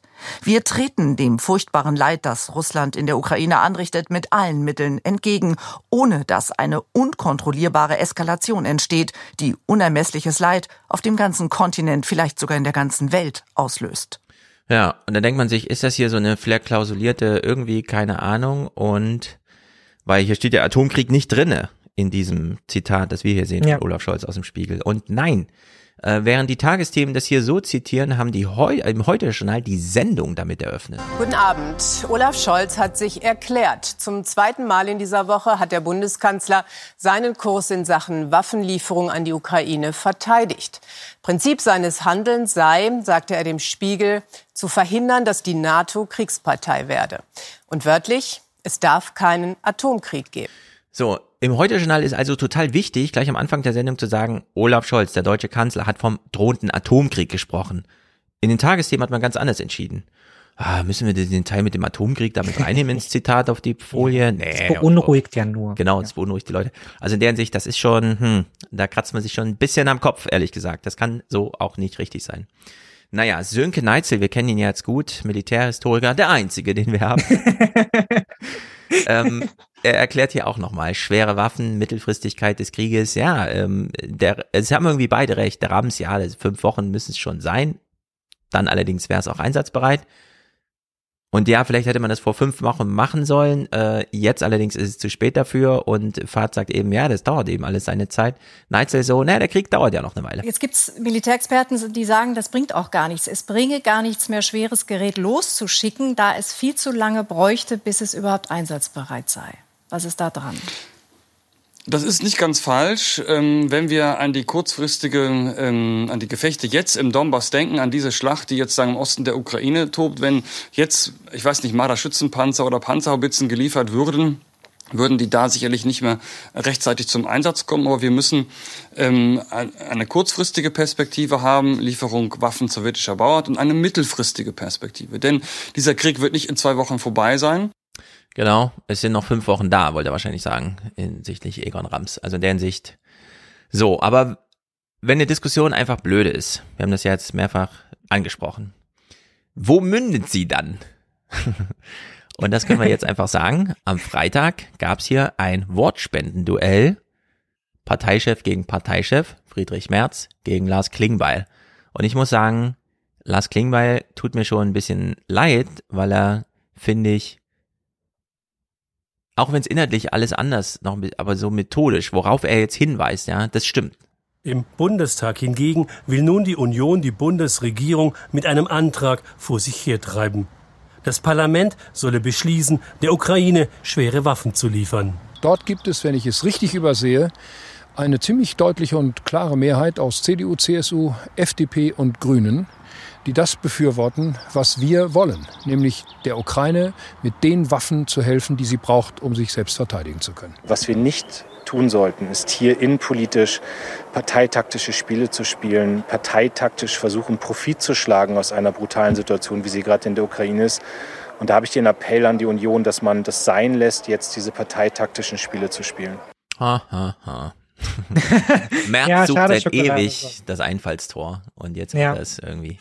Jetzt hat das, jetzt wird das auch bis zum Ende ausschlachten, ja. Eben. Aber man, man stelle sich mal vor, was da jetzt wirklich bei rauskommt, ja. Und das dann zwangsläufig zu dem Alleingang führt, ja. Wenn Deutschland sich ja. jetzt da alleine ja so unter Druck gesetzt vom deutschen Journalismus und der CDU, dass man sich jetzt alleine auf den Weg macht ja. und dann da Panzer in Regionen liefert und dann ist da vielleicht gar nicht darauf vorbereitet oder die Dinger fahren nicht oder was auch immer, ja. Das wäre dann auch so typisch CDU, ja, so Politik nach außen. Ja, wir haben doch Marder gebracht, ja. Und dann wartet mhm. man schon irgendwie auf den Enthüllungsjournalismus, der vier Wochen später feststellt, also dieser Marder hat nur noch zwei Räder und ja, der war irgendwie, irgendwie Loch im Boden und so und ich geschossen meine, haben sie ja, auch nicht. Hatten wir ja schon diese Berichterstattung. Es gab ja. ja. schon Waffensysteme, die dann nie angekommen sind, kaputt waren. Ach ja, die verschimmelten Raketen, genau, genau, da war ja was. Ja, in der Hinsicht, das, äh, das droht eben dann auch bei den Mardern. Ja, jetzt einfach liefern, liefern, liefern. Ja, das ist halt. Ja, alles so ein bisschen bekloppt ja, und die, die 100 Jahren CDU. sagt natürlich die ganze Zeit, wir, wir können das leisten, ja, aber ich meine, die, die wollen ja dafür ja, auch Geld. Es ist ja nicht so, als würden die die Dinger verschenken, ja, eben. sondern die sagen, wir werden ja, erst bezahlt und dann geliefert. Also genau, wir sind euch bereit, Altmetall zu geben, aber kostet dann noch 170 Millionen, so, das hätten wir schon ganz gern dafür und da muss man ja auch aufpassen, dass man sich da nicht völlig lächer, äh, lächerlich macht und da immer mehr Geld reinwirft, der dann mm. irgendwie ihren Schrotter abladen können, der dann am Ende auch nichts bringt, so. Genau, genau, genau, genau. So, damit haben wir auch dieses Kapitel abgeschlossen. Es ist ein Duell März gegen Klingbeil. Wer hätte es gedacht? Wer freut sich drüber? Wir natürlich. Dann ist hier was los im Fernsehen. Sehr gut. Ich freue mich. Wir haben wieder einen guten, spektakulären Fernsehpodcast-Abend hinbekommen. Äh, ja. Es war ja schwierig.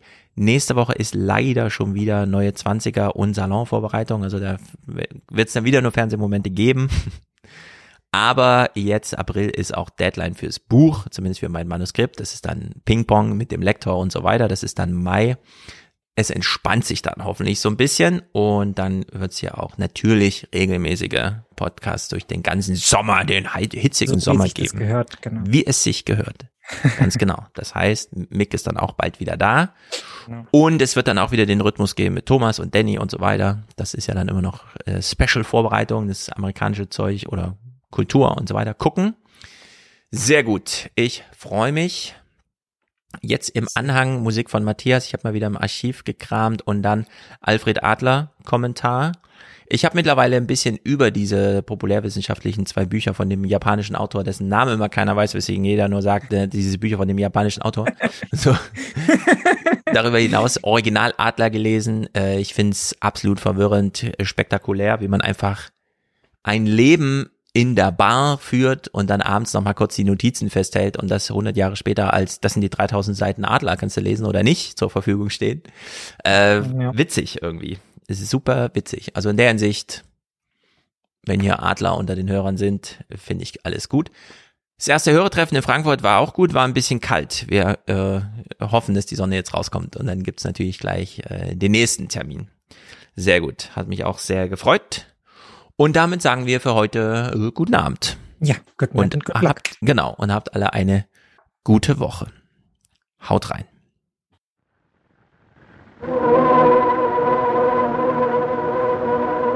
Die Art, das Klavier zu spielen, ist doch die unkultivierteste bisher. Man glaubt oft nur eine Harfe zu hören. Und ich freue mich, mein Lieber, dass Sie einsehen und fühlen, dass man auf dem Klavier singen könne.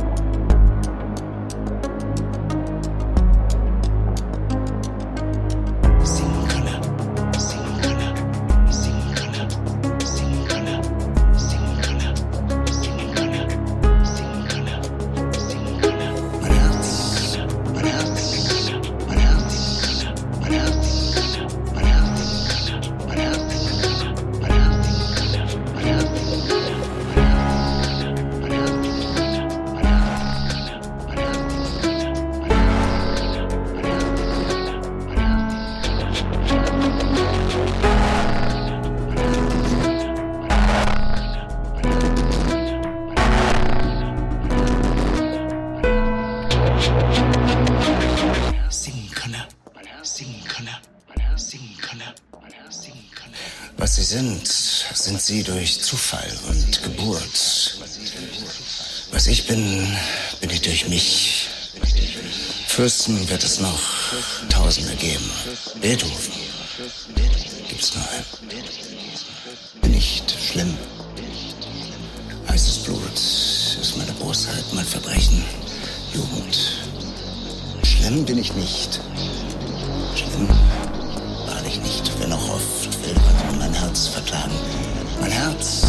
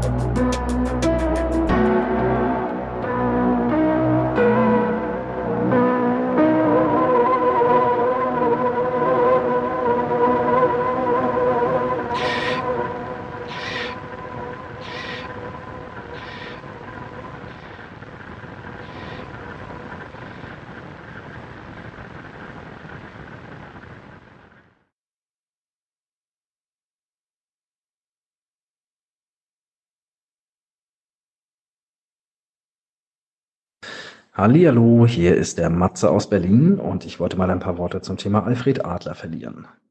Zunächst einmal finde ich es doch sehr interessant, dass ähm, offensichtlich viele Menschen äh, in meinem Freundes- und Bekanntenkreis ganz unabhängig voneinander auf Alfred Adler gestoßen sind. Vornehmlich durch die beiden Bücher äh, von Ichiro Kishimi und Fumitake Koga, durch die auch ich eigentlich meinen ersten Zugang so zu Adler bekommen hatte ähm, fand das Ganze sehr, sehr spannend. Ähm, Gerade der Blick auf den Menschen als eine Person, die äh, zielgerichtet handelt und dessen Verhalten auch immer als ähm, zweckgebunden interpretiert werden kann. Fand ich doch sehr, sehr spannend. Ähm, Gerade auch was das Thema Kindeserziehung anbelangt, hat Adler doch da sehr, sehr spannende äh, Thesen aufgestellt. Mhm. Auch zum Beispiel, dass alle Probleme im Grunde genommen zwischenmenschlicher Natur sind, äh, finde ich doch sehr augenöffnend. Ähm, Gerade wenn man sich, naja, eben die letzten, äh, die Krisen der letzten Jahre, Jahrzehnte einfach mal anschaut, dann wird einem, glaube ich, ganz, ganz schnell klar, wo denn überhaupt die Fehler in der jeweiligen Kommunikation lagen. Sie war einfach nicht auf Augenhöhe und Nun, es wurden Fehler immer in der Vergangenheit gesucht, äh, anstatt einfach zu schauen, was ist denn jetzt los, was ist Fakt, wo müssen wir hin, was brauchen wir dafür. Dementsprechend bin ich jetzt sehr gespannt auf die Lektüre der gesammelten Werke, die ich mir äh, bestellt habe und ja, werde dann bestimmt noch mal einen kleinen Zwischenstand abliefern, äh, wie es mir so gefallen hat, was für neue Erkenntnisse ich vielleicht gewonnen habe. Genau, ich rege auf jeden Fall, kann es nur jedem empfehlen, sich zumindest mit Adler einmal, äh, wenn auch nur oberflächlich, zu beschäftigen. Ich denke, in seinen Ideen sind doch sehr, sehr viele Lösungsansätze für unsere Zukunft ähm, zu finden. Auch in Bezug auf zum Beispiel Michael Sandel und seine Theorien und seine Vorschläge, wie man eben gegen dieses meritokratische System angehen kann und vor allem die kulturelle Schere wieder schließen kann, denke ich, sind Adlers Theorien und Erkenntnisse sehr, sehr hilfreich. Ähm, zum Thema Kindeserziehung kann ich als Kinderloser recht wenig nur sagen, weiß aber von einem Bekannten, dass der sein Kind nach der Methoden Alfred Adlers erzieht und dieses vierjährige Kind ist auf jeden Fall seinen Altersgenossen entwicklungstechnisch weit, weit überlegen, ist viel eigenständiger und emotional auch unabhängiger, würde ich sagen. Ähm, sehr, sehr spannend zu beobachten. Ja, das einfach mal so als kleinen Zwischenstand hier aus der Bundeshauptstadt, in der verwaltungstechnisch gerade gar nichts mehr läuft. Aber das wissen ja sowieso alle. Nun gut, dann liebe Grüße an alle Aliens und bis bald. Euer Matze.